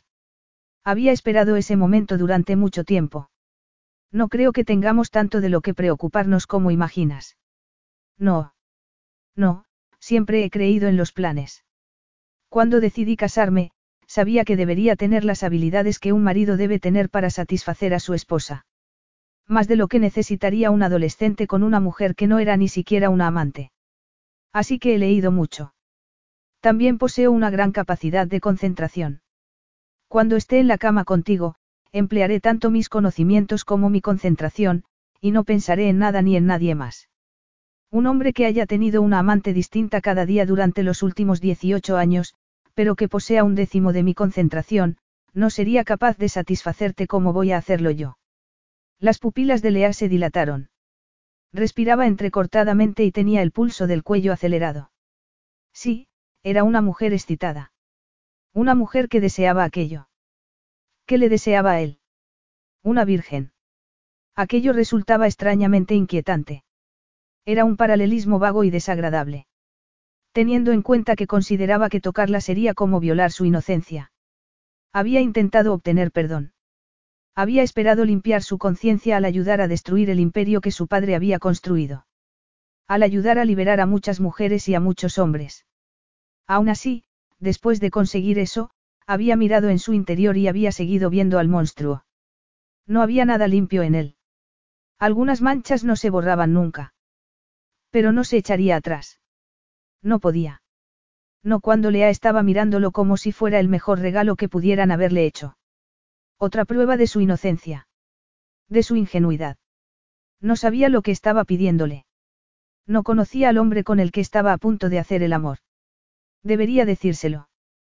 Contarle quién era y de dónde venía. Aquella noche de su cumpleaños se había enfrentado a una importante elección, aceptar al monstruo o liberarlo y seguir hacia adelante, siendo solo medio hombre, pero un ser humano decente, al fin y al cabo. Había escogido ser decente. Pero eso no significaba que el monstruo no siguiese ahí. No significaba que no estuviese merodeando en su interior, esperando la oportunidad de escapar y devorar todo lo que encontrase a su paso. ¿Crees que puedes lidiar conmigo? Le preguntó a Lea. Yo iba a hacerte la misma pregunta, respondió ella con una sonrisa. Ajax vaciló, sin saber por dónde querría ella que empezara. ¿Qué debería hacer? Una parte de él deseaba protegerla. Regalarle un momento dulce. Pasar un rato en la cama para consumar el matrimonio, despojarla de su virginidad, acabar con el celibato y seguir hacia adelante. Pero también estaba la bestia. Y Ajax temía que, si hacía un mal movimiento, ya no sería capaz de volver a controlar esa parte de él. Lea decidió por él. Le dio un beso y le mordió el labio inferior. Enredó los dedos en su pelo y presionó su cuerpo contra el suyo. Él le pasó un brazo por la cintura y, con el otro, hizo lo que llevaba deseando hacer mucho tiempo. Le agarró un pecho y deslizó el pulgar sobre su pezón. Ella se arqueó y su seno rellenó la palma de su mano. Era perfecto. Absolutamente perfecto. Algo que solo podía encontrar en ella. Ella deslizó las manos bajo su camisa y palpó los músculos de su abdomen y de su torso. Aquella no era la primera vez dulce y tierna que Ajax había imaginado. Y era como si para él también fuese la primera vez. La primera vez que le hubiera gustado tener. Lea se apartó de él con los labios hinchados y los párpados entornados. Después se llevó la mano a la espalda y tiró de la cremallera del vestido. Para, le ordenó él. Deja que lo haga yo. Lea se dio la vuelta lentamente, se echó el pelo a un lado y dejó al descubierto su espalda. Él la rodeó con un brazo y colocó la mano sobre su vientre. Entonces agachó la cabeza y empezó a darle besos en la nuca. Sintió que se estremecía y arqueaba la espalda. Al hacerlo, sus caderas entraron en contacto con su erección. Él la abrazó con más fuerza y se restregó contra ella. Lea soltó un gemido de pasión y de deseo. No de miedo. Era justo lo que él necesitaba para continuar. Levantó la mano, agarró la anilla de la cremallera y empezó a bajarla muy despacio. Deslizó la mano por su piel, agachó la cabeza y le dio un beso justo entre los omóplatos. Oh, sí, Ajax. ¿Ves? Creo que nos las arreglaremos. Ella asintió y él se rió. En ese instante, el tiempo pareció detenerse. La miró a los ojos y vio un destello del pasado. No del pasado en casa de su padre. El pasado en las oficinas de Holt. Lea mirándolo, sonriendo, dejándole una chocolatina en su escritorio. Una chocolatina que él se comería más tarde, aunque algo en su interior le dijera que estaba mal hacerlo. Que estaba mal alentar aquella conexión entre ellos. Una conexión que parecía nacer en su pecho y extenderse hacia el resto de su cuerpo. En aquella época, le había dado la espalda. Había tenido que hacerlo. Pero ya no. Ya no apartaría la mirada. Le quitó el vestido y dejó que cayera al suelo. Se quedó mirándola. Contemplando sus curvas, realzadas por el negro del sujetador y de las bragas. No pudo evitar colocar la mano sobre su cadera y deslizarla por su piel para poder agarrarle las caderas. Eran perfectas. Había una belleza increíble en ella, tan única que hacía que se sintiera humilde. Avergonzado. No se merecía poder poner las manos en su cuerpo, pero aún así no podía resistirse. Quiero tocarte, murmuró. ¿Dónde? preguntó ella. Por todas partes. Y después quiero saborearte. Por todas partes. Me gusta esa promesa. Es una promesa que puedo cumplir. Le desabrochó el sujetador y ella se lo quitó y lo tiró al suelo. Ajax volvió a rodearla con un brazo, agarró su pecho y sintió el pezón contra la mano. Era la primera vez que tocaba así a una mujer. Necesito verte, le dijo mientras le besaba el hombro. He esperado mucho tiempo. Lea se dio la vuelta y lo miró con ojos brillantes. Yo también. Ajax, no sabes cuánto tiempo. No había vergüenza ni timidez en su mirada. Y él no se cansaba de mirar. Nunca había visto nada tan hermoso como Lea, allí de pie, con los pechos desnudos. Recorrió su cuerpo con la mirada y se fijó en la prenda que cubría su parte más íntima. Quítatelas, le dijo. Sin dejar de mirarlo, Lea introdujo los dedos bajo las bragas y se las bajó despacio. Estoy a punto de saltarme algunos pasos, murmuró él. Se arrodilló ante ella y le dio un beso en la tripa, justo debajo del ombligo. Y después más abajo. Estaba temblando, se moría por saborearla.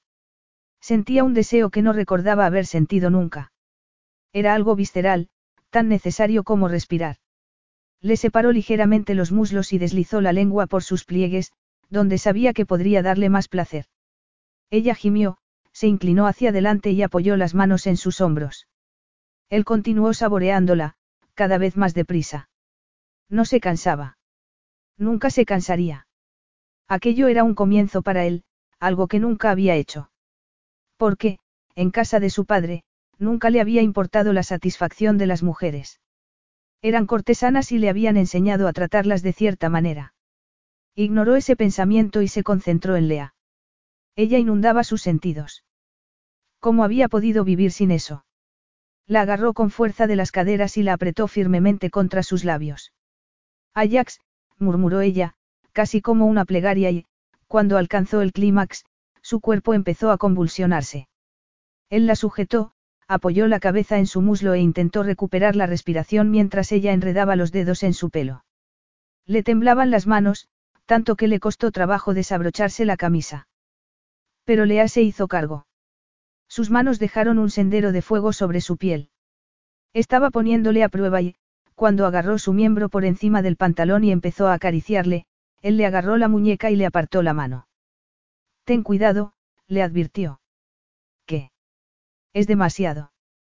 Tampoco era que no hubiese tenido un orgasmo en 18 años, pero, en ese tiempo, solo los había tenido a solas. Había estado convencido de que tendría el control, igual que con su propia mano. Pensaba que el sexo le resultaría familiar después de tantos años masturbándose. Pero no había tenido en cuenta una variable. La mujer. Su compañera. Lea era una participante activa e iba más rápido que él. No le permitía ceñirse al plan. Me gusta que estés a punto de perder el control, le dijo mientras volvía a tocarle el miembro con la mano. Me gusta que me desees. Lea.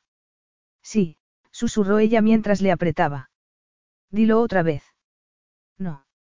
Di mi nombre. Lea, repitió él. Me gusta. Y a él también le gustaba. Le gustaba demasiado para impedírselo, aunque debiera hacerlo. Aunque debiera intentar recuperar el control de la situación. El control de su deseo. Deja de tocarme, le ordenó. Ahora. Lea apartó la mano. Él se desabrochó el cinturón y los pantalones y se los bajó despacio. No es justo, dijo ella. Quiero tocarte. No. Si le tocaba, todo habría acabado. No el sexo, porque no llegaría al orgasmo. Pero no sabía lo que sería capaz de hacer. Si la temperatura subía demasiado, si la bestia quedaba en libertad. Ve al dormitorio, le dijo. Porque tenía que ejercer autoridad. Tenía que encontrar el control. Aferrarse a él. Es así como vamos a jugar. Ajax le agarró la barbilla con el pulgar y el índice antes de darle un beso en los labios. Si quieres jugar, Agape, jugarás con mis normas. Ahora vete a la cama y espérame como una buena chica. Claro, cariño, contestó ella con una sonrisa. Aunque no se dejaba engañar. Veía el brillo decidido en su mirada. Lea se dio la vuelta y se alejó con un sensual movimiento de caderas. Él bajó la mano, se apretó la erección y tomó aliento. Oye, dijo ella mirando por encima del hombro. No es justo. Si yo no puedo tocar, tú tampoco. Ajax apartó la mano y ella continuó andando hacia la cama. Descorrió la cortina del dormitorio y se tumbó sobre las almohadas, con los brazos abiertos. Él se acercó a la cama y se quedó allí de pie. Ella se arrodilló sin dejar de mirarlo, se inclinó y le dio un beso en el pecho mientras él le pasaba los dedos por el pelo. Lea siguió bajando con los labios sobre sus abdominales, hasta que rozó con la lengua la punta de su erección. El placer y el calor recorrieron su piel y amenazaron con destruirle. La agarró del pelo y tiró de su cabeza. No vamos a jugar así, Agape, murmuró. Esta noche no. Pero tú me lo has hecho a mí. Yo quiero saborearte. No, esta noche no. Entonces, ¿qué es lo que quieres? Esto, se tumbó con ella en la cama, agachó la cabeza, se metió uno de sus pezones en la boca y comenzó a estimularlo con la lengua. Repasó mentalmente las instrucciones que había leído sobre cómo complacer a una mujer de esa forma. Y entonces fue ella la que empezó a temblar, con los dedos enredados en su pelo. Eso era lo que podía controlar. Era lo que deseaba. Se concentró entonces en el otro pecho y succionó y lamió hasta que ella empezó a jadear con placer. Levantó la cabeza y la besó con fuerza. ¿Estás preparada? Le preguntó. Se lo preguntó porque sabía que le dolería. Y eso no le gustaba. Sí. Oh, sí, por favor. Lea separó los muslos y él se acomodó entre ellos. Se agarró el miembro con una mano y presionó suavemente sobre la entrada de su cuerpo. Después se apartó y sustituyó su erección por un dedo, que introdujo despacio en su interior. Estaba tensa. Excitada. Y él estuvo a punto de dejarse llevar en aquel instante. Apretó los dientes, empezó a mover el dedo en su interior y deslizó el pulgar sobre su punto más sensible. ¿Te gusta? Le preguntó. Sí. Más. Sí. Añadió un segundo dedo para dilatarla, hasta que sintió que sus músculos internos se tensaban a su alrededor. Apartó los dedos y volvió a colocar ahí su erección. Sentía su calor, su deseo contra su miembro. Ella le besó el cuello y deslizó las manos por su espalda. Ajax agarró la sábana con los puños y la penetró, centímetro a centímetro, muy despacio. Ella soltó un grito, mezcla de placer y de dolor, que hizo que se detuviera. ¿Estás bien? Le preguntó él. Lea asintió y se mordió el labio. Él agachó la cabeza y la besó. Si vas a morderle el labio a alguien, mejor que sea a mí. No esperaba que fuese a obedecerle, pero lo hizo y le clavó los dientes. Y el dolor le ayudó a recuperar parte del control. Volvió a embestirla y marcó el ritmo mientras ella le arañaba la espalda con las uñas. El dolor le ayudaba. Era necesario. Más fuerte, murmuró mientras le agarraba un muslo y se lo ponía sobre la cadera. Ella le clavó las uñas con más fuerza. Más fuerte, repitió. Y ella obedeció. Cada vez que la penetraba, ella se arqueaba, hasta que al fin notó que se ponía rígida bajo su cuerpo y un grito mudo escapaba de sus labios. Entonces él también se dejó llevar. Se olvidó del ritmo y comenzó una carrera hacia la meta, hasta alcanzar un clímax que le rompió por dentro en mil pedazos. Le resultaría imposible volver a sentirse completo, como antes. Antes del orgasmo. Antes de Lea. Su esposa había conseguido cambiarlo todo en un solo momento. Y él sentía la necesidad desesperada de poder cambiarlo de nuevo. Capítulo 9. El mundo de Lea estaba del revés. Ajax en la teoría era una cosa. Ajax en la práctica era otra cosa bien distinta. Había sido firme, tierno en ocasiones, exigente. Y, desde luego, todos esos años de celibato no habían afectado negativamente a su rendimiento. Sabía cómo estimular y satisfacer el cuerpo femenino. Apenas podía respirar. Habrían pasado diez o veinte minutos desde que habían terminado. Desde aquel orgasmo tan intenso. O quizá hubieran pasado dos horas. O treinta segundos. No tenían ni idea. Ajax se incorporó sobre la cama, dándole la espalda. Ella estiró el brazo y deslizó la mano por su columna. Él se levantó y Lea inclinó la cabeza para contemplar la vista. ¿Y qué vista? Había admirado esa vista muchas veces. Cuando iba envuelta en vaqueros o en pantalones negros ajustados. Pero desnudo. Eso era otra cosa. ¿Dónde vas? Le preguntó cuando empezó a alejarse de la cama. Tengo trabajo que hacer, respondió él mientras se agachaba para recoger sus pantalones del suelo y ponérselos. ¿Qué? ¿Tienes, trabajo? ¿Qué clase de trabajo puedes tener que hacer después de, después de eso? El mundo no ha dejado de moverse solo porque nos hayamos acostado, respondió él con frialdad. Lea se quedó mirándolo, incapaz de decir nada.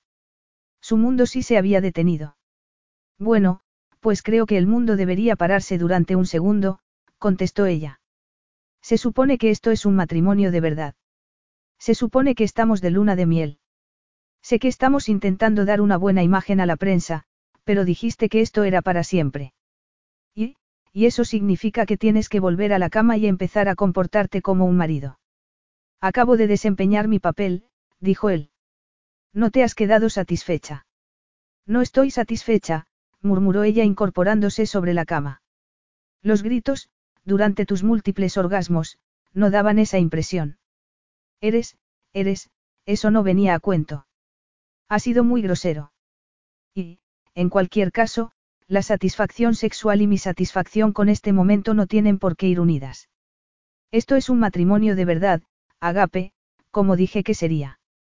He estado esta noche en tu cama, como pediste, pero lo que ocurra después depende de mí. El matrimonio no es así, argumentó ella con un nudo en la garganta. Nuestro matrimonio sí lo es. Se dio la vuelta, se fue al salón y ella se quedó allí sentada, con las rodillas en el pecho y un escalofrío que recorrió todo su cuerpo.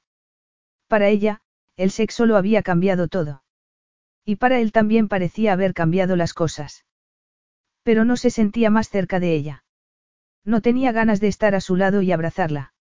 Ella le había entregado su cuerpo. Había permitido que deslizara las manos sobre su piel desnuda. Se lo había dado todo. Y, aún así, eso no hacía que la deseara. Al contrario, hacía que quisiera poner distancia entre ellos.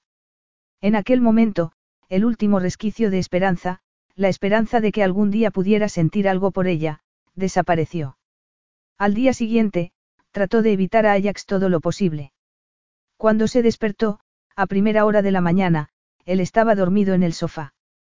Tuvo que contener la necesidad de acercarse y taparlo con una manta, o apartarle el pelo de la frente, o intentar colocarlo en una postura más cómoda. Era evidente que se había quedado dormido mientras trabajaba, medio sentado, con el portátil frente a él y el cuello retorcido. Pero funcionó, porque eso le permitió salir de la casa sin despertarle. Pasó el día deambulando por las playas privadas y nadando, también se pasó por el bar para comer algo y tomarse un zumo. Sí, para ser una isla pequeña y exclusiva, había muchas formas y muchos lugares para evitar a su marido. Y para intentar entender qué había sucedido entre ellos la noche anterior. Se quitó el pareo y comenzó a correr por la orilla de la playa. Se detuvo para ajustarse la parte de arriba del bikini y se pensó mejor lo de correr. No había suficiente tela para sujetar sus pechos con tanto movimiento. ¿Qué tal? Se dio la vuelta mientras se ajustaba la prenda y vio a Ajax. Buenos días, le dijo. Te he preguntado qué tal. No sé. ¿Qué tal tú? Prácticamente eras virgen, y las personas vírgenes se ponen muy sensibles después del sexo, no. Lea, habló en serio. Yo también. Bien, respondió él encogiéndose de hombros. Ah, me alegro. Yo también. Bien. Muy bien. Me alegra que estés bien, porque no me gustaría sentirme culpable por haber mancillado tu virtud. No tengo virtud. Ya me lo dijiste. ¿Y tú? Mi virtud mancillada. Bien. Bien. Eso no es lo que te estaba preguntando. De acuerdo. No estoy bien. No quiero que duermas en el sofá. ¿Por qué? Porque es raro. ¿No crees que una pareja de recién casados debería compartir cama? A lo largo de la historia, muchas parejas casadas no han compartido cama. ¿Y qué? A lo largo de la historia, la gente moría de disentería, pero no es una tendencia que quiera continuar. No sabes lo que será, pasar tanto tiempo conmigo. Tal vez debas preocuparte por algo que no sea compartir cama toda la noche. Como, por ejemplo, si serás capaz de soportar desayunar conmigo por la mañana. O quizá, ya que estamos de luna de miel, podamos ver cuánto soportamos el uno del otro. ¿Por qué no hacemos un poco de terapia de inmersión? ¿Y por qué no hacemos lo posible por evitar necesitar terapia? Ajax, ¿por qué no quieres compartir la cama conmigo? No es mi estilo, Lea. Reconociste que no habías hecho algo así en mucho tiempo, como entonces tienes opiniones sobre cómo deberías comportarte en esta situación. Lea se quedó mirando el agua, intentando no llorar o hacer algo igualmente humillante, como darle una bofetada. ¿Habrías compartido la cama con Rachel? No. Pero creí que la amabas. No la amaba, Lea. Eso es evidente. ¿Qué se supone que significa eso? Todo este tiempo has estado diciéndome que la amabas. No habías estado con otra mujer desde que la conociste. Esto no tenía nada que ver con ella. Había hecho planes. Decidí que casarme con ella sería lo mejor para mi vida, entrar en la familia Olt sería bueno para mí. Los sentimientos, vendrían después. Pero apenas he pensado en ella desde que nos casamos, y no creo que haya un hombre que pueda pensar en ella después de haberte tenido a ti en su cama. Bueno, entonces, dijo ella. Supongo que ya está. ¿No te gusta imaginártela conmigo? Qué observación tan brillante, Sherlock. Claro que no. ¿Por qué? Bueno, respóndeme a esto, Ajax, y sé sincero. ¿Qué te parecería que me tocara otro hombre? Que me besara como lo hiciste tú. Que tocara mis pechos como tú. Creo que, creo que tendría que matarlo. Y, cuando digo eso, no lo digo a la ligera. Ni metafóricamente. Ah, le creía. Por alguna razón, le creía. Ajax, ¿quién eras antes de venir a nuestra casa? Antes de empezar a trabajar para mi padre. Esta conversación no es, necesaria. No voy a. Eso ya me lo dijiste anoche. Como si, ocultándome eso, estuvieras protegiéndome. De verdad. ¿Quieres la verdad? Me destrozaste con tu reacción anoche. Al dejarme de ese modo. No puedes fingir que cerrándote de ese modo no me haces daño. Lea, no sabes lo que estás pidiendo. No, no lo sé. Así que cuéntamelo. No me parece justo. Tú me conoces desde siempre. Conoces a mi familia. Me viste durante mis peores años, y eso te da demasiado poder. Sé que no apareciste un día sin más. Sé que tienes cicatrices. Cuéntamelo para que pueda entenderlo. No quieres entenderlo. Sí que quiero. No, insistió él con expresión feroz. No voy a quedarme aquí de pie, en mitad de esta playa, contigo en bikini, y a contarte los detalles más sórdidos de mi vida. Lea lanzó un gruñido, se desabrochó la parte de arriba del bikini y la tiró al suelo. Ya está. Medio bikini fuera. Ahora cuéntame parte de la historia. ¿Qué estás haciendo? Preguntó él mirando a su alrededor. El problema era el bikini. He quitado el problema. Al menos la mitad. Cuéntamelo. No puedes, quedarte así. Si puedo y lo voy a hacer, respondió ella con las manos en las caderas. Cuéntamelo. Ajax tomó aliento, incapaz de apartar la mirada de los pechos de Lea, por mucho que lo intentara. No quieres saber esto, Lea. Es el tipo de oscuridad que tú nunca has visto. Puedo asimilar tu oscuridad, Ajax. No quiero que tengas que asimilarlo. Soy dura. Me he casado contigo. Eso significa que me importa. No soy una niña. Ajax, he vivido toda mi vida frente al mundo. Mucha gente ha escrito cosas horribles sobre mí, y todo porque, cuando tienes una imagen pública, te guste o no, la gente piensa que eres de su propiedad. Y eso me ha enseñado muchas cosas sobre las personas. Muchas cosas horribles. Puede que a ti te parezca inocente, pero la verdad es que he visto más cosas de las que crees. Puedes contarme tu historia. Con tu oscuridad. No saldré huyendo. Pero tal vez deberías. No lo haré. Ajax hizo una pausa, como si las palabras se le hubieran quedado atascadas en la garganta. Mi padre era, es, supongo, porque dudo que se haya cambiado el nombre, Nicola Kouklakis. Y no, no llevamos el mismo apellido. No es por accidente. Es cosa mía. Vio que Lea estaba pensando, procesando, intentando recordar dónde habría oído ese nombre. Es un criminal. El criminal más famoso de Atenas. Uno de los peores del mundo. Seguro que has oído su nombre en las noticias. Es un traficante, y yo me crié en su imperio. Mi madre nunca estaba allí. Ni siquiera sé quién es. Me crió mi padre, el hombre más violento de Grecia. Y, antes de marcharme, estuve a punto de convertirme en él. Es para lo que me había educado. Para ocupar el lugar de un hombre que vendía sustancias ilegales. ¿Y sabes qué, Lea? Lo habría hecho. Habría podido hacerlo. No, Ajax, no podrías haberlo hecho. Sí, Lea, podría. ¿Por qué crees que es tan importante para mí mantener el control? ¿Por qué crees que tengo que planearlo todo y tener la mirada fija en el objetivo? Porque, si no lo hago, aparecen la codicia, la corrupción y el asesinato. Lo llevo en la sangre. Es lo que soy. Lo que me han inculcado. Si no mantengo todo eso bajo control. Eso es ridículo, Ajax. Tú no eres un criminal, igual que no lo soy yo. Si corres por los callejones de la ciudad, giras dos veces a la derecha, pasas frente a dos edificios. Al llegar al tercero, giras a la izquierda. Llamas a la puerta y alguien abre, generalmente un niño. Dices la palabra clave de esa noche y te conducen a la parte de atrás. Te abren la mochila e inspeccionan los paquetes. Te dan el dinero y te vas a casa. Tienes que memorizarlo, ¿Por qué recorres el camino en la oscuridad? Da miedo, sobre todo cuando eres un niño. Así que tienes que saberlo de memoria.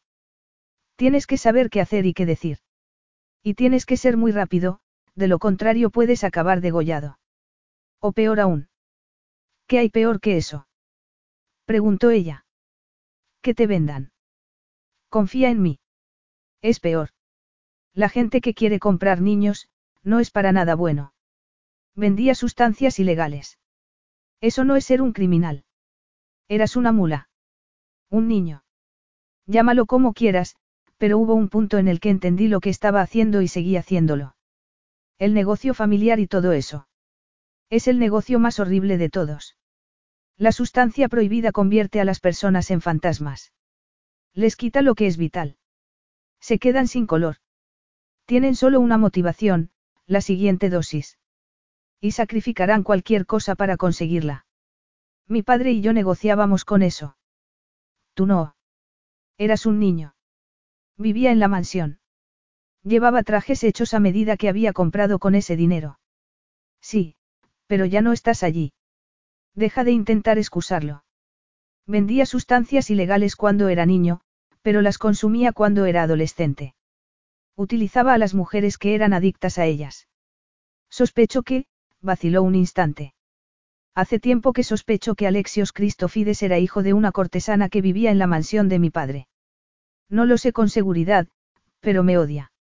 Y me odia tanto que no puede ser solo por negocios. Pero tú no le hiciste nada, era solo un niño. Yo era parte del problema. ¿Quieres saber cómo perdí la virginidad, Lea? Con una cortesana. No de las que secuestraban y vendían, sino de las que estaban por allí esperando su sustancia. Negocié con ella. Mi virginidad a cambio de un poco de sustancia prohibida. Y eso no es todo. No podrás entenderlo. Era un chico que deambulaba por una mansión llena de vicios, y tenía acceso a todos. Algunos días no comía porque nadie me preparaba la comida. Estaba allí, pero ¿crees que alguien pensaba en mí? No, hasta que aprendí dónde estaba el poder en el pequeño sistema de clases que mi padre había construido. En el sexo y las sustancias ilegales. Yo no. No pensabas que fuese eso, ¿verdad? Porque tú eres afortunada por haber tenido lo que has tenido. Y yo lo he estropeado. No debería haber intentado hacer que lo comprendieras. No debería haberte obligado a entrar en esto. Un recuerdo pasó por su mente. Una chica llorando. Con el vestido rasgado. Él tenía un trozo del vestido en la mano. Prueba de que lo había hecho. De que las lágrimas eran por su culpa. De que el miedo era por él. En aquel instante, un momento de claridad entre la niebla de las sustancias que su padre le había dado. Se había mirado en el espejo que colgaba de la pared del dormitorio y había visto al monstruo. Y el monstruo era él. Yo te lo he preguntado. Tápate, le dijo a Lea. ¿Por qué? ¿Por qué? No puedo pensar contigo así. Tal vez no necesites pensar. Dio un paso hacia él, pero Ajax la agarró de la muñeca. Es que no has oído nada de lo que acabo de contarte.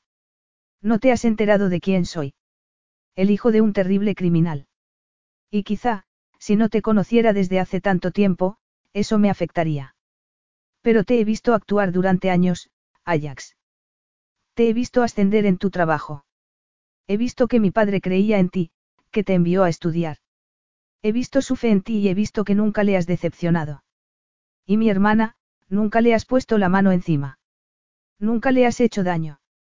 Y querías honrarla con unos votos matrimoniales. Igual que a mí. Una niña que te seguía a todas partes hablando de dulces, y tú me escuchabas. No, Ajax. Cuando te miro, no veo un monstruo. Nunca me has visto sin un plan. Sin control. Claro que sí. El día de nuestra boda. Lea se inclinó para darle un beso, pero él se apartó. Ahora no. ¿Por qué? Por un instante, sintió que su mente iba demasiado deprisa para formular una respuesta. Y entonces ella colocó la mano sobre su pecho y el calor y el deseo le sobrepasaron. La estrechó contra su pecho y devoró su boca. La necesitaba. Era un deseo más intenso de lo que hubiera sentido jamás. Como la adicción a las sustancias prohibidas. Imposible resistirse a ello. Le llevaba al límite, amenazaba con lanzarlo al abismo. Deseaba saltar. Deseaba arrastrarla con él al infierno.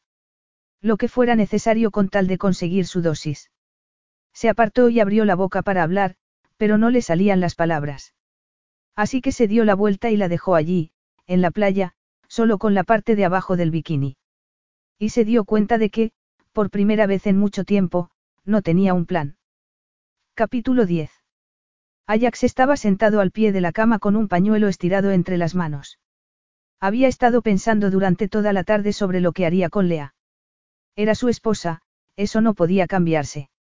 Una esposa con la que había prometido tener un matrimonio, pero, cuando le tocaba, él se quedaba en blanco.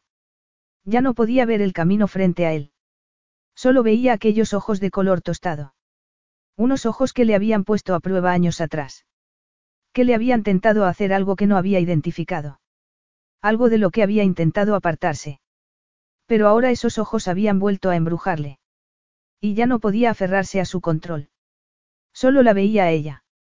Los problemas empezaban realmente cuando Lea le tocaba. Eso tenía que parar. Una sola vez con ella en la cama y ya estaba obsesionado. Lea le había preguntado si habría compartido la cama con Rachel. Estaba seguro de haber mentido. Habría compartido la cama con Rachel porque era lo que un marido hacía con su esposa. Y porque Rachel no habría desafiado su control como lo hacía Lea. Eso siempre lo habría sabido. Lea entró en ese momento por la puerta de la villa. Llevaba puesto el traje de baño y el pareo, y entonces Ajax se dio cuenta de la verdad. Siempre había sabido que sería así. Que Lea sería la que despertaría al monstruo. Estiró el pañuelo entre sus manos y la vio acercarse a la cama con un hipnótico movimiento de caderas. Cada paso que daba aumentaba su deseo. ¿Dónde has estado? Le preguntó. ¿Qué más te da? Soy tu marido. Ah, sí. No puedes ser mi marido solo cuando te plazca, Ajax. No puedes dejarme tirada en la playa y después pretender saber dónde he estado. ¿Y si te hubiera ocurrido algo? He vivido 23 años sin ti. Creo que puedo hacer frente a los próximos 23 sin ti también. Dime una cosa, Lea. Sabiendo todo lo que sabes de mí, ¿aún me deseas? Sí. Dime qué es lo que deseas de mí exactamente. Ya te lo he dicho. Dímelo otra vez. Repite tus condiciones. A ti. En mi cama. Tener hijos, dijo ella. Que apoyes mi negocio. La expansión de las piruletas de Lea debería ser una prioridad. Hecho. ¿Y qué me ha costado este trato? El alma. No quiero tu alma. Quiero tu cuerpo. Ya te lo ofrecí. Libremente. Con mis condiciones. ¿Y cuáles son tus condiciones? No puedes tocarme durante el sexo. Eso es imposible. No lo es. Cuando me tocas, cuando me llevas al límite, empiezo a perder el control y eso es inaceptable. Y tienes una solución. Has dicho que podías asimilar mi oscuridad, Ajax se levantó de la cama sin soltar el pañuelo. Lea se fijó en la prenda y pareció sorprendida. Después le miró a él y se humedeció los labios con la lengua. Estás ofreciéndote a mostrarme la oscuridad. No, respondió él. Pretendo protegerte de ella. ¿Cómo? Necesito control. ¿Cuánto? Todo el control. Puedes cedérmelo. En la cama, necesito todo el control. Alea le dio un vuelco el corazón. Le temblaban las manos y el resto del cuerpo. Sintió que tal vez le hubiera juzgado mal. Por primera vez miró a Ajax y sintió que estaba mirando a un desconocido. Dime qué deseas hacer, murmuró, aunque en el fondo ya lo sabía. Deseo atarte las manos. Y, después, ¿qué? Voy a darte placer hasta que no puedas pensar con claridad. Hasta que no puedas formular una sola frase. Y después voy a abrirte de piernas y a perderme en tu interior. Ajax había sido su fantasía más intensa. Le había roto el corazón casi toda su vida. Ignorándola como mujer. Con la atención que le prestaba a su hermana. Con su compromiso. Con su negativa a ofrecer afecto y romanticismo en su matrimonio. Y, en aquel momento, la necesidad de estar a su merced, de ser el objeto de su dominación, era la respuesta a una fantasía a la que no podía decir que no. Porque en ese momento lo vio con claridad. El hecho de que necesitara atarla demostraba el poder que ella tenía sobre él. Su capacidad de arrebatarle el control. No, Ajax nunca la amaría. La desconexión entre el hombre que era y el hombre que ella había imaginado era un abismo tan grande que ningún puente podría cruzarlo. Pero sí podría disfrutar de aquello. ¿Por qué no? ¿Por qué no sacar algo de aquella obsesión estúpida? Era casi como si se lo debiera. En muchos aspectos. Si no podía tenerlo todo, si no podía estar con el hombre al que deseaba, entonces tal vez pudiera tener solo aquello. Le permitiría tener el control absoluto sobre su cuerpo y sobre su placer. Tendría que dejar de protegerse tanto a sí misma. ¿Por qué no podría aceptar lo que él le daba si seguía escondiéndose tras un muro? La certeza de que no pudiera amarla, de que ella no debería amarle a él, aquello debería ser protección suficiente. Levantó las manos y dijo. Tómame. Ajax desenrolló el pañuelo que tenía en las manos y, muy lentamente, comenzó a atarle las muñecas. Dilo de nuevo, murmuró mientras la ataba. Tómame. ¿Por qué? Porque te deseo, sabía que necesitaba oírlo, aunque no supiera por qué. A la cama. Ella obedeció y se sentó en el borde de la cama con las manos atadas sobre su regazo. Ajax le acarició la cara con la mano. Después deslizó las manos hacia la parte de arriba del bikini y, con un movimiento diestro, se la quitó junto con el pareo. Volvía a estar desnuda ante él, pero, en vez de parecer sorprendido, Ajax parecía ansioso. ¿Quieres ver lo que puede hacer un hombre que no ha tenido sexo en 18 años? Le preguntó con voz rasgada. ¿Quieres ver toda la inocencia que pensabas que tenía? Y supo entonces que iba a hacerle pagar por sus comentarios en la playa. Hacerle pagar de la mejor de las maneras. Agachó la cabeza, se metió un pezón en la boca y succionó. Ella quiso cerrar los ojos y centrarse solo en aquel placer, pero se obligó a mantenerlos abiertos y a mirarlo. Quería ver al objeto de su fantasía dándole placer. Pero Ajax no había terminado. Abandonó sus pechos, se arrodilló ante ella y le desató la parte de abajo del bikini, que después dejó caer al suelo. Abre las piernas, le ordenó. Y ella no pudo hacer otra cosa que obedecer. Él se acomodó entre sus muslos y empezó a besarla. El primer roce de su lengua fue como fuego, como un calor sofocante que recorría sus venas.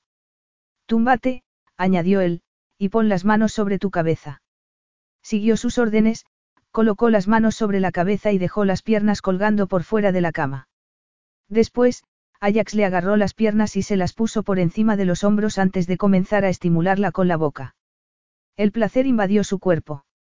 Deseaba tocarlo, pero no podía. Se acercaba peligrosamente al abismo, esperaba el clímax, lo necesitaba con desesperación. Ajax cambió de táctica y comenzó a darle placer con las manos además de con la lengua. Deslizó un dedo en su interior y le provocó un escalofrío. Estaba cerca, muy cerca. Y, cada vez que estaba a punto de alcanzar el orgasmo, él se apartaba un instante antes de volver a empezar. Ajax, no puedo. No puedo. Si puedes, murmuró él antes de estimularla con la lengua al mismo tiempo que movía los dedos. Lea se retorció contra él para intentar recorrer el resto del camino. Entonces, él se apartó y la dejó insatisfecha. Aún no, le dijo mientras se llevaba las manos a la hebilla del cinturón. Lea estaba muriéndose. Necesitaba tocarlo, saborearlo. Y sabía que no se lo permitiría. Ajax se desabrochó muy lentamente el cinturón, después el botón y la cremallera de los pantalones. Se sacó la camisa por encima de la cabeza antes de bajarse los pantalones y los calzoncillos y quedar completamente desnudo para su disfrute. Salvo que no podía tocarlo. Cielos. Estaba desesperada y tenía la impresión de que a él le gustaba.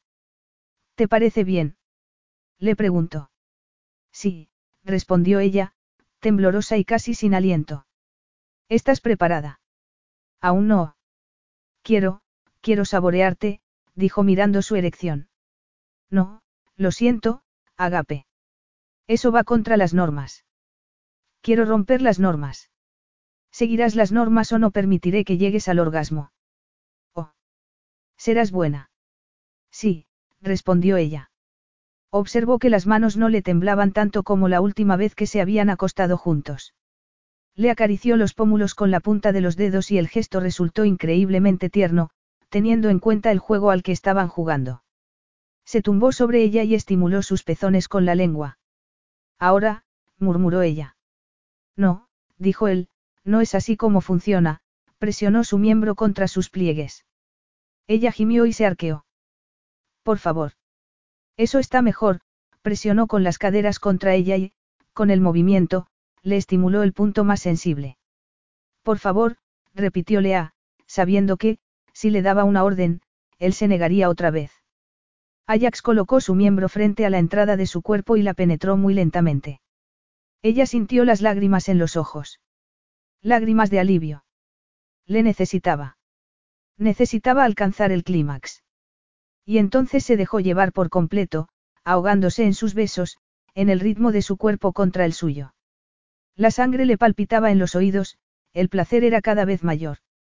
No creía que pudiera sobrevivir a ello. Por favor, susurró de nuevo. Ajax la embistió una última vez, se puso rígido y alcanzó el orgasmo al mismo tiempo que ella empezaba a convulsionarse. Cuando volvió en sí, seguía con las manos sobre la cabeza y empezaban a dormírsele los brazos.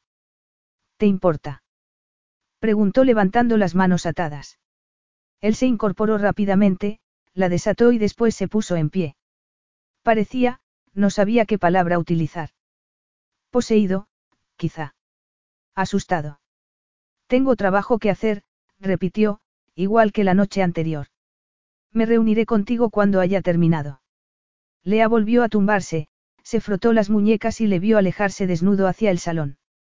Se sentó en el sofá y apoyó los antebrazos en las piernas.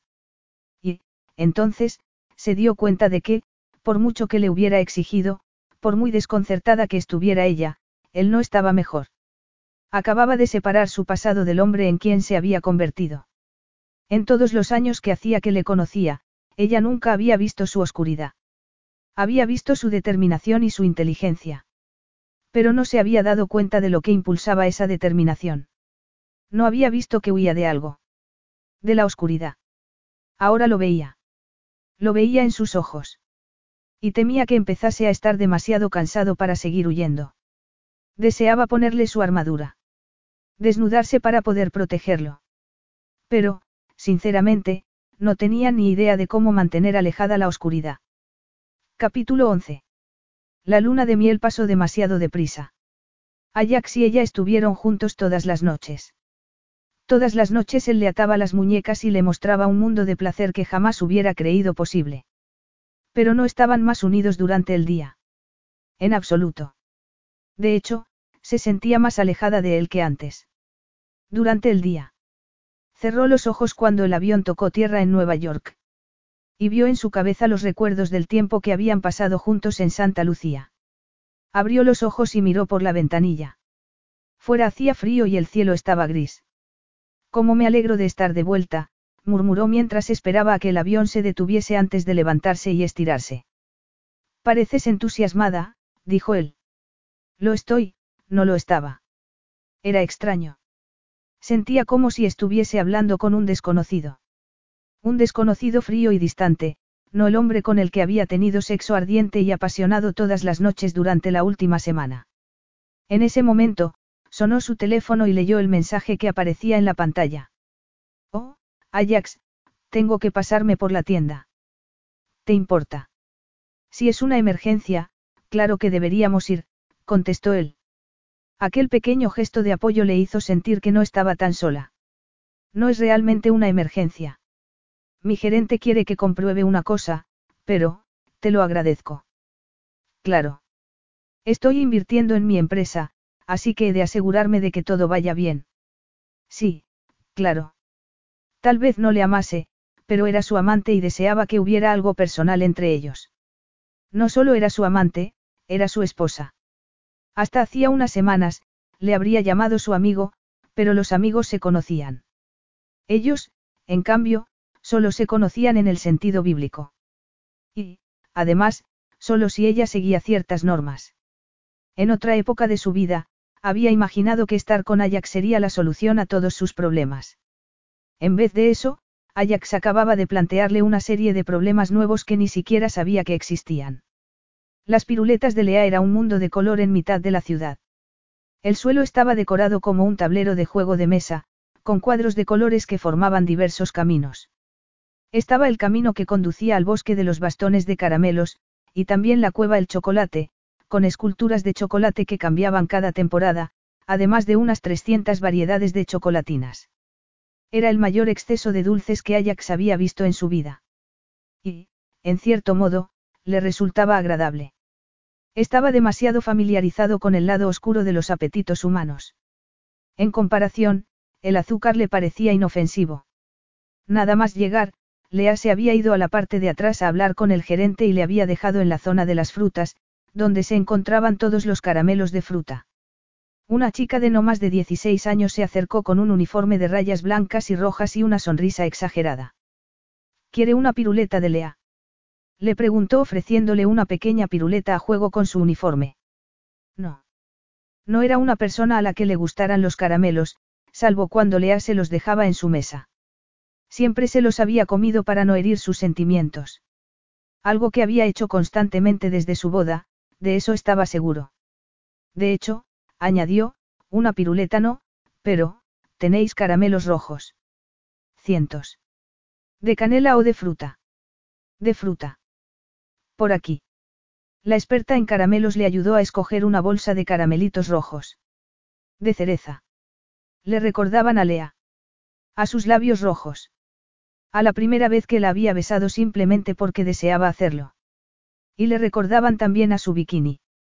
El que había llevado la primera noche que habían hecho el amor. Lea reapareció segundos más tarde, después de que él hubiera pagado los caramelos y se los hubiera guardado en el bolsillo de la chaqueta. ¿Te has aburrido? Le preguntó. ¿Cómo podría alguien aburrirse aquí? A mí me pasa lo mismo, contestó ella con una sonrisa. Creo que mi tienda favorita es la de Francia. Estamos experimentando con la pastelería. Deberías ver todos los macarons que preparan cada día. Los hay de todos los colores. A mediodía ya están vendidos. Su entusiasmo era evidente. Envidiable.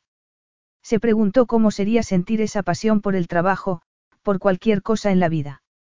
No lo sabía. Nunca lo sabría. Para mantener el control, debía mantener la pasión encadenada. Salvo cuando estaba con Lea. Entonces, era ella la que estaba encadenada. ¿Lista para irnos? Le preguntó, pensando ya en atarle las manos esa misma noche. Pensando en que hundiría la cara entre sus muslos hasta dejarla satisfecha. Sí, claro. Si no quieres nada. Ajax se encogió de hombros, sin estar seguro de por qué no quería contarle que había comprado caramelos. No, no necesito nada. De acuerdo. Salieron a la calle sin tocarse y, nada más hacerlo, empezaron a dispararse los flashes a su alrededor. ¿Dónde habéis estado esta última semana? Preguntó uno de los periodistas, y los demás lo interpretaron como carta blanca. Ajax. Ajax. ¿Cómo respondes a los rumores de que tu exprometida te dejó por otro hombre? Ajax. ¿A qué viene esta farsa? Lea. ¿Qué se siente al ser la esposa de repuesto? Ajax agarró a Lea del brazo y la estrechó contra su cuerpo. Nada de preguntas, gruñó mientras la arrastraba hacia el coche. Al meter a Lea en la limusina, oyó una última pregunta por encima de las demás. ¿Qué se siente al haber dejado escapar al cisne y haberte quedado con el patito feo? Cerró la puerta de golpe y le ordenó en griego al chofer que arrancara. Entonces, recordó que su chofer no hablaba griego. Aunque el tipo pareció entenderlo, a pesar de no haber comprendido las palabras exactas. Mientras avanzaban entre el tráfico, miró a Lea y vio una lágrima resbalar por su mejilla.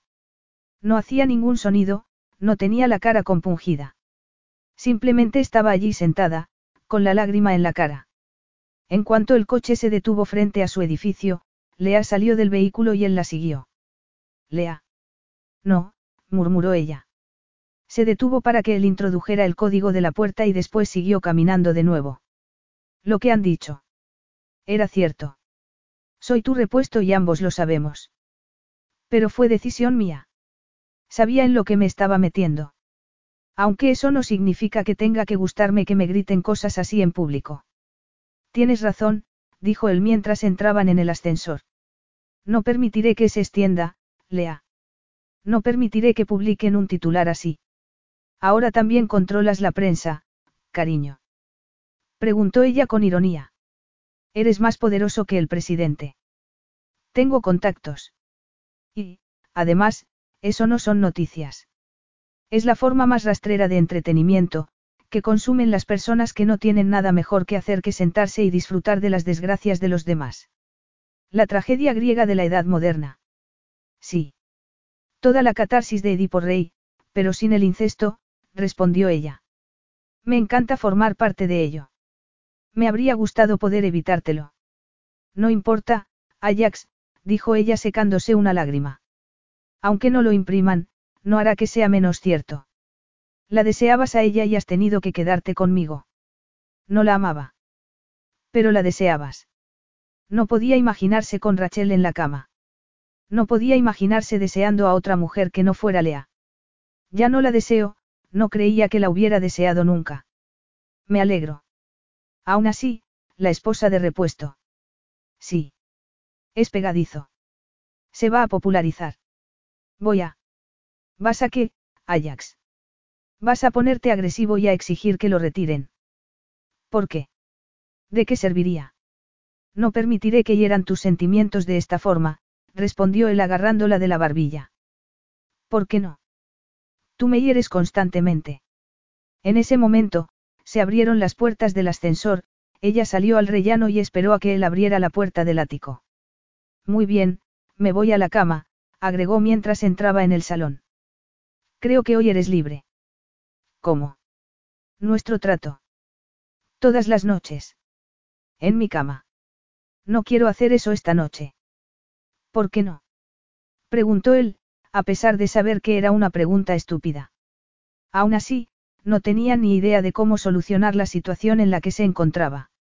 Me duele la cabeza, respondió ella. Supongo que será por la exposición a los flashes. Buenas noches. Salió de la habitación y Ajax se dirigió al mueble bar. Tenía un mueble bar en casa y estaba lleno. Se decía a sí mismo que era para los invitados, pero en el fondo lo sabía. Sabía que estaba agitando una bandera roja delante de la bestia, tentándola. Y aquella noche, aquella noche estuvo a punto de morder el anzuelo. Apretó los dientes y se apartó del mueble. Tenía el control. Nadie le arrebataría a eso, ni siquiera Lea. Capítulo 12. Lea se despertó sintiéndose fatal, y ese estado de ánimo se mantuvo durante todo el día.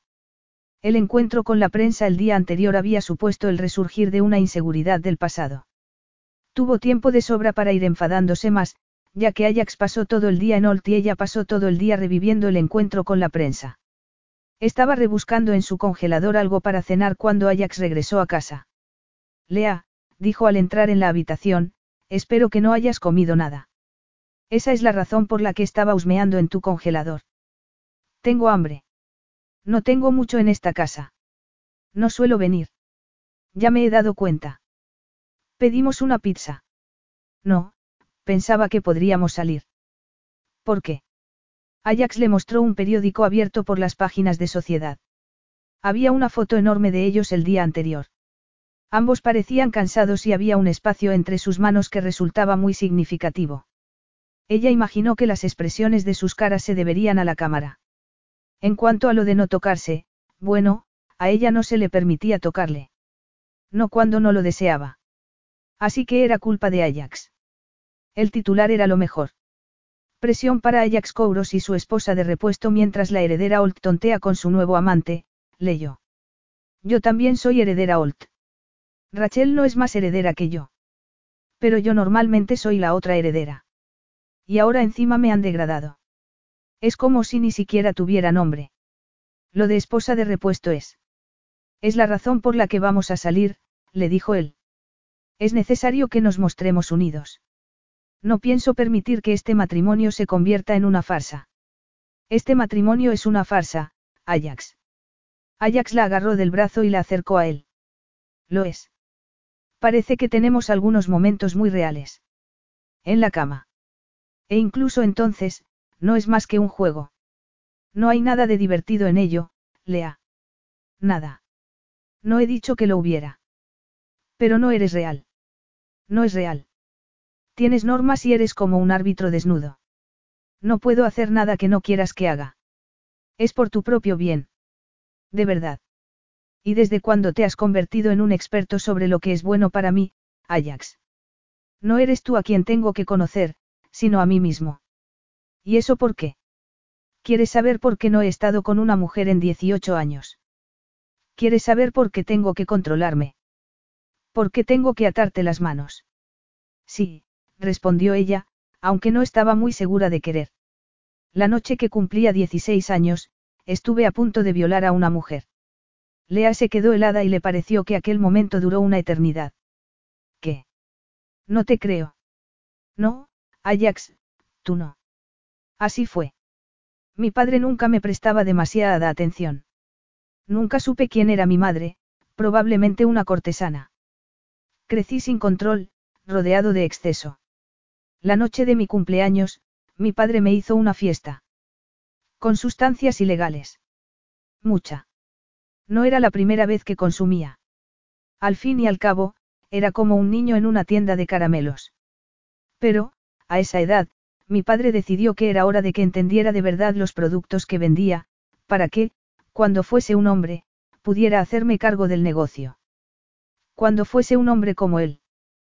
Pero, ¿qué? Estaba muy intoxicado.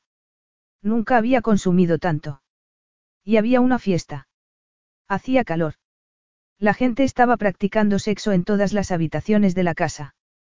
Eran mujeres a las que habían pagado y estaban haciendo su trabajo en público porque no tenían otra opción. Y allí estaba Celia. Sé su nombre. Aún lo recuerdo.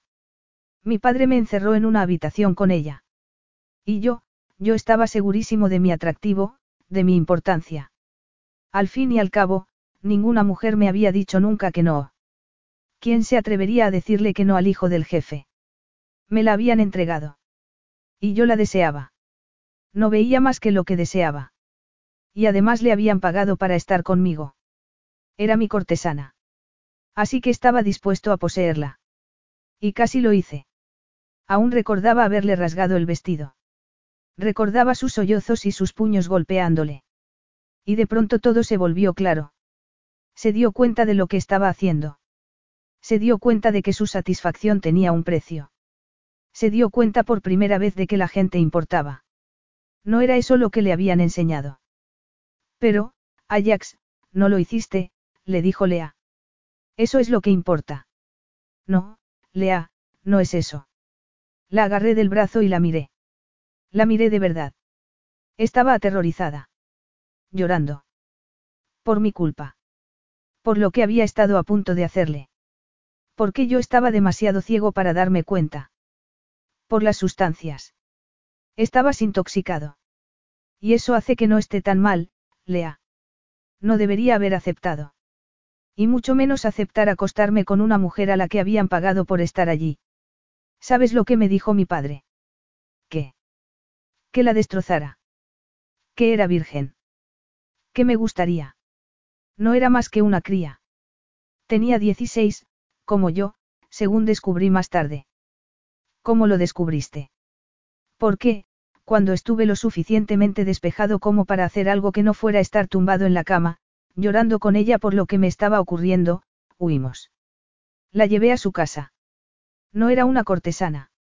No estaba allí porque deseara estar, ni siquiera para comprar sustancias ilegales. Había sido secuestrada. No podía ir a la policía, porque sabía que muchos de ellos recibían dinero de mi padre. Como si no dura tanto un hombre que realiza una actividad tan transparente. Y por esa traición, me habría matado.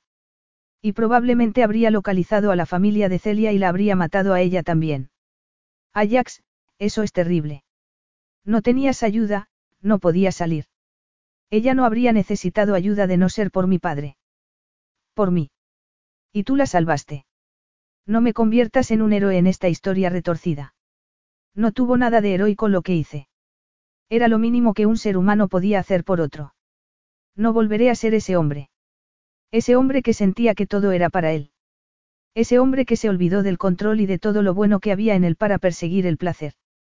Placer que no obtenías. Deja de intentar darle la vuelta para que yo quede bien, dijo él. Puede que un asesino frene su cuchillo antes de apuñalar a su víctima. Puede que pare, pero en el fondo seguirá siendo un asesino.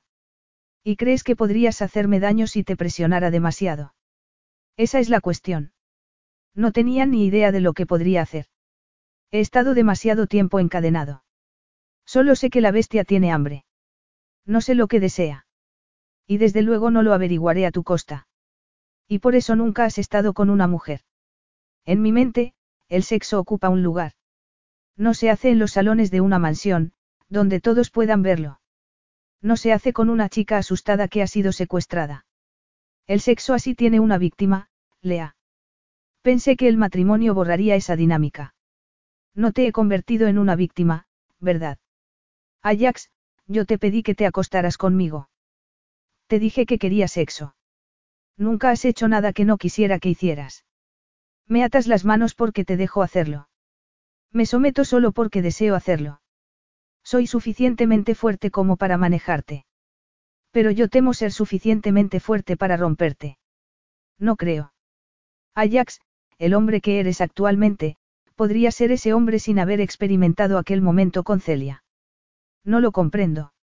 Sin aquel momento de claridad, aquel momento en el que te diste cuenta de quién eras. Habrías cambiado entonces. Yo no, Lea, no puedo. ¿Qué hace tu padre ahora? Está en la cárcel, respondió él. ¿Por qué utilicé mis contactos para encontrar la manera de encerrarle? Espero que esté muerto, Lea. Rezo para que ocurra. Le metiste entre rejas. Sí. ¿Y las mujeres? Que yo sepa, rescataron a mucha gente. Gracias a ti. Porque eso es lo que eres. No, no lo soy. ¿Por qué tienes que castigarte? No me castigo. Mantengo a salvo a los que me rodean. Salvo a ti. Tengo miedo de no poder mantenerte a salvo. Confía en mí, tengo fuerza para mantenerme yo misma a salvo. Y para saber lo que deseo. ¿Y qué deseas? Dolmades. Llévame a un sitio griego. Ajax sentía que el corazón iba a salírsele del pecho. Aún estaba excitado después de haber confesado ante Lea. La cena no había logrado aplacar sus nervios. El restaurante era un establecimiento pequeño, poco iluminado, donde iba la gente famosa. La gente que no quería privacidad. El lugar perfecto para encontrarse con la prensa. ¿Quieres bailar? Había una pequeña pista de baile junto al escenario. Creía que no bailabas. No bailo. ¿Quieres bailar o no? Sí. De acuerdo, bailaré contigo. Muy bien, se puso en pie y le ofreció la mano. Intenta que parezca que no te he invitado a venir al pelotón de fusilamiento, ¿quieres?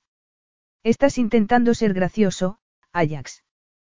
Preguntó ella con una sonrisa. Sí. Lo he conseguido. Casi, respondió mientras le daba la mano. La llevó donde estaban las demás parejas, moviéndose al ritmo de la música. Nunca he hecho esto, murmuró. Lea entrelazó los dedos con los suyos y le puso una mano en el hombro. No puede ser. Ha sido a cientos de eventos con Rachel. Y siempre le he dicho lo mismo que te dije a ti después de nuestra boda. Yo no bailo. ¿Por qué estás bailando ahora? Porque tienes razón. No puedo ir a la redacción de un periódico y amenazar con matar a la gente.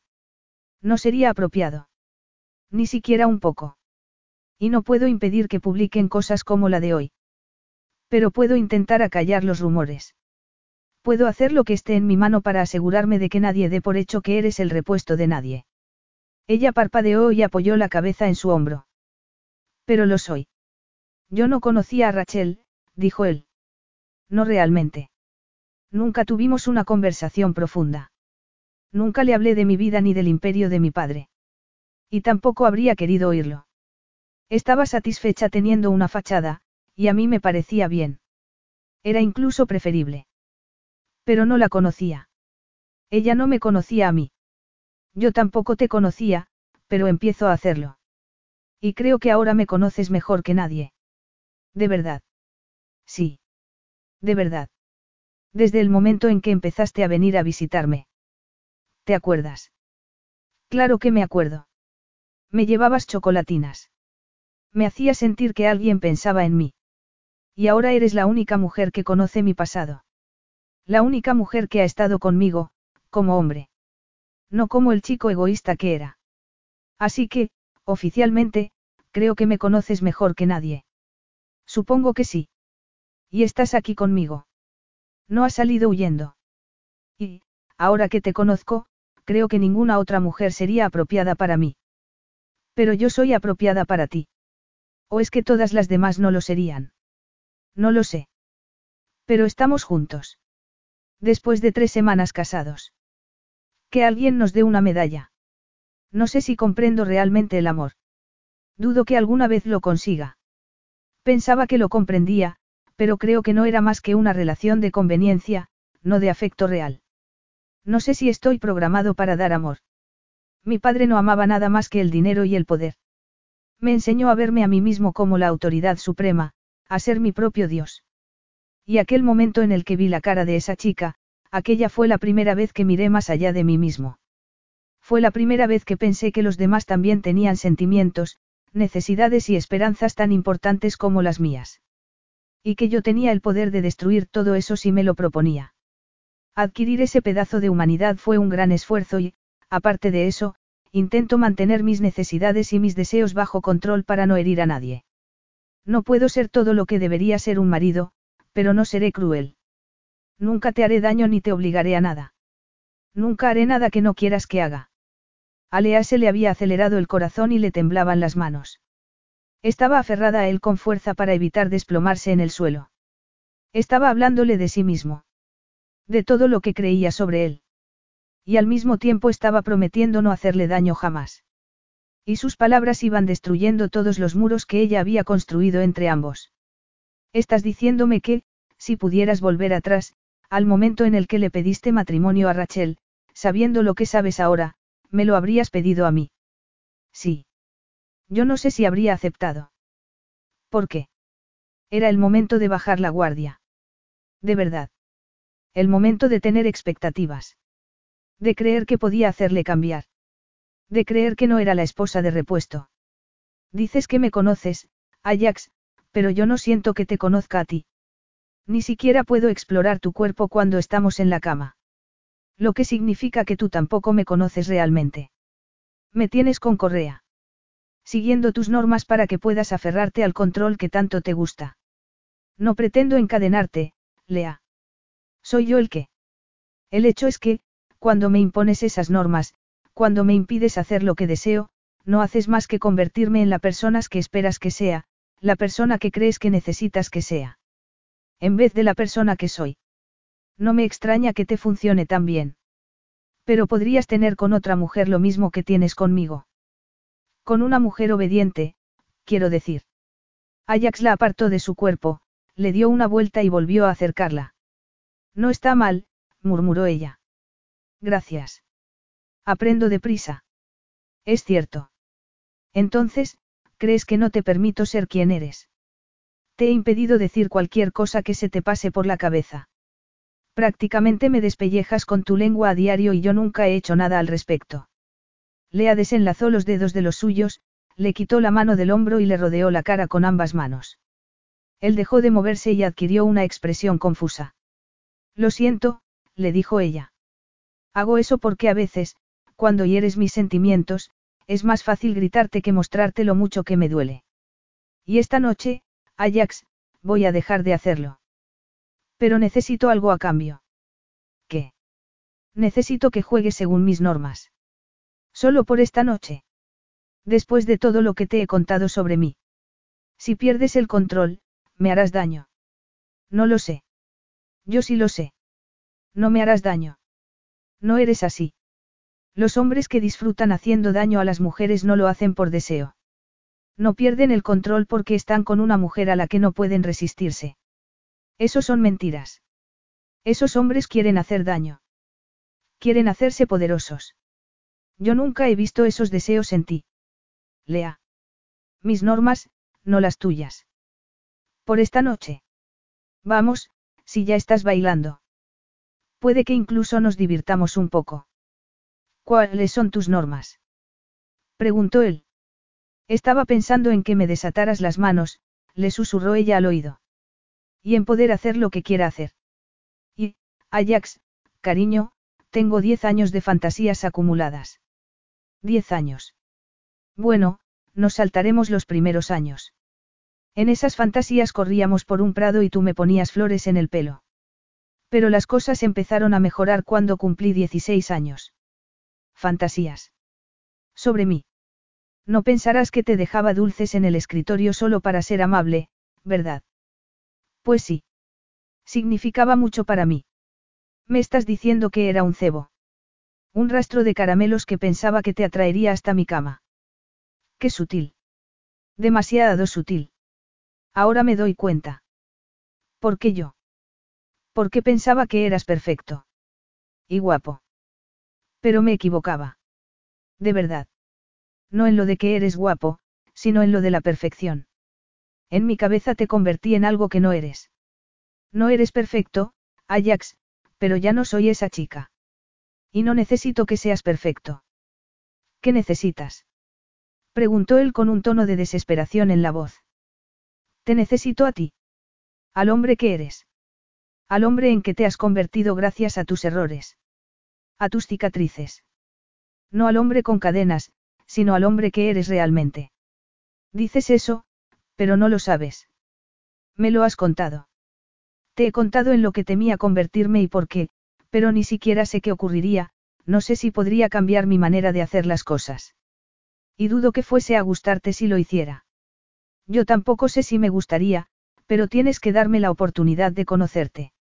Date la oportunidad de ser tú mismo. Y yo te daré la oportunidad de conocerme. Ajax levantó la mano y deslizó los dedos por su pelo. Pero cabe la posibilidad de que, cuando me conozcas, no te guste. Lea le agarró la mano y le dio un beso en la palma. Ajax, has bailado por mí. Para que la prensa no diga cosas horribles de mí. Me gusta saber eso de ti. Mucho.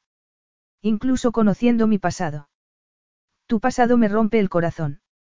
No puedo imaginarme lo que fue crecer en un lugar así. Tener un padre así. ¿Y si buscas en mi interior y descubres que la oscuridad permanece? Que no tiene fin. ¿Y si esto es todo lo que soy? Entonces me quedaré con todo lo que eres, dijo ella, y descubrió que hablaba en serio. Supo que ya no había vuelta atrás. Pero, mientras le miraba a los ojos, deseó poder retroceder. Deseó que algún otro hombre le hubiera robado el corazón años atrás para no ser tan vulnerable a Ajax. Pero no había otro hombre. Solo era él. Siempre había sido y sería así. Todos los músculos de Ajax estaban en tensión, listos para actuar en cualquier momento. Para abalanzarse sobre Lea, quizá. O para salir corriendo. Esa era la otra posibilidad. Habían regresado al ático en absoluto silencio. Lea retorcía las manos sobre su regazo y miraba por la ventanilla. Estaría arrepintiéndose ya de lo que le había pedido. Él estaba dividido. La deseaba. Deseaba sentir sus manos por todo su cuerpo. Pero sabía que, si ocurría, los años de control podrían borrarse y tal vez nunca lograra recuperarlo. Temía convertirse en el monstruo que siempre había pensado que era. Pero ahora estaba de pie en el dormitorio, y Lea lo miraba con sus ojos dorados. Tenía los labios pintados de rojo y un vestido verde que moldeaba su figura, y él estaba dispuesto a renunciar a todo por la posibilidad de saborearla sin límites. De poseerla sin ataduras que pudieran retenerla. Sí, eso era lo que deseaba. Y ya no tenía el poder de luchar contra ello. De pronto, poseerla le pareció la cosa más esencial que pudiera imaginar. Muéstramelo, Lea, le dijo. Muéstrame lo que deseas. Muéstrame lo que eres. Capítulo 13. Tú primero, dijo ella con la barbilla levantada. Siento que he estado dando mucho últimamente.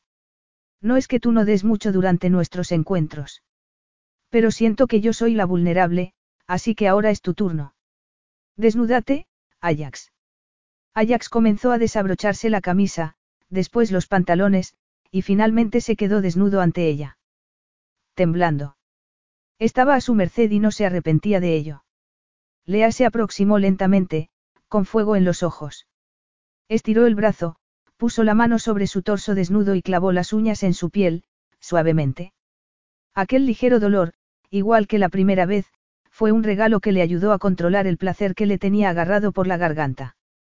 Después, Lea le dio un beso en el cuello y le mordió con suavidad, prueba de su poder. La bestia agitó las cadenas. Ten cuidado, susurró él. Ella le mordió con más fuerza. Creo que no. Estoy cansada de tener cuidado. Cansada de contenerme. Cansada de intentar aparentar que no me importa lo que escriben sobre mí en los periódicos. Cansada de mantener la cabeza agachada para poder esquivarlo. Cansada de intentar ser más atractiva para el público. Cansada de esconderme. De cambiar para complacer a la gente a la que siempre le pareceré defectuosa. Pero, sobre todo, estoy cansada de no poder hacer contigo lo que quiero. Entonces, tómame. Pero no seré responsable de las consecuencias. Oh, espero que haya consecuencias, dijo ella. No hagas promesas que no puedes cumplir. Ajax la agarró de las muñecas, tiró de ella e hizo que sus pechos se apretaran contra su torso. La sabrá, Agape, murmuró mientras presionaba su miembro contra su tripa. No te equivoques, agachó la cabeza, la besó en los labios e invadió su boca con la lengua. Cuando se separaban, estaban los dos sin aliento y Lea tenía la cara sonrojada. Ahora mismo tú estás a punto de enfrentarte a algunas consecuencias, le dijo ella. Siento como si llevase años a dieta. Y ahora me muero de hambre. Se inclinó, le dio un beso en el pecho y fue bajando sobre sus abdominales hasta llegar al hueso de la cadera, donde mordió suavemente y le hizo dar un respingo. Agarró su miembro con la mano y apretó con suavidad. ¿Son estas mis consecuencias? Preguntó él con la voz entrecortada. No he hecho más que empezar. He fantaseado mucho con esto. No tienes ni idea, se inclinó y acarició su miembro con la lengua. Ajax sintió que algo en su interior se liberaba. Notaba que los muros empezaban a derrumbarse. Las cadenas comenzaban a romperse. Cuando Lea recorrió su erección con la lengua, estuvo a punto de perder el control. Se apartó de ella con el corazón desbocado. No puedo, Lea, para. ¿Por qué? Es demasiado. No puedo, no puedo respirar. Ahora ya sabes cómo me siento. Siempre. Siempre que estoy contigo. Permíteme, se inclinó de nuevo y besó su miembro antes de lamerlo y metérselo en la boca. En ese momento, se sumergió en la oscuridad, en un mundo de absoluto placer. Se aferró a ella, hundió los dedos en su pelo mientras succionaba y mostraba su deseo de darle placer. Le hacía sentir humilde. Y, cuando sintió que se acercaba el clímax, se apartó. Así no, dijo. ¿Por qué no? A mí me lo has hecho muchas veces. Lo sé. Pero quiero estar dentro de ti. Quiero que me montes, era una postura que no habían podido realizar con sus manos atadas. Lea le dedicó una sonrisa sensual. Era toda una seductora. Una mujer. Y sentía por ella lo que un hombre debería sentir por una mujer. Pero, debajo de eso, había un calor que no podía explicar. Un calor que siempre había estado ahí, que había ido creciendo desde que la había conocido. Ese calor, sumado al deseo, creaba un fuego tan ardiente que pensaba que los consumiría a ambos. Y entonces recordó los caramelos. Túmbate sobre la cama, le dijo. Creí que era yo la que daba las órdenes. No, acabamos de librarnos de las normas. ¿Qué estás planeando? Tendrás que averiguarlo. Pero no lo conseguirás si no obedeces. Mis consecuencias. Podrías llamarlo así. Lea se subió a la cama mientras él se daba la vuelta para sacar la bolsa de caramelos del bolsillo de su chaqueta. Cuando se volvió, ella estaba tumbada boca arriba, incorporada sobre los codos. Se había quitado los zapatos, el vestido y la ropa interior. Todo. Y parecía una fantasía hecha realidad. Vas un paso por delante de mí. Tomo la iniciativa, contestó ella. Es una de mis mejores cualidades. Ajax se acercó a la cama con la bolsa en la mano. ¿Por qué tienes una bolsa de mis caramelos? Los compré hace unos días. Entonces, no estaba seguro de la razón, pero ahora sí lo estoy, abrió la bolsa, sacó un caramelo y se lo colocó en el muslo. Se inclinó, agarró el caramelo con los dientes y después lamió su piel con la lengua. Recuéstate. No tuvo que pedírselo dos veces. Le colocó otro caramelo justo debajo del ombligo, después otro, y otro. Hasta crear sobre su vientre un sendero carmesí que llegaba hasta sus pechos. Finalmente, le colocó otro en los labios. Manténlo ahí, le ordenó. Siempre me pareció que eras dulce. Agachó la cabeza y pasó la lengua sobre su punto más sensible. Lea se retorció y dejó escapar un gemido amortiguado. Cuidado, le dijo él. No pierdas mi recompensa. Se acercó al caramelo que descansaba en la parte baja de su vientre, justo por encima de su vello púbico, lo agarró con los dientes y después lamió su piel. Siguió el sendero de caramelos hasta sus pechos y se detuvo a estimular sus pezones con la punta de la lengua antes de succionar con fuerza y saborearlos como había hecho con los caramelos. Cuando terminó con el dulce de su cuerpo, subió hasta su boca y recorrió sus labios con la lengua antes de capturar el caramelo y besarla. ¿Sabes a cereza? murmuró ella. Tú también. Ajax la agarró por las caderas y cambió de postura para que ella estuviera sentada encima, a horcajadas. Lea le colocó las manos sobre los hombros y se acomodó para que pudiera penetrarla. Mientras lo hacía, él observaba su cara, veía la expresión de placer que iba apoderándose de ella. Él estaba a su merced. A merced del calor que le rodeaba, del ritmo que ella marcaba y que le volvía loco. Y de pronto se sintió desesperado, como si un agujero de deseo y de necesidad se abriera en su interior, como si nunca fuese a quedarse satisfecho. Volvió a cambiar de posición, cerró los ojos y la embistió mientras agarraba las sábanas y empezaba a sudar. Había desencadenado a la bestia. Su deseo era tan abrumador y tan violento que perdió el control por completo. Se dejó llevar por el deseo de hacer la suya, de alcanzar el clímax con ella. En ella. Su mujer. Su esposa. Lea. Ella soltó un gemido gutural, arqueó la espalda y sus músculos internos se tensaron alrededor de su miembro. Entonces, él también se dejó llevar y se derramó en su interior en un orgasmo que recorrió todas las células de su cuerpo, abrasándole desde el interior, con una intensidad tal que creía que no quedaría nada de él cuando terminase. Y finalmente pasó. Y no quedó nada salvo el Lilea. Y la certeza de que todos los muros habían desaparecido. De que estaba expuesto, indefenso. De que había desencadenado a la bestia con Lea. Se apartó de ella, se levantó de la cama e intentó respirar profundamente. Miró a Lea y vio sus labios hinchados y sus ojos confusos. Se dio la vuelta y abandonó la habitación. Lea estaba asombrada. Devastada, en realidad. Su mundo había quedado del revés tras el encuentro con Ajax. No existía una oscuridad fría en su interior. Estaba lleno de fuego negro y ardiente. Peligroso, destructivo y asombroso. Nunca se cansaría de él, de lo que sentía cuando desencadenaba su pasión sobre ella. Le gustaba que fuese enérgico, poco civilizado cuando le hacía el amor. Lo que no le gustaba era que se fuese de la habitación mientras su mundo yacía hecho pedazos a sus pies. Se levantó, se puso su camisa y se la abotonó mientras se dirigía hacia el salón. Oye, le dijo. ¿A qué ha venido eso? A no ser que hayas ido a por un vaso de agua, en cuyo caso yo también quiero uno. Ajax estaba dando vueltas de un lado a otro como un tigre enjaulado, y seguía completamente desnudo. ¿Qué sucede, Ajax? Dime lo que estás pensando. ¿Por qué estábamos haciendo el amor y conociéndonos mejor, y de pronto te has ido? ¿Estás bien? Le preguntó él. Sí. Un poco temblorosa, pero supongo que es normal después de algo así. Significa que lo has hecho bien. Para. Deja de intentar bromear con todo. He sido violento contigo. Ni siquiera sé, no recuerdo lo que he hecho. Deja que te refresque la memoria, dijo ella mientras caminaba hacia el centro de la habitación. Has perdido el control. Me has penetrado con tanta fuerza que me has dejado sin aliento. Y eso me ha dado un placer que no había experimentado nunca. ¿Te he hecho daño? No, bueno, tengo algunas zonas magulladas, pero para bien. El dolor no puede ser para bien. Cielo santo, Lea, si me hubieras dicho que parase, puede que no te hubiera oído. No sé si podría haber parado. Ese es el tipo de monstruo que soy. No me has hecho daño, Ajax, y nunca me lo harías. ¿No crees que sé lo que deseo? Sé lo que me gusta. ¿Crees que te mentiría si me hicieras daño solo para aliviar tu conciencia?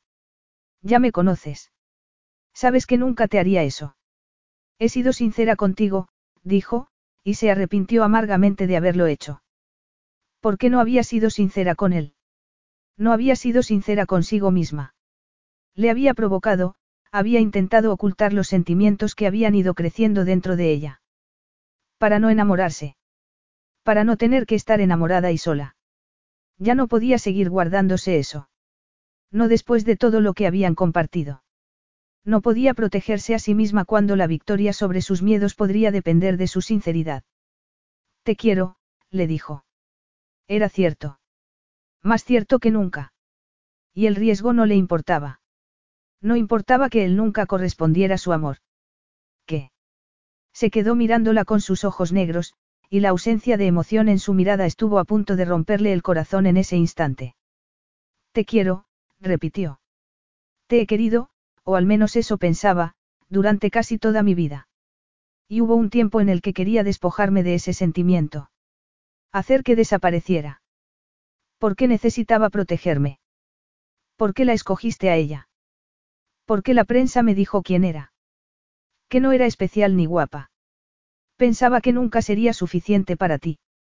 Pero ¿sabes qué? En esa ocasión pude guardármelo dentro porque en realidad no te quería. No te conocía. No sabía dónde te habías criado. No sabía que sintieras que eras un monstruo. No sabía que perdiste la virginidad con una cortesana. Que habías renunciado a tu posición de poder para salvarle la vida a una chica. Para salvar tu propia alma. No sabía que no habías tocado a una mujer en 18 años por miedo a perder el control. ¿Estás obsesionada con eso? Sí, bueno, supongo que es importante. Me alegra haber sido la primera después de tanto tiempo. Me alegra que tú hayas sido el primero para mí. Y eso es lo importante. Me alegra conocerte. Aunque la verdad no sea fácil. Porque, ahora que te conozco, ahora que sé lo que fuiste y lo que eres, ahora te quiero. Has dicho que... Que antes no te quería. Quería la idea que tenía de ti, pero no a ti. No amaba tu caos. No deberías amar mi caos. Soy. Un monstruo, sí, ya me lo has dicho. Un monstruo que no ha hecho nada para herirme físicamente. Un monstruo que ha pasado todos estos años respetando a mi familia. Un monstruo que desmanteló uno de los negocios más criminales del mundo. Sí, eres un monstruo. No lo comprendes. Sí que lo comprendo. Si lo comprendieras, estarías pidiéndome el divorcio. Si realmente supieras. Ajax, eres un cobarde. ¿Por qué quiero protegerte? ¿Por qué quieres protegerte tú? exclamó ella. Lo sé porque, hasta esta noche, yo hacía lo mismo. Esa es la verdad, Ajax. No tienes miedo de lo que pueda salir de ti. Tienes miedo de lo que pueda entrar. Sé que tu vida era dura. Sé que fue más de lo que pueda imaginar. Lo sé. Y sé que has tenido que esforzarte por olvidar y por protegerte. Ajax se acercó y la agarró por los brazos. ¿Crees que tengo miedo? Que soy una especie de víctima. ¿Crees que era yo el que estaba acurrucado en una cama, llorando mientras un imbécil intoxicado intentaba forzarme? No, no intentes convertirme en algo que no soy. Fue horrible, Ajax. Toda la situación. Pero, al final, cuando esa mujer mire atrás, ¿cómo crees que te verá? Como un monstruo. O como su salvador. Porque, si no hubieras estado tú con ella en esa habitación, habría estado otro. Y ese otro habría parado al ver sus lágrimas. O habría seguido. La habría dejado allí, en casa de tu padre. La chica habría vuelto a ver a su familia. Para, le dijo él mientras le daba la espalda. Necesitas esa mentira, ¿verdad? Necesitas creer que no tienes perdón porque así tienes excusa para apartarte del mundo y no tener que admitir lo asustado que estás. Esto es lo que hay, Lea. No es una mentira. Soy yo. No puedes querer eso. ¿Por qué no? Porque yo no lo quiero. exclamó él. Porque yo me conozco de verdad. Y desprecio todo lo que llevo dentro. Me cambié el nombre, abandoné mi casa. Pero nada de eso cambia lo que soy por dentro. Y, si puedes ignorar eso, entonces eres tonta, Lea. No haré nada más que arrastrarte conmigo al infierno. Así que, Si tienes dos dedos de frente, te vestirás y saldrás por esa puerta. No, respondió ella. No voy a marcharme. No voy a irme porque sea difícil. Esto no va a funcionar. Ni hablar, Ajax, insistió ella. Ni hablar. No vas a hacer esto. Soy tu esposa. Soy la única mujer con la que te has desnudado, y no me refiero a tu cuerpo. Sí, hubo mujeres antes de mí, pero ellas no veían tu alma. Yo te veo y creo que eso es lo que más te asusta. Debería asustarte a ti. Sí, me asusta un poco. No porque crea que vas a hacerme daño. Me asusta porque deseo que me quieras, Ajax. Deseo que te abras y que te arriesgues. Deseo que dejes de protegerte. Sabes lo mucho que me ha costado a mí hacerlo. Plantarme aquí y decirte que te quiero. Quiero significar para ti tanto como para que puedas hacer lo mismo por mí. Yo no te quiero, dijo él. No, contestó ella con un nudo en la garganta. No digas eso. ¿Quieres que te mienta para hacerte sentir mejor? Quiero que me digas la verdad, como podía decirle que no la quería después de lo que acababa de ocurrir en el dormitorio. Había sido amor. Tenía que ser amor. Porque para ella lo era. No te quiero, repitió él. De acuerdo, Lea asintió e intentó tragar saliva. De acuerdo. Una lágrima solitaria resbaló por su mejilla. Se sentó en el sofá y se cubrió la boca con la mano. Una segunda lágrima siguió a la primera. Y después otra. Lea. Soltó un sollozo y se llevó la otra mano también a la boca, como si así fuese a impedir derrumbarse por completo. Lea, repitió él. Ella negó. Me niego a que me manipules, añadió Ajax. Si crees que las lágrimas van a hacerme cambiar de opinión. Tengo más orgullo que todo eso. Es evidente que no. Te estoy haciendo sentir incómodo. Si fueras un hombre de verdad, sabrías que esto es normal. Esto es lo que la gente hace cuando le rompen el corazón. Esto es lo que la gente siente cuando no corresponde en su amor. Siento que te moleste, porque para mí es divertidísimo. Tal vez por eso no lo entiendo. Tal vez por eso no me importa. ¿Por qué no tengo corazón? Regresó al dormitorio y ella se quedó sentada en el sofá, mirando a la nada. Regresó unos segundos más tarde vestido con una camiseta y unos vaqueros. Me marcho, dijo, porque tengo la impresión de que eres demasiado testaruda para hacerlo. Recibiré noticias de tu abogado. Sí. ¿Y el negocio? Es la última de mis preocupaciones ahora mismo. ¿Y si estoy embarazada? ¿Por qué no hemos usado un solo preservativo? Ya decidiremos la custodia. No voy a dejarte sin ayuda. No podrías. Tengo un negocio de éxito. Tengo millones de dólares. Siempre he tenido ayuda. La verdad es que nunca te he necesitado. Simplemente te deseaba. Simplemente te quiero. Pero ahora mismo te deseo mucho menos, así que quizá deberías irte sin más. Él asintió y apretó la mandíbula, como si tuviera las palabras atascadas en la garganta. Palabras que no quería decir. Después se dio la vuelta y abandonó la habitación. El portazo fue la última palabra en la historia de su matrimonio. Capítulo 14. Era lo único que había podido hacer. Ajax estaba seguro de ello. No le había quedado otro remedio. Te quiero. Eran las palabras más terroríficas que Lea podía haberle dicho.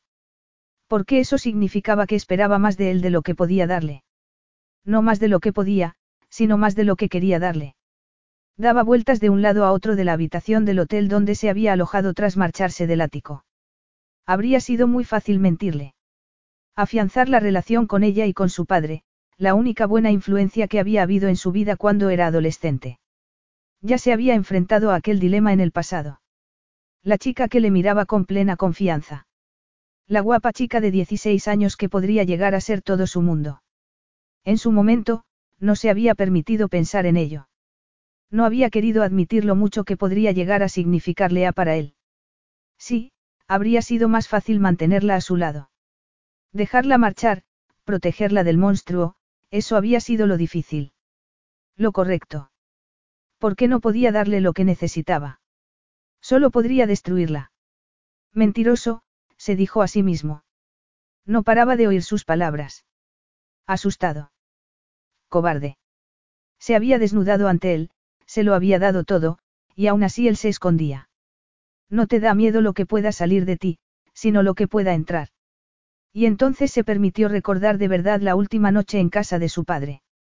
El terror de la chica. Su propio miedo. El horror. Darse cuenta de lo que su padre hacía. De que existían el bien y el mal en el mundo y de que, si no hacía algo pronto, pasaría a formar parte del mal. Había mirado más allá de su propio deseo y había visto el dolor y la injusticia a su alrededor. Y entonces se había cerrado. Había bloqueado cualquier deseo, cualquier sentimiento, por miedo a hacer algo malo. Por miedo a causar dolor y sufrimiento. Había intentado librarse de esa sensación. Lo había intentado al desmantelar el negocio de su padre, pero no había funcionado. Había salvado el mundo, pero no había logrado salvarse a sí mismo. Y después había llegado Lea. Ella había conseguido derribar sus muros con las manos atadas a la espalda, casi literalmente. Y eso no le gustaba. Era como si le hubiera arrancado la piel. Como si se hubieran abierto viejas heridas. Se acercó al mueble bar y sacó una botella de whisky. Era caro. De gran calidad. Pero no importaba, mientras lograra aliviar su dolor por un instante. Pensó en el día de su boda, cuando había estado tentado de ceder y perderse en la bebida. Pero no lo había hecho. Se quedó quieto mirando la botella. Después sacó un vaso y lo llenó. No encontraría respuestas en el fondo de un vaso de whisky, pero tal vez consiguiera tocar fondo. Al menos así la única manera de salir sería subiendo. Sonrió y se llevó el vaso a los labios. No había caramelos suficientes en el mundo para endulzar su día. Y ver aquellos caramelos de cereza, como los que Ajax había comido de su piel, le daba ganas de llorar de nuevo. No soportaba estar separada de él. No soportaba el daño que le había hecho. Era una idiota. Debería haberse callado y seguir igual. Haber seguido acostándose con él todas las noches y decir, te quiero, solo en su cabeza. Abrió varias bolsas de caramelos y empezó a llenar los enormes botes de muestra del escaparate. Mientras estuviera en Nueva York, pasaría más tiempo en la tienda. Trabajar allí era terapéutico. Trabajar con caramelos era terapéutico. Tanto como comérselos. Salvo los de cereza. De eso se desharía. Apartó la mirada de los botes y vio que una de las enormes piruletas de espuma que normalmente estaban de pie en el escaparate se había caído y estaba apoyada contra el cristal. Dejó la bolsa de caramelos y atravesó la niebla de algodón de azúcar falso que cubría el suelo del escaparate para intentar alcanzar la piruleta. Empezó a perder el equilibrio y apoyó la mano en el cristal. Ahora habría que limpiarlo, y eso supondría un trabajo extra solo porque era una idiota torpe que amaba a un hombre que no la amaba. Se sentó en el suelo de algodón de azúcar falso y se quedó allí, triste, mientras una lágrima resbalaba por su mejilla. Al cabo de unos segundos, se puso en pie y salió del escaparate. Recogió su bolso y su abrigo y evitó mirar a los ojos de los empleados o de los clientes. Al abrir la puerta de la tienda y salir a la calle, una periodista con una grabadora se le acercó, seguida de dos hombres. Uno de ellos llevaba una cámara y el otro, un micrófono. Señora Holt, hay rumores de que su marido se registró anoche en un hotel. ¿Algún comentario? Hay problemas en el paraíso. ¿Qué hará si le pierde? Lea levantó una mano y señaló el edificio que tenía detrás. Iré a trabajar, respondió.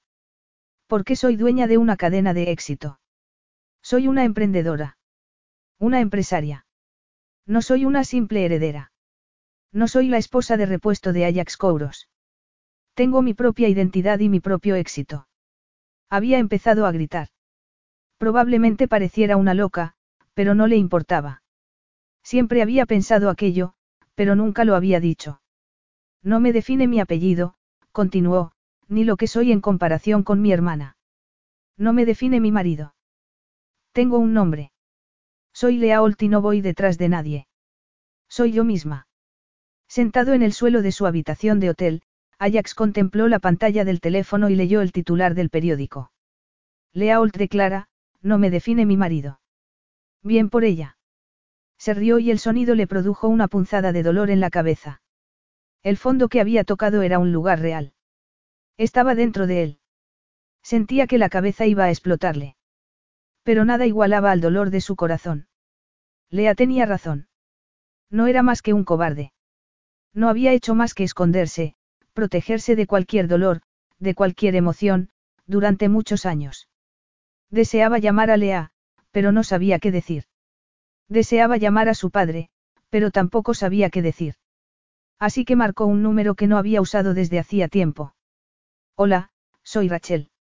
¿Sabes dónde está Lea? No se molestó en saludarla. Sí. Y, si tú no lo sabes, creo que no puedo decírtelo. Sobre todo, dados los titulares. Cometí un error. Sé que le has roto el corazón a mi hermana. No puedo permitir eso, Jax.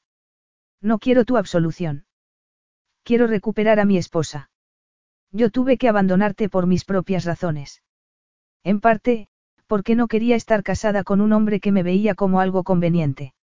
Si Lea quiere algo más que eso, si quiere amor, déjala marchar.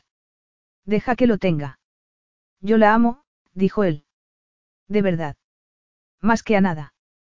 Por favor. Necesito hablar con ella. En persona. Tengo que, humillarme mucho. Hubo una larga pausa.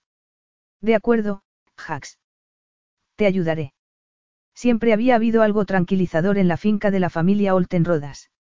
Nada más poner un pie allí siendo un adolescente, se había sentido mejor. Ahora, al acercarse a la puerta, Ajax se dio cuenta de lo que era. Se sentía como en casa. Esperaba que Lea estuviese allí. Que Rachel le hubiera dicho la verdad. Cuando se abrió la puerta, esperó ver a una sirvienta. Pero en su lugar vio a Lea, que se quedó mirándolo con la boca abierta. Se dispuso a cerrar la puerta, pero él puso el pie en medio. No, Lea, por favor. Mi padre no está, dijo ella. No he venido por eso. Mi hermana tampoco está. No me importa dónde esté tu hermana, y lo sabes. Lea abrió la puerta lentamente. Entonces, ¿qué haces aquí? Creo que la pregunta debería ser, ¿por qué no vine aquí hace una semana?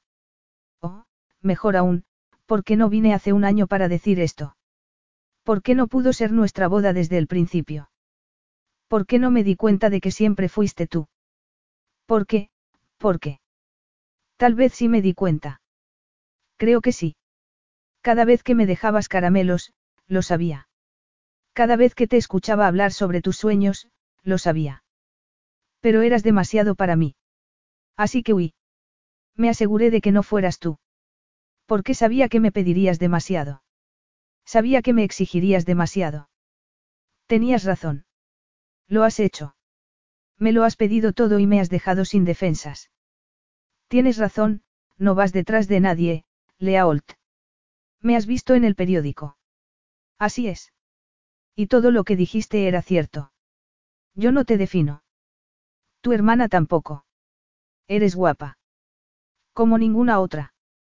Eres tan guapa que es como mirar al sol. Me quema. Me llega al alma. Quería esconderme de la luz porque sabía que no podría protegerme. Porque sabía que se vería quién soy. Y entonces me darías la espalda.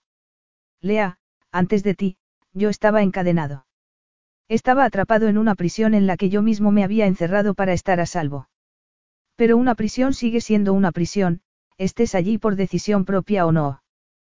Tú me liberaste. Hiciste que me diera cuenta que merecía la pena arriesgarme a sufrir. ¿Qué sentido tiene vivir sin dolor si no puedo sentir tus brazos rodeándome? ¿Qué sentido tiene estar a salvo si no puedo besarte? ¿Qué sentido tiene la vida sin tu amor? Ajax, dijiste que no me querías. ¿Por qué soy todo lo que dijiste? Soy un cobarde. Pero ya no. Ahora soy libre. Me he liberado del miedo. Ahora solo queda el amor. Es lo único que importa. Tú eres lo único que importa. Ajax, Lea le rodeó con sus brazos y hundió la cara en su cuello. Él notó la humedad de las lágrimas en su piel. Él la abrazó también. Creí que conocía el amor, le dijo. Pero me equivocaba.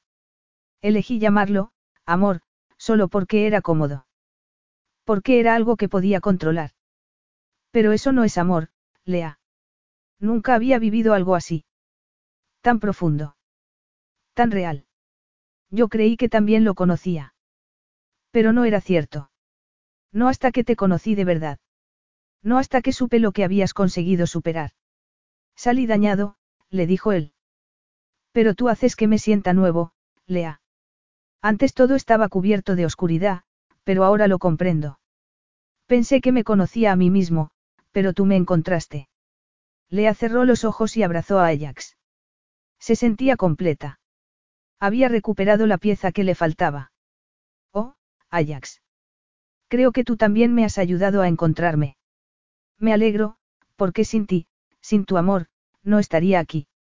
Te quiero, Lea apartó la cabeza, le rodeó la cara con las manos y lo miró a los ojos. Ahora dime cómo te sientes. Te quiero. Ahora y siempre. Entonces, ¿qué te parece si seguimos casados? Cerró un momento los ojos. Vaya.